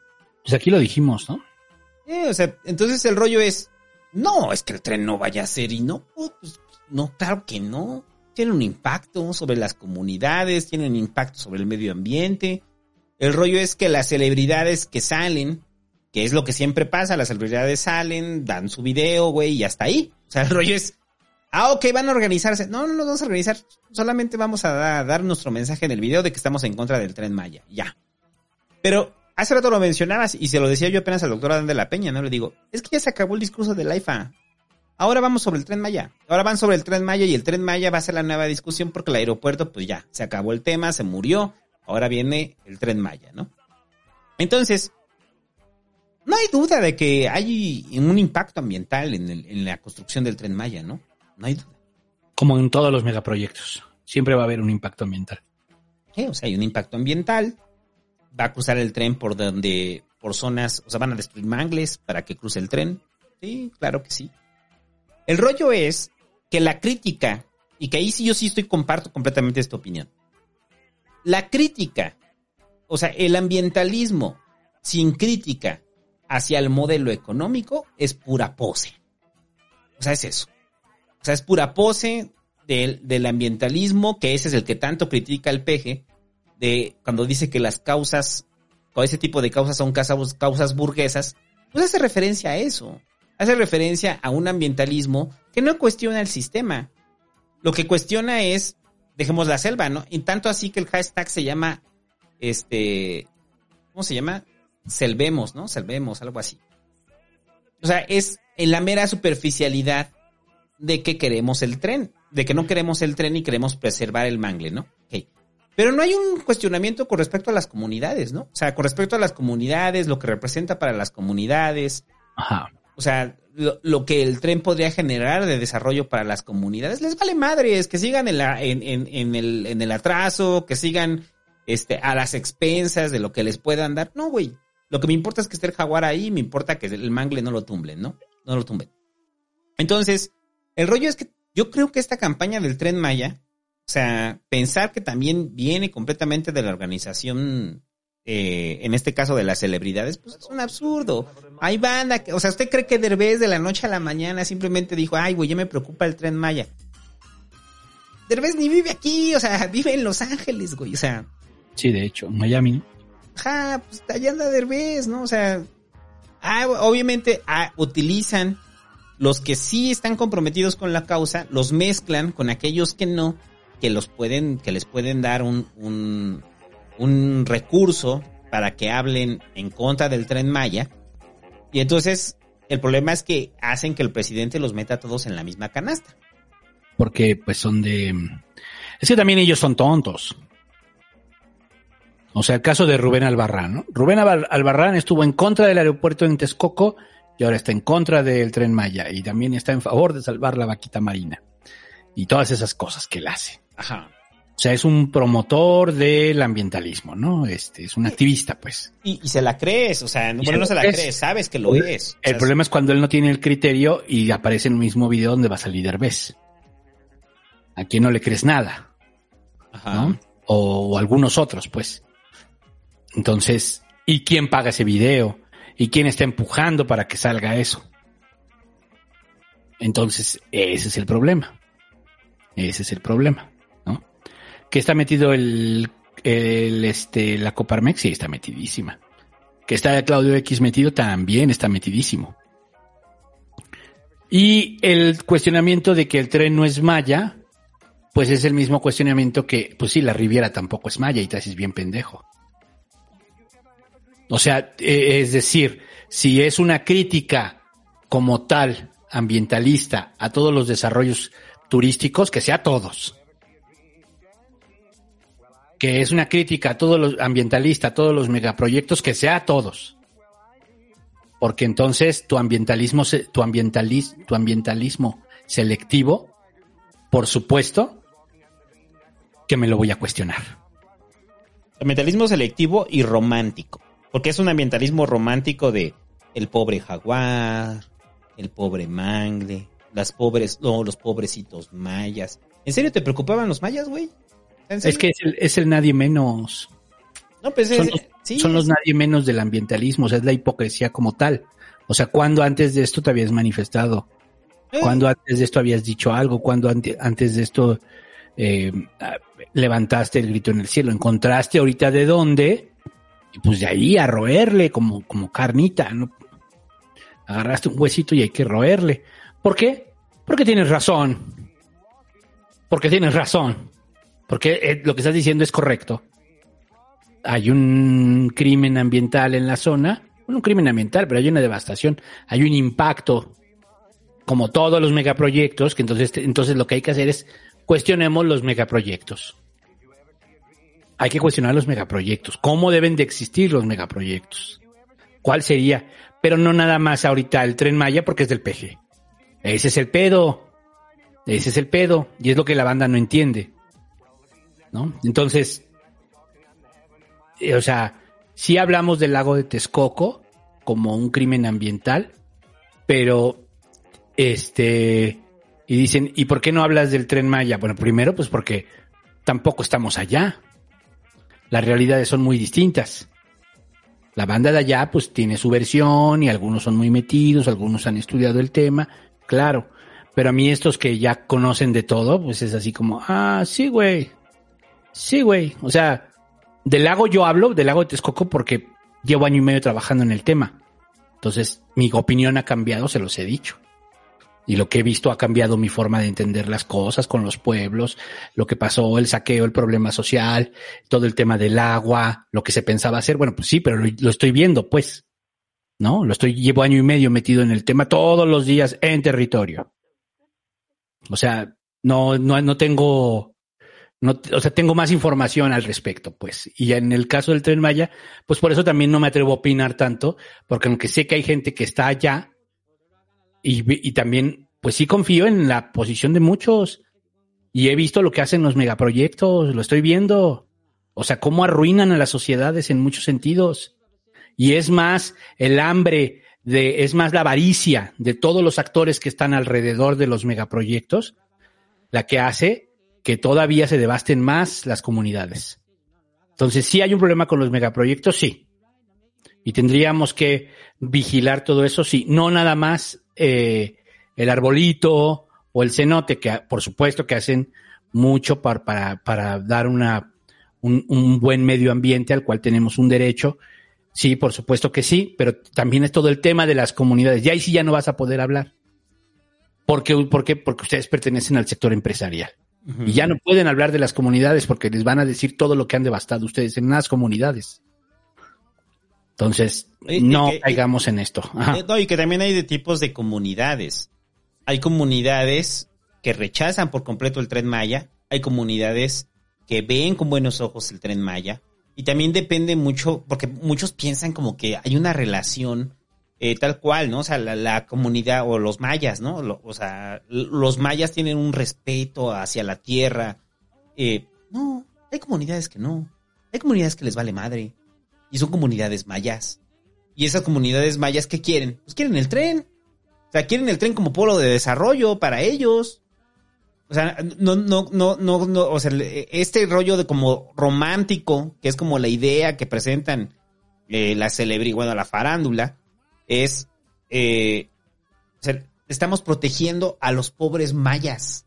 Es así como de, güey, las propias comunidades tienen sus dinámicas, ¿eh? Y entienden las propias comunidades y sobre eso van decidiendo. Entonces, que de que, de que sí va a ser abrasivo el tren Maya, pues sí. Y lo hemos dicho en varios pasquines. O sea, de por qué han parado la obra en varias ocasiones, pues sí, y que ha tenido que, retra que, que re- hacer, rehacer el trazo. Mover el trazo y hacer y rehacer pedazos. Porque sí, en la claro. península no puedes avanzar un pedazo sin encontrarte un cenote, güey. O sea, perdón, pero así es la pinche península. O sea, o sea, apenas que andábamos ahí por la península, o sea, es increíble, o sea, neta, o sea, vas pasando y así, ah, pues aquí también vendemos comida y abajo hay un cenote, o sea, o sea, los cenotes están por todos lados, apenas cavas y sale un cenote, ¿no? Apenas cavas y sale un área protegida, o sea, o, Sí. o de repente apenas estás ca- ca- este, cavando y sale lina, ¿no? Sale lina así de, uy, güey, no puedes cavar aquí, ¿no? Entonces, el problema es ese, que desde- bajo el decretazo que dio el presidente, fue, todo esto está entorpeci- entorpeciendo la construcción del Tren Maya. Y así como fue con el Felipe Ángeles, yo necesito sacar el Tren Maya el siguiente año. Entonces, los estudios de impacto ambiental me los paso por los huevos. Y bien lo que, lo, lo que decías ahorita, o sea, ¿tienen razón? Sí, sí la tienen. O sea, el- el- el- o sea la, la farándula, eh, ¿podemos cuestionar sus motivos? Sí, eso es aparte. Pero de que tienen razón, tienen razón. Sí. Pero no es el primer gran proyecto que es completamente abrasivo. O sea, que es completamente abrasivo en su construcción. Ahora, es, es el asunto de sopesar. ¿Cómo vas a sopesar la construcción del tren Maya con los beneficios que puede traer hacia las comunidades? Y ese es el balance que hace el presidente. El presidente hace un balance y ese balance es, vamos a traer un mayor beneficio a las comunidades, sí, vamos a, vamos a tener un impacto, pero prefiero el beneficio es a las comunidades, ¿no?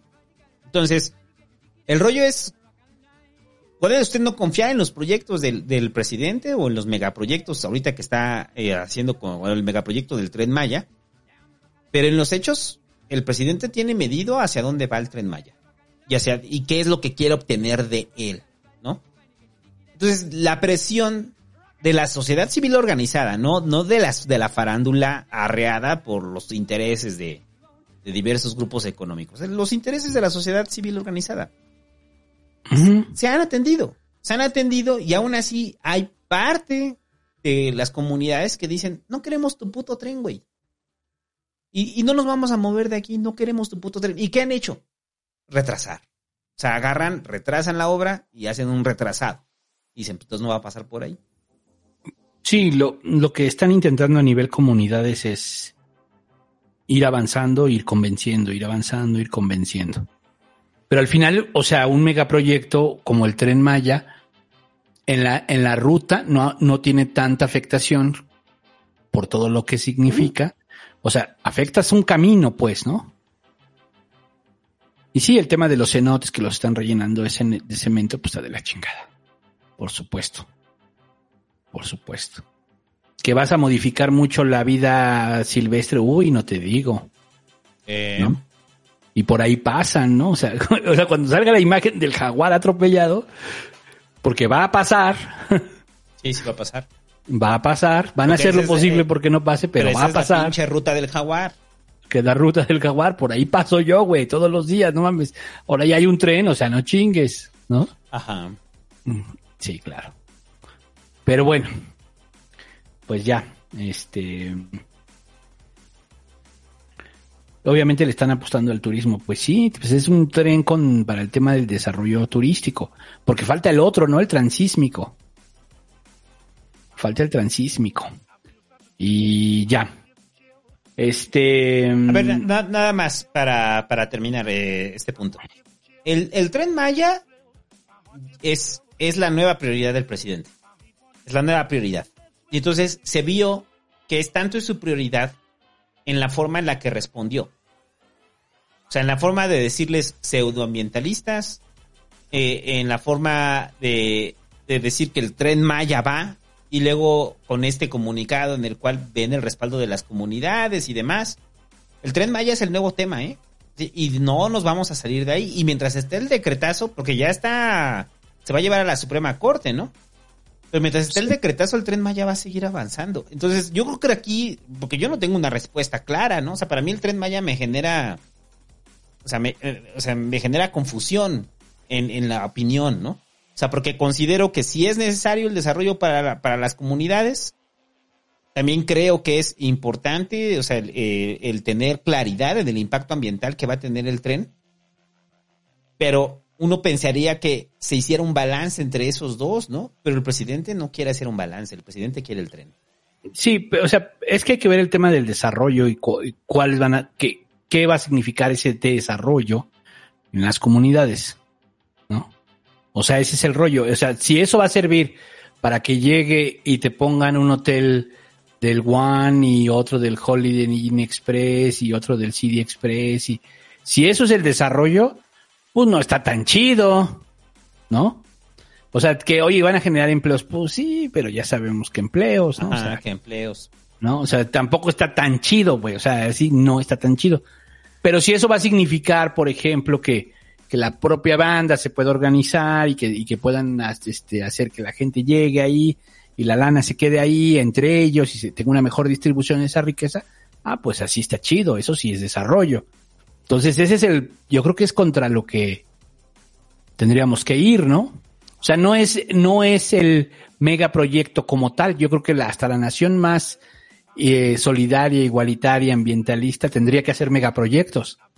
O sea, vamos a pensar en ese, en esa utopía, eh, así donde ya hay- se distribuye la riqueza. Hay que hacer megaproyectos de todos modos. Es algo que tenemos que resolver. El tema es cómo. El tema es cómo. Y, mm, y yo ya. Y ya, eh, a ver, eh, el asunto de la masacre, eh, en este palenque clandestino en Michoacán, eh, 19 personas asesinadas eh, a tiros por un comando armado que llegó por la noche eh, en Sinapecuaro, Michoacán. Eh, eh, la respuesta es la respuesta de siempre, ¿no? Son grupos del crimen organizado que se están peleando entre ellos, se están peleando la plaza. Ah, bueno, ok, entonces no importa. Ah, no hay pedo. No, no pasa nada. Y no solo eso, el presidente en la mañanera eh, va y dice este dato, que no sé de dónde lo sacó, pero dice que el 75% de los asesinatos en México son producto de enfrentamientos entre bandas del crimen organizado, ¿no?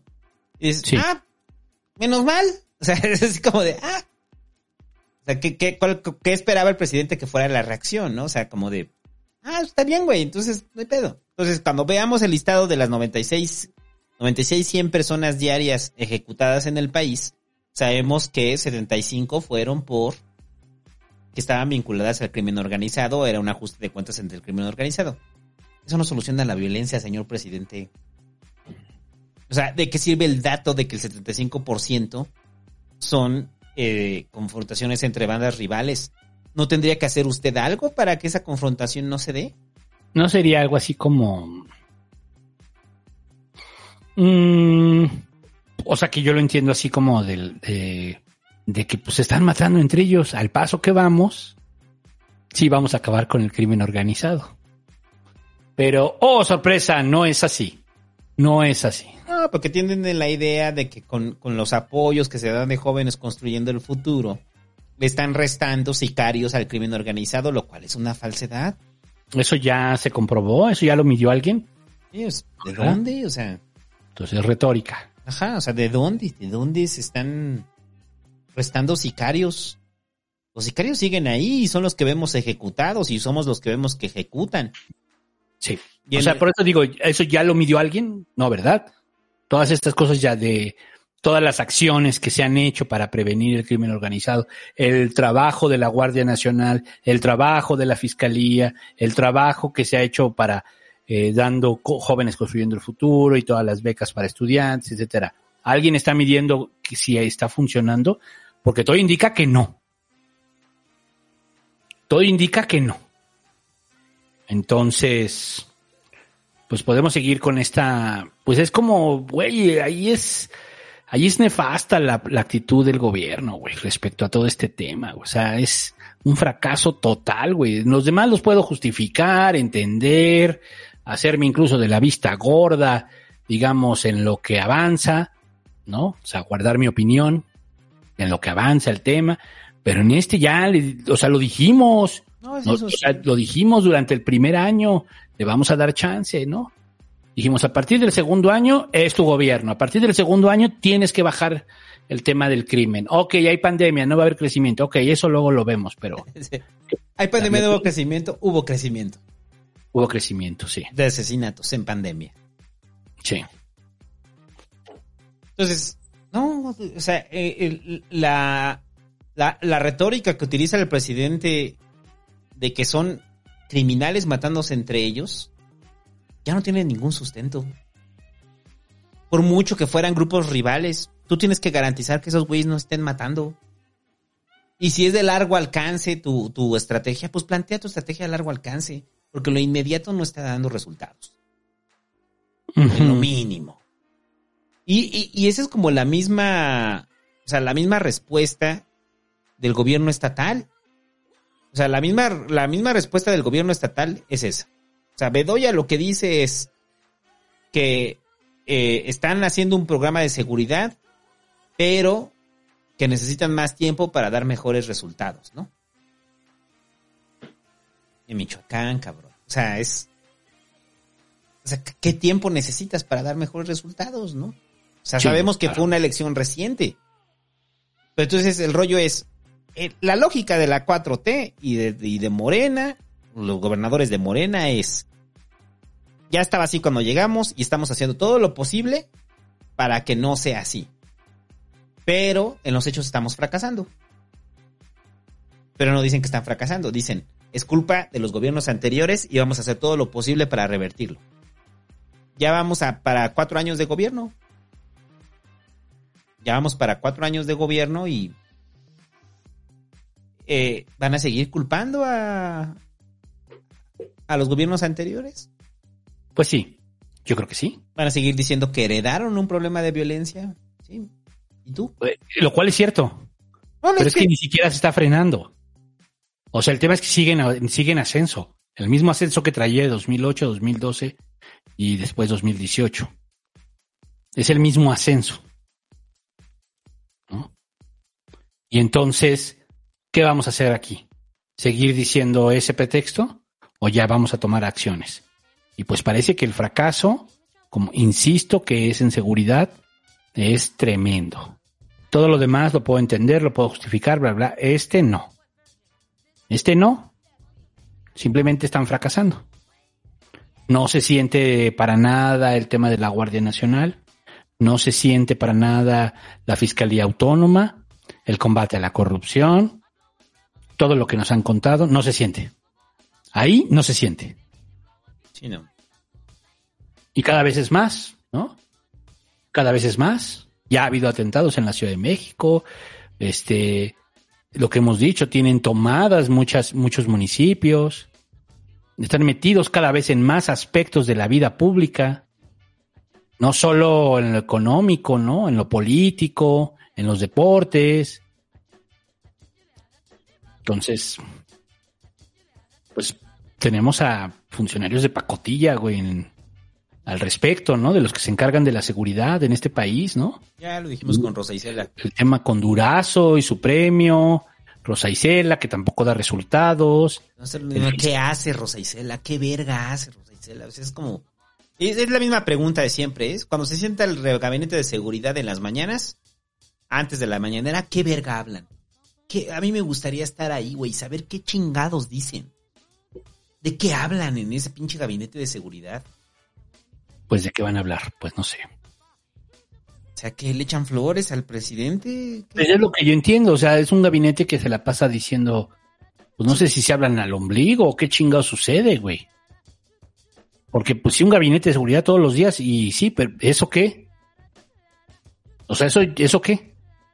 Nada más es para decirme que estás consciente del problema, ¿de verdad? Esa es la explicación. Porque el problema es que tu receta no, no funciona, ¿eh? Y no se ve que la vayan a cambiar. No se está hablando de nada que la vaya a cambiar. No, o sea, se abrió el tema cuando estuvo ahorita para, la, para el asunto de la marihuana y escuchas hablar al general Chencho de, de, de la marihuana y las posibilidades de despenalizarla y el presidente dice que, que no, ahorita no. Dices, ¿qué pedo? O sea, ¿qué pedo? ¿Qué estrategia? ¿Qué, qué, qué, qué, qué, qué giro le vas a dar? No hay ni un solo giro. La apuesta es quitar, restarle sicarios al crimen organizado, que no tiene ninguna medición de efectividad. Es la respuesta. Sí, la respuesta.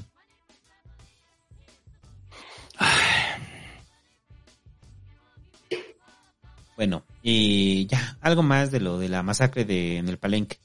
Mm, no, vamos a, mm, a lo de la casa de los Legos. Este tema es muy importante porque todo el mundo habló de ello. Eh, cuando yo pregunté, hagan los temas en la semana y en el grupo de Pasquín me da acidez, la casa de los Legos, todo el mundo así estaba como muy así, muy preocupado por la casa de los Legos, ¿no? Pues salió la casa gris de los en Lego. Obviamente no lo hizo Lego, lo hicieron los panistas. Dicen, ¡ay, no existe! Pues claro que no existe. O sea, la gente entró, entró a Amazon a comprar, Ajá, que intentó comprar, A, a ver dónde la hallaban. a ver si encontraban la casa gris, ¿no? Pero alguien se puso muy este creativo y dijeron, ¿sabes qué sería muy bueno? Hay que hacer una casa gris con Legos y hay que sacar que ya salió la casa gris en Lego. No, vamos a estar en todos los periódicos y toda la gente lo va a ver, güey. Oye, güey, pero hay un pedo de violencia muy cabrón, se necesita Ah, no, ideas, no. que alguien le meta, que abra el debate, que se metan, que no solo sea grilla. No, no, no, los Legos, los Legos. O sea, ahí, mándame a hacer así al PG, pero bonito, ¿eh? En Lego. O sea, que se vea, que se vea que es él. ¿Qué? ¿Qué, qué, qué pedo, güey? O sea, neta, y, y a mí me da risa la conferencia de prensa del grupo parlamentario del PAN en el Senado. Que están ahí todos formados con la casa de Legos ahí enfrente, güey. O sea, es... es decir, neta, para eso les da, güey. Neta, para eso les da. O sea, Es lo que hay, es lo que hay. eh, a ver, el, el tema y el, el tema del presidente después de que se enganchó, como que ya entendió que no se va a enganchar con lo de José Ramón. Y después de eso recibe la noticia y dice, ah, están desesperados. Están desesperados. Y les dice ternuritas, los pendejea y siguen su pedo, ¿no? O sea, entendió el error que había cometido en el hecho de engancharse con el asunto de José Ramón, ¿no? Pero la oposición, como siempre llegan tarde a todo, llegaron tarde con su casa de los Legos. Esto hace un mes. Probablemente hubiera estado bien, ¿no? Sí. O sea, dices, ah, ok, pero ahorita en la opinión pública el tema, ya lo dijimos, le costó cuatro puntos al presidente y se murió. Ya se murió el tema de José Ramón. ¿Y ya hay nuevas de Oráculos o cómo va? Así no he visto, a ver, déjenme ver rápido. En Oráculos, ¿cómo va la aprobación presidencial? Sigue igual. No se ha movido de ese 58%. Eh, solo hay dos encuestas de marzo, entonces hay que esperar a las de abril. Solo hay dos encuestas de marzo que son las que se están promediando en este momento y que indican el eh, 58% de aprobación, que sería su punto más bajo en todo el sexenio. Ajá. Pero tuvo algunos de un 59 y luego levantó. Entonces, pues la caída no fue tan grande, insisto, y luego levantó. Ya no trae ese 70 81% que llegó a tener en febrero de 2019, unos seis meses después de empezar. No, menos, no. Realmente el, el que tres meses, tres meses, que es el punto más alto, ya no. Pero tampoco es preocupante para él en este momento, ¿no? Bueno, No es preocupante. Entonces, pues la casa gris, pues se va a ir, parece que se va a ir olvidando, ¿no? Si no hay algo más. no sé, ya, o sea, pues digo, los puntos que le podían restar de la casa gris ya se los restaron. Ya. Y el rollo es, la oposición llega tarde, ¿no? Y este asunto de los legos, a ver, si este asunto de los legos brinca es porque es un ridículo. Solamente los derechairos se encumbran en ello y dicen, ah, ja, ja, ja, qué cagado, ¿no? Vean, vean cómo fuéramos noticia en todos lados. Eh, solamente eso. Solamente es un, es, es, es, es un mensaje para el beneplácito de ellos. Ya. ¿Se Pues sí, porque, o sea, que o sea, alguien lo convence, ¿no? Que ¿Usted cambió su opinión al ver la casa de los legos? Es parte del bullying político, es así, así funciona. Ok. ¿Y dónde está la intención? ¿Y cuál es la intención? ¿Solo reír? ¿Está bien? ¡Ey, qué cagado! Ochil ahí, ja, ja, ja, sí, está bien cagado. Y ya, Sí. se va a olvidar. Sí, ya. Se va a olvidar. ¿Qué más? Eh, a ver, estos ya son punteados. El asunto de la revocación. Eh, Ay, sí y no. Porque el PG sí abrió la puerta a hacer una reforma política otra vez. Entonces, sí, ajá, la revocación en qué va. la revocación, recuerde que es el 10 de abril, o sea que va a ser de este domingo en 8. Eh, recuerde que ahorita eh, se va a meter a la Suprema Corte el rollo de que los funcionarios no puedan promover eh, la revocación. Ya, pues ya no tiene sentido porque los funcionarios ahorita van a hacer todo lo posible para promover la revocación. A diario, por lo menos aquí en la Ciudad de México, vemos espectaculares para que vote por el sí a AMLO. Yo sigo enojado con la revocación, se me sigue No, pero pareciendo... son cosas distintas, ¿no? ¿Quién, quién pone los espectaculares? ¿De aquí de la ciudad? El INE. ¿Eh? El INE, ¿no? O sea, los de No, la... pero estos que de, de yo con AMLO y las lonas que hay colgadas por todos lados. ¿Quién ah, las no, está esa es poniendo? Morena. Morena. Ok. O sea, el INE tiene la obligación de poner espectaculares para llamar a la revocación de una forma neutral. Exacto. Y lo que plantea, lo que se plantea es que los funcionarios también pue- pueden llamar a Yo puedo contratar en este- la consulta, no por el sí, no por el no, sino simplemente a participar en la consulta. Yo como funcionario puedo contratar espectaculares. Yo como partido puedo contratar espectaculares. Yo como AC puedo contratar espectaculares. Y hay espectaculares por toda la ciudad de que siga AMLO, ¿no? Que es Morena, que, o sea, ahí decimos, ese es Morena, ¿no? Los grupos de Morena en la ciudad. Sí. sí. Que están violando la veda, sí, pero no está normado. No está, no está normado a ese nivel. Ajá. Oye, que es injusto. Eh, sí, probablemente sea injusto bajo los parámetros legales actuales. La realidad, ya lo hemos dicho, democracia para infantes. Todas estas restricciones. Sí. Democracia para menores de edad. Eso es lo que tenemos nuestro sistema democrático en muchas cosas. Pero, bueno, este, se lleva a cabo entonces el día 10. Eh, en este rollo mismo con el INE, y no lo, no lo punteamos, pues el rollo de que eh, las propuestas otra vez van con lo mismo, hay que quitar los plurinominales, claro, el partido que Ah, sí, gobierna siempre lo propone, recuerden, este, porque es al que le conviene, lo que no entiende es que después va a volver a hacer oposición y va a chillar por esos plurinominales. Y eh, pues que ahora los eh, magistrados del Tribunal Electoral, así como los consejeros electorales del INE, puedan ser electos en las urnas. Es decir, que cualquiera se pueda posponer y la gente vote. Claro. Vamos a confiar en Ackerman. Ajá. Vamos a confiar que Ackerman va a ser un buen consejero electoral. Por supuesto. Noroña como consejero electoral. Sí, claro. Vamos a confiar en ellos, que ellos puedan ser buenos consejeros electorales. Entonces, pues no, la verdad es que, pues no, no mamen. ¿No? O sea, eh, otra vez el populismo aquí en la carga de cómo me meto en lo electoral, ¿no?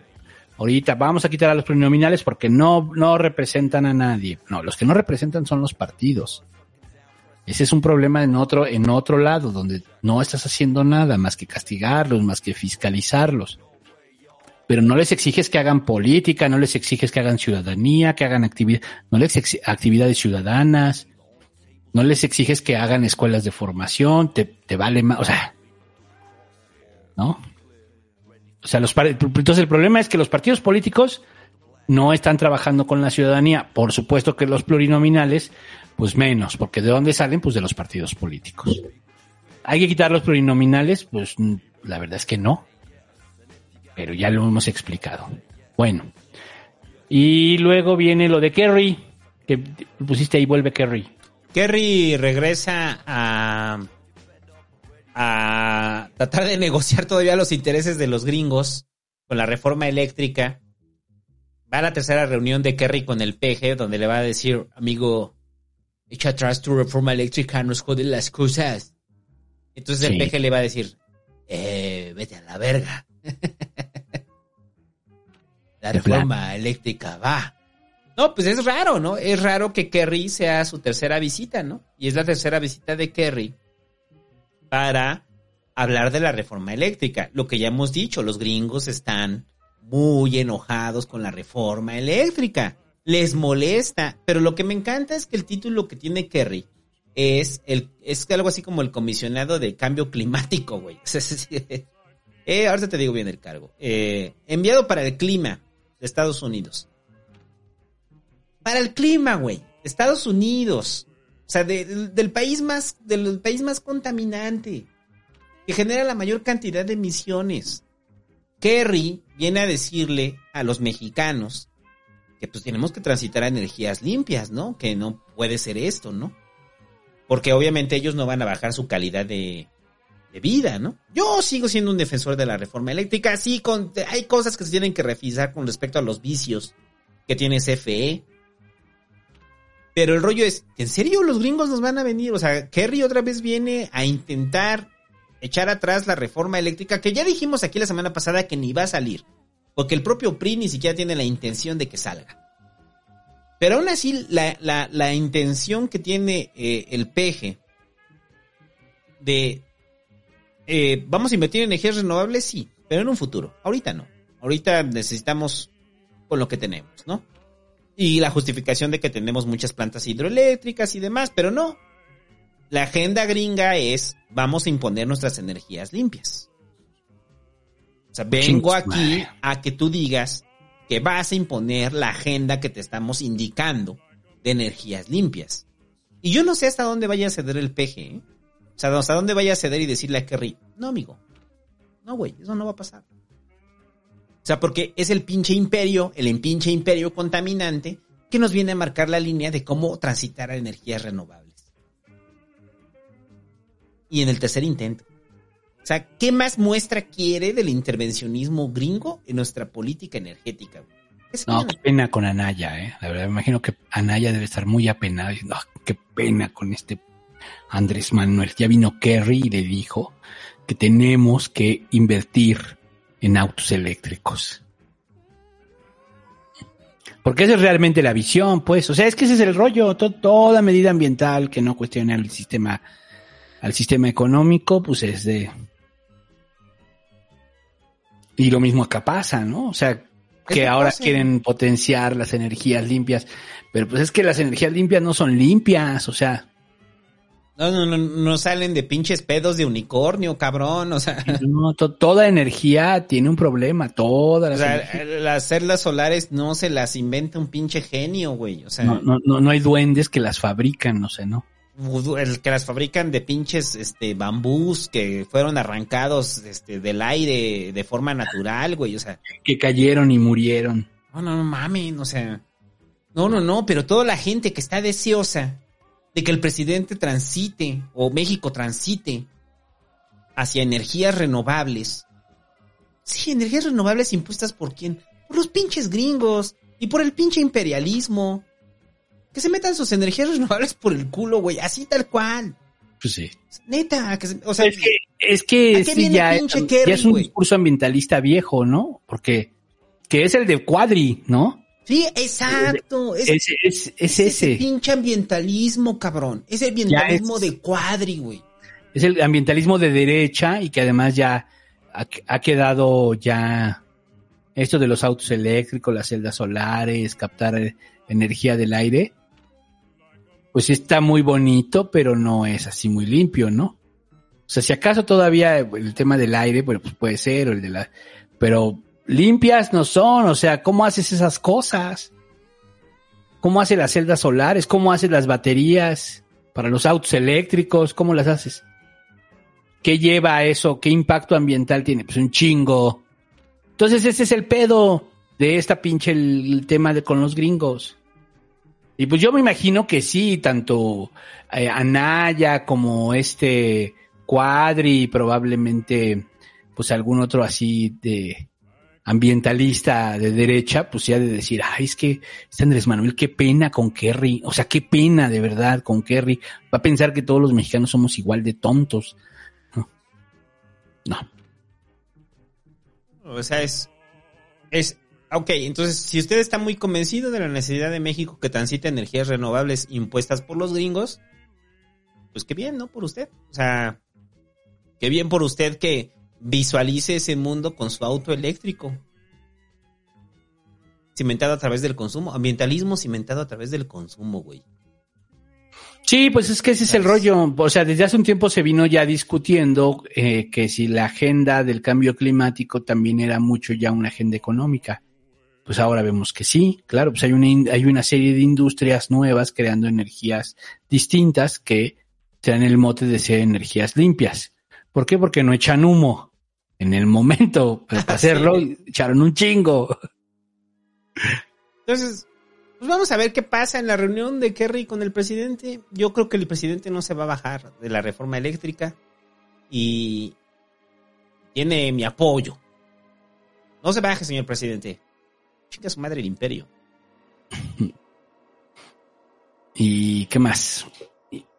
Ah, lo de Eh, Quirino, ¿no? Lo de Quirino, que ahora sí ya el PRI le había dicho, si aceptas ser embajador de España, serás expulsado del PRI. Y él dijo, uy, no Uy. mamen. Qué miedo, güey. O sea, no mamen, se- sintió mucho miedo, ¿no? No, pues obviamente le valió madre y sí, dijo, ay, sí, qué bueno por ustedes. Yo ya acá tengo mi acuerdos. Y ya, lo oficializa el PRI, queda expulsado. Este, y ya, ¿no? ¿A Pavlovich le van a expulsar también? No sé, nomás fue el rollo sobre O sea, nomás resolvieron con Quirino, ¿no?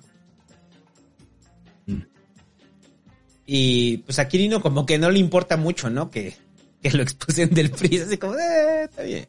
Es como cuando te retiran tu credencial del blockbuster, ¿no? Güey, van a desaparecer, güey. Dejen de mamar, ¿no? O sea, o sea, es como la. O sea, ¿tú todavía tenías un adeudo con Blockbuster, güey, cuando, cuando crashó Blockbuster? Yo sí. sí, ya. Yo les, Ah, debía, yo les debía como 90 pesos, algo así. sí, yo también una película que la mandé, la metí en el buzón después de. Ya, O sea, fue como el rollo de.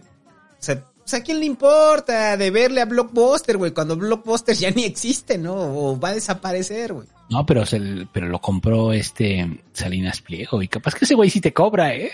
Aguas. Ah, sí, es cierto, que mi deuda de 90 pesos se vuelve en un millón de varos, ¿verdad? A él sí te la hace, ¿eh? Sí.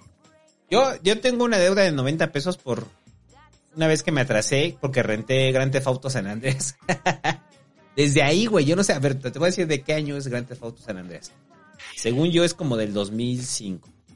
Eh, bueno, desde ahí arrastro mi deuda de, con Blockbuster. Eh, ha de ser del... Del 2004, güey. O sea, llevo 18 años debiéndole 90 pesos a Blockbuster. Y nunca se los quise pagar, ¿no? Ya cuando vi que la estaban en quiebra fue como de, ah, sí, ya, suena la verga. Entonces, así exactamente igual Quirino, ¿no? O sea, como que Quirino dice, eh, ya pa' qué. Ya se van a extinguir, güey, ya. Sí. Expúlsenme. Y ya para terminar, eh, Noroña contra el horario de, contra el horario de verano. Anda muy enojado Noroña con el horario de verano, güey. ¿Por qué? ¿Pero por qué? Lo, lo trató de argumentar bajo eh, un proyecto que, eh, que presentó una iniciativa, perdón, presentó una iniciativa una diputada, en la cual, eh, eh, pues es un proyecto para echar abajo el horario de verano, bajo el argumento de que la eficacia energética es exactamente la misma y que no hay un beneficio en hacer el cambio de el horario de verano, ¿no? Lo que no considera Noroña y mucha gente es que la luz del día a mucha gente, más allá del gasto energético, les beneficia en la vida comunitaria, ¿no? O sea, no es lo mismo caminar en tu colonia a las 8 de la noche cuando todavía hay luz, a caminar a las 6 de la tarde cuando ya está todo oscuro, ¿no? Sí. O sea, no so a ver, es que ese es el rollo con el horario de verano, no solamente es el ahorro energético, güey. También hay un asunto social detrás del horario de verano. Ajá. Y ese asunto social es las actividades que puede realizar la gente todavía con luz del día hasta las 8 de la noche. Entonces, yo- ¿te acuerdas que una vez fuimos, eh, miren, para que vean el nivel de chairés de Rubén Albarrán? Un día estábamos en un concierto de Café Tacuba, no sé si, o sea, sí estaba el búho, pero probablemente no te acuerdes de cuando Rubén Albarrán dijo, y no queremos que nos impongan su horario de verano. No, claro que no, muchachos, claro que no. Estamos en contra del horario de verano. No queremos, a ver que chingue su madre el horario de verano. Chingue a su madre. y ahora sí, ingrata. Era protestar contra el horario de verano. De ese nivel, de esa magnitud es el, el enojo de Noroña con el horario de verano, ¿no? Porque ya viene el cambio del horario de verano. Sí, este. Yo siempre he estado a favor del horario de verano, pero. Pues. eh, digamos que si no, no está, pues no pasa nada. Sea, tampoco es tan grave, pues, ¿no? O sea, es así como, ah, ya. Anochece más temprano. Bueno, pues ya.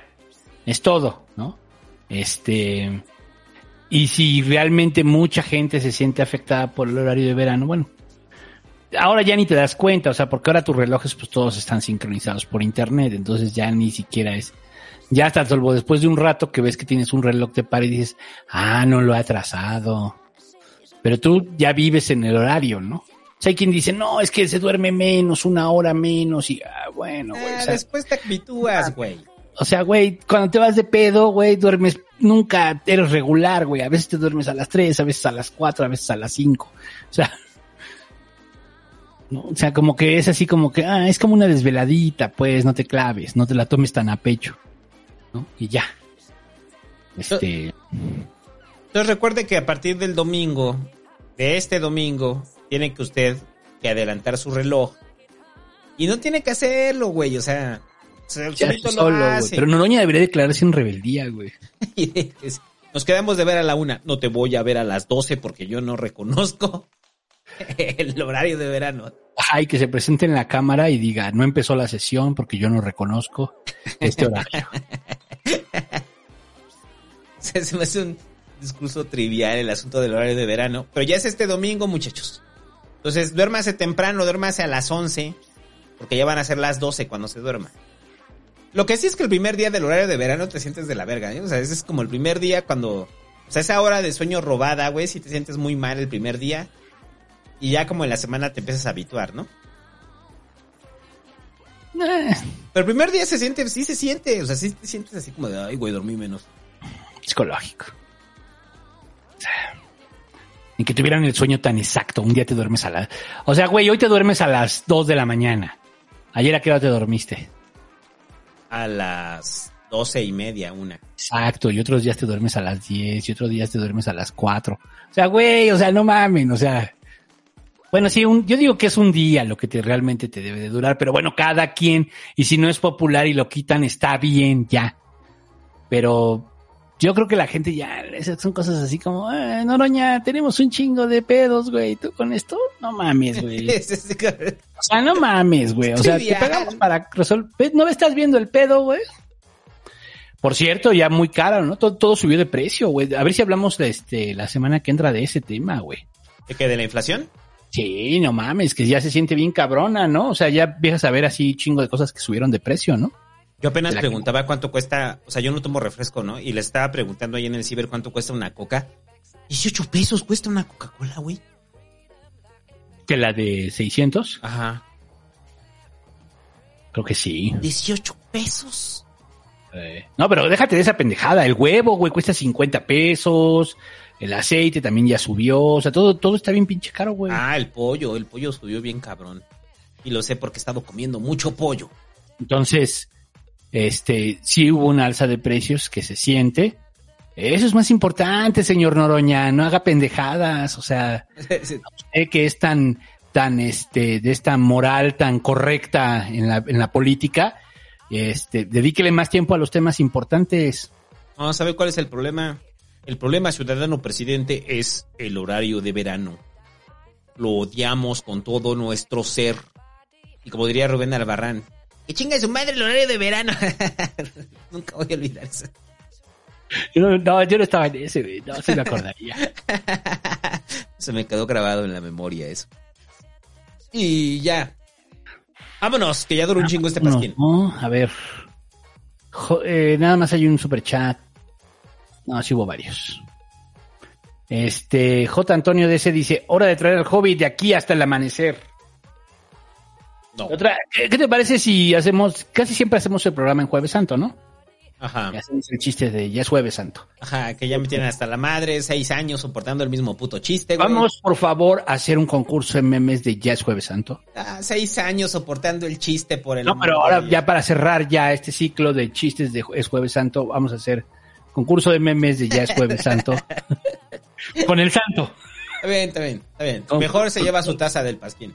Protagonista el santo. Entonces tienen de aquí al Jueves Santo para hacer su meme. Mándenlo por, arróbenlo en Twitter. Arroba el SR Santo y también arroben al pasquín, arroba pasquín MX. Y el mejor meme de Ya es Jueves Santo, le damos su pasquitaza. Sí, hashtag ya es Jueves Santo. Con su pin del valedor del ciber. Así es. Y su bonito Entonces, sticker del gremio tóxico. Ahí está. Este, y ahí sí invitamos al Hobbit. Ah, Ahí sí invitamos al Hobbit, el Jueves Santo. Jueves Santo. Este. mm, No, güey, porque, per- perdón, es que el jueves, o sea, el jueves santo y viernes santo va a ser mi gala, güey. O sea, y, y pinche Hobbit va a ser eterno el jue- el pasquín del jueves y luego el viernes mi gala, güey. Ni quiero hablar de Jesús, ¿no? No, no, no. Pero el Hobbit se aparece así. Busquemos comenzar más temprano. Empezamos más temprano el jueves santo. Busquemos comenzar a las 8 y ya. Ajá. que- o sea, ya seis horas, acabaríamos a esta hora. Entonces, Bueno. va a ser de este jueves en ocho, que es el jueves santo.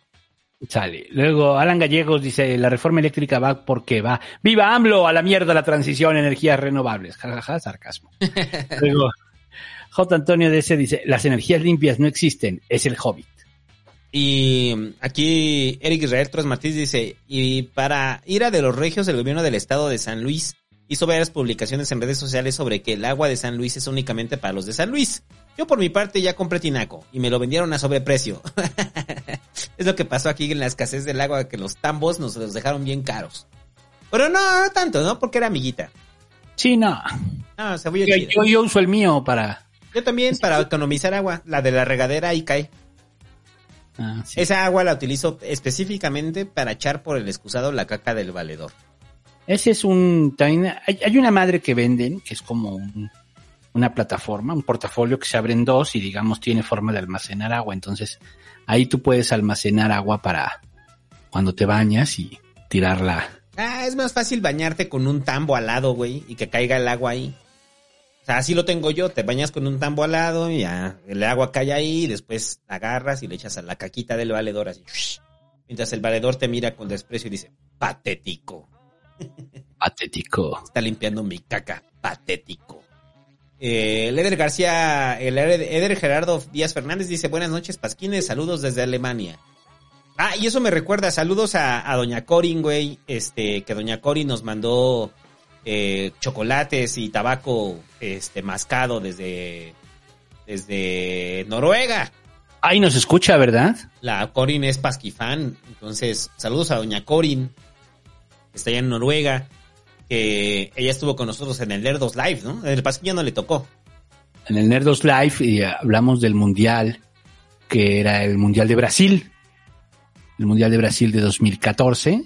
Este, y hablamos de, junto con otra amiga, ya no recuerdo su nombre de la otra amiga, pero este, ahí búsquenlo y, y la Corin dijo, va a ganar Alemania. Y ganó Alemania. Ajá. Y la queremos ir. Por cierto, Corin, si le quieres caer al programa de Mexican Club para hablar del Barça, cáele porque ella también es culé. Entonces, que le caiga, que le caiga. Y vámonos. Por cierto, el Barça le ganó al Madrid. Ya sé que ya pasó mucho tiempo. Ya no te lo podías guardar. Y No lo podía guardar. no te lo güey, podía- eh, el día está, el día de lo del Madrid, güey, yo estaba, este, iba a ser ciber, ¿no? Y de repente arranca y me dicen, ¿ya viste lo del Madrid? Le digo, no, lo está viendo en la tarde, iban 1-0. Iban, iban bien. Y de repente googleo y digo, ah, cabrón, 4-0, ¿en qué momento pasó? A ver, ya, a ver, Pato, ya, nomás para terminar. Y ya, pues, si a usted no le gusta el fútbol, váyase de aquí. Este, ¿estás feliz con Xavi? Sí, claro. o sea, estás como en el rollo de. Porque yo siento que hay como ahorita toda la banda del Barça. ¿Cómo maman con Xavi, güey? O sea, es como el rollo de que sienten que ya es la nueva época. Sea, El nuevo sienten- Guardiola. Exacto, sienten que ya llegó el nuevo Guardiola y ya Xavi vino a resolverles toda la pinche vida al Barça, güey. O sea, Pues no, pero digamos le que ganaron al Madrid, güey, que le ganen, eh, o sea, le ganaron en qué? en la liga, En la liga. donde es líder, por 15 puntos de diferencia le llevaba al Barça. Sí, Donde, pero le eh, ganaron en la liga, ¿no? Tienen, es el, el equipo que más goles ha anotado, el que el que men- solo ha perdido dos veces. O sea, lo que quiero decir, el Madrid, pues sí, todavía es el Madrid, pero, pero no es, a ver, no es eso. O sea, es ver que el equipo ya vuelve a jugar bien y vuelve a recuperar ciertas cosas y ver que tiene muchos jóvenes menores de 22 años que son una pistola. Entonces, ese es el rollo, no es el triunfo como tal. Ese ya uno está acostumbrado a golearlos, güey. O sea, así, ah, otra humillación, sí, güey. Normal, güey. Oye, pero ahora sin Messi, ah, ya les hemos puesto varias sin Messi. O sea, tampoco es para tanto. Están bien sobrados. ¿Cómo le llaman a- al efecto Xavi? ¿La Xavi qué? Es la chavineta. La chavineta, la chavineta. A mí me tenían hasta el pito con la chavineta. Pero te voy a contar lo más cagado, güey. Los del Madrid, varios del Madrid quieren que Xavi Alonso dirija al Madrid. Ya quieren tener su propia chavineta, güey. Te lo juro, güey. Eh, eh, no, no, no, no sé. Pero sí como maman con la chavineta. Es así como de ya me tienen hasta el pito, güey. Es una bonita época. No te podías quedar que callado viene, con el próximos- 4-0, güey, como mamas. O sea, el, el- el Barça ya regresó a ser competitivo y en un par de años se estará planteando volver a ganar todo. Ese es como... ah, yo digo que si lo hubieras dejado así, no te hubieras acordado, hubiéramos terminado bien este pasquín. Está bien, está bien, está bien. Oye, espérate, y además para terminar. Este. ¿Mbappé si se va al Real o no? Mbappé yo creo que sí, tam- y también creo que Haaland, creo que el Real Madrid va a fichar a los dos. tienen el dinero suficiente. Y ya venció el contrato de echar Mbappé, la casa por la ventana, ¿eh? te puede salir mal. Pero Mbappé es ya, ya, ya, ya, este, se acabó su contrato. O sea, ya es Mbappé agente libre. termina su contrato este año y yo creo que se va al Madrid. Y eso les va a ayudar mucho, les va a ayudar mucho. Y probablemente también llegue Haaland. Entonces, pues sí, tiene dinero el Madrid para hacer eso. Yo veo bien eso. Aún así los va a golear el Barça, debo de decirlo. Aquí ya estoy haciendo ese pronóstico. Como en su momento yo dije, cuando el Barça le ganó al Liverpool, dije, puede perder el Barça la vuelta. Con esa honestidad intelectual les estoy diciendo que no tengo miedo que el Madrid fiche a Haaland y a Mbappé. Me va a dar mucho gusto que también los mí me da miedo que echen a perder a Mbappé, güey, el pinche Madrid. Esa es la otra, que lo echen a... Pues, o sea, Sí, hay varios que les han fallado. O sea, Eh, Kaká era un pinche jugadorazo y se echó a perder. Y Hazard, güey, o sea... Sí, sí, o sea, eran jugadorazos, güey. ¿Qué les pasó? No sé, y pagaron un chingo de dinero por ellos. Lo que me da miedo, que echen a perder a Mbappé. Porque eso es el Madrid de repente. Y ya, este... Vamos a ver qué pasa, muchachos. Pero el búho no sé que podía quedar callado su pinche 4-0. ¿Cómo mamas? 0-4, porque además fue en la casa del Madrid. Pero bueno. Eh,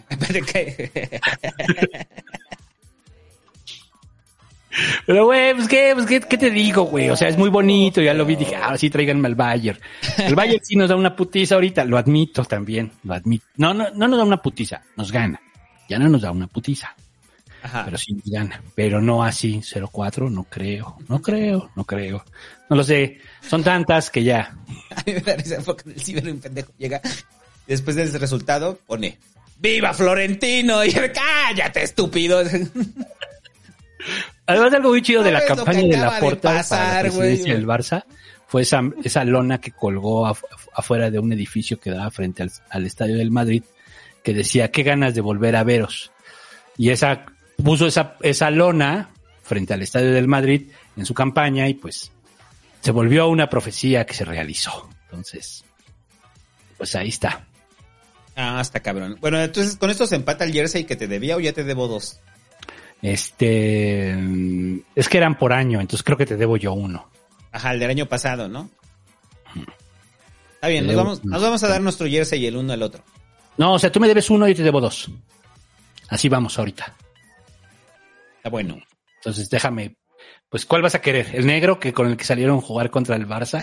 Eso fue una mamada, güey. Es Cambiaron, siempre, siempre Barça Madrid juegan blanco Ajá. y, y rayadito el Barça. Hasta ¿no? en Bueno, el FIFA. La Ucrania, hasta en el FIFA. Ajá. Entonces, ahora cambiaron los uniformes porque Adidas dijo, no mames, este pinche uniforme negro, esta playera negra la voy a vender cabrona, güey. Y ahora nadie la va a comprar, güey. sí, sí, está cabrón. Pues Ahora nadie bonito, la va a comprar, pero bonito, bueno. bonito, Vámonos. Bonito. Vámonos, Ay. me encanta porque se fueron como 100 cabrones, así se fueron de putazo cuando Me empezamos a hablar de fútbol, güey. Eh, oye, José Roberto Colín Sara te dice, ¿han pensado en hacer pasquín impreso? Hay algo que se nos ocurrió, ¿verdad? Precisamente. Lo del anuario. Ah, sí. Pero Sí, no, no creemos que sea impreso, más bien va a ser digital. Ahí ya tendrán este, noticias al final del año. Y ya. Sí. Vámonos. Nos vemos Vámonos. semana, muchachos. Se lo lavan. Adiós.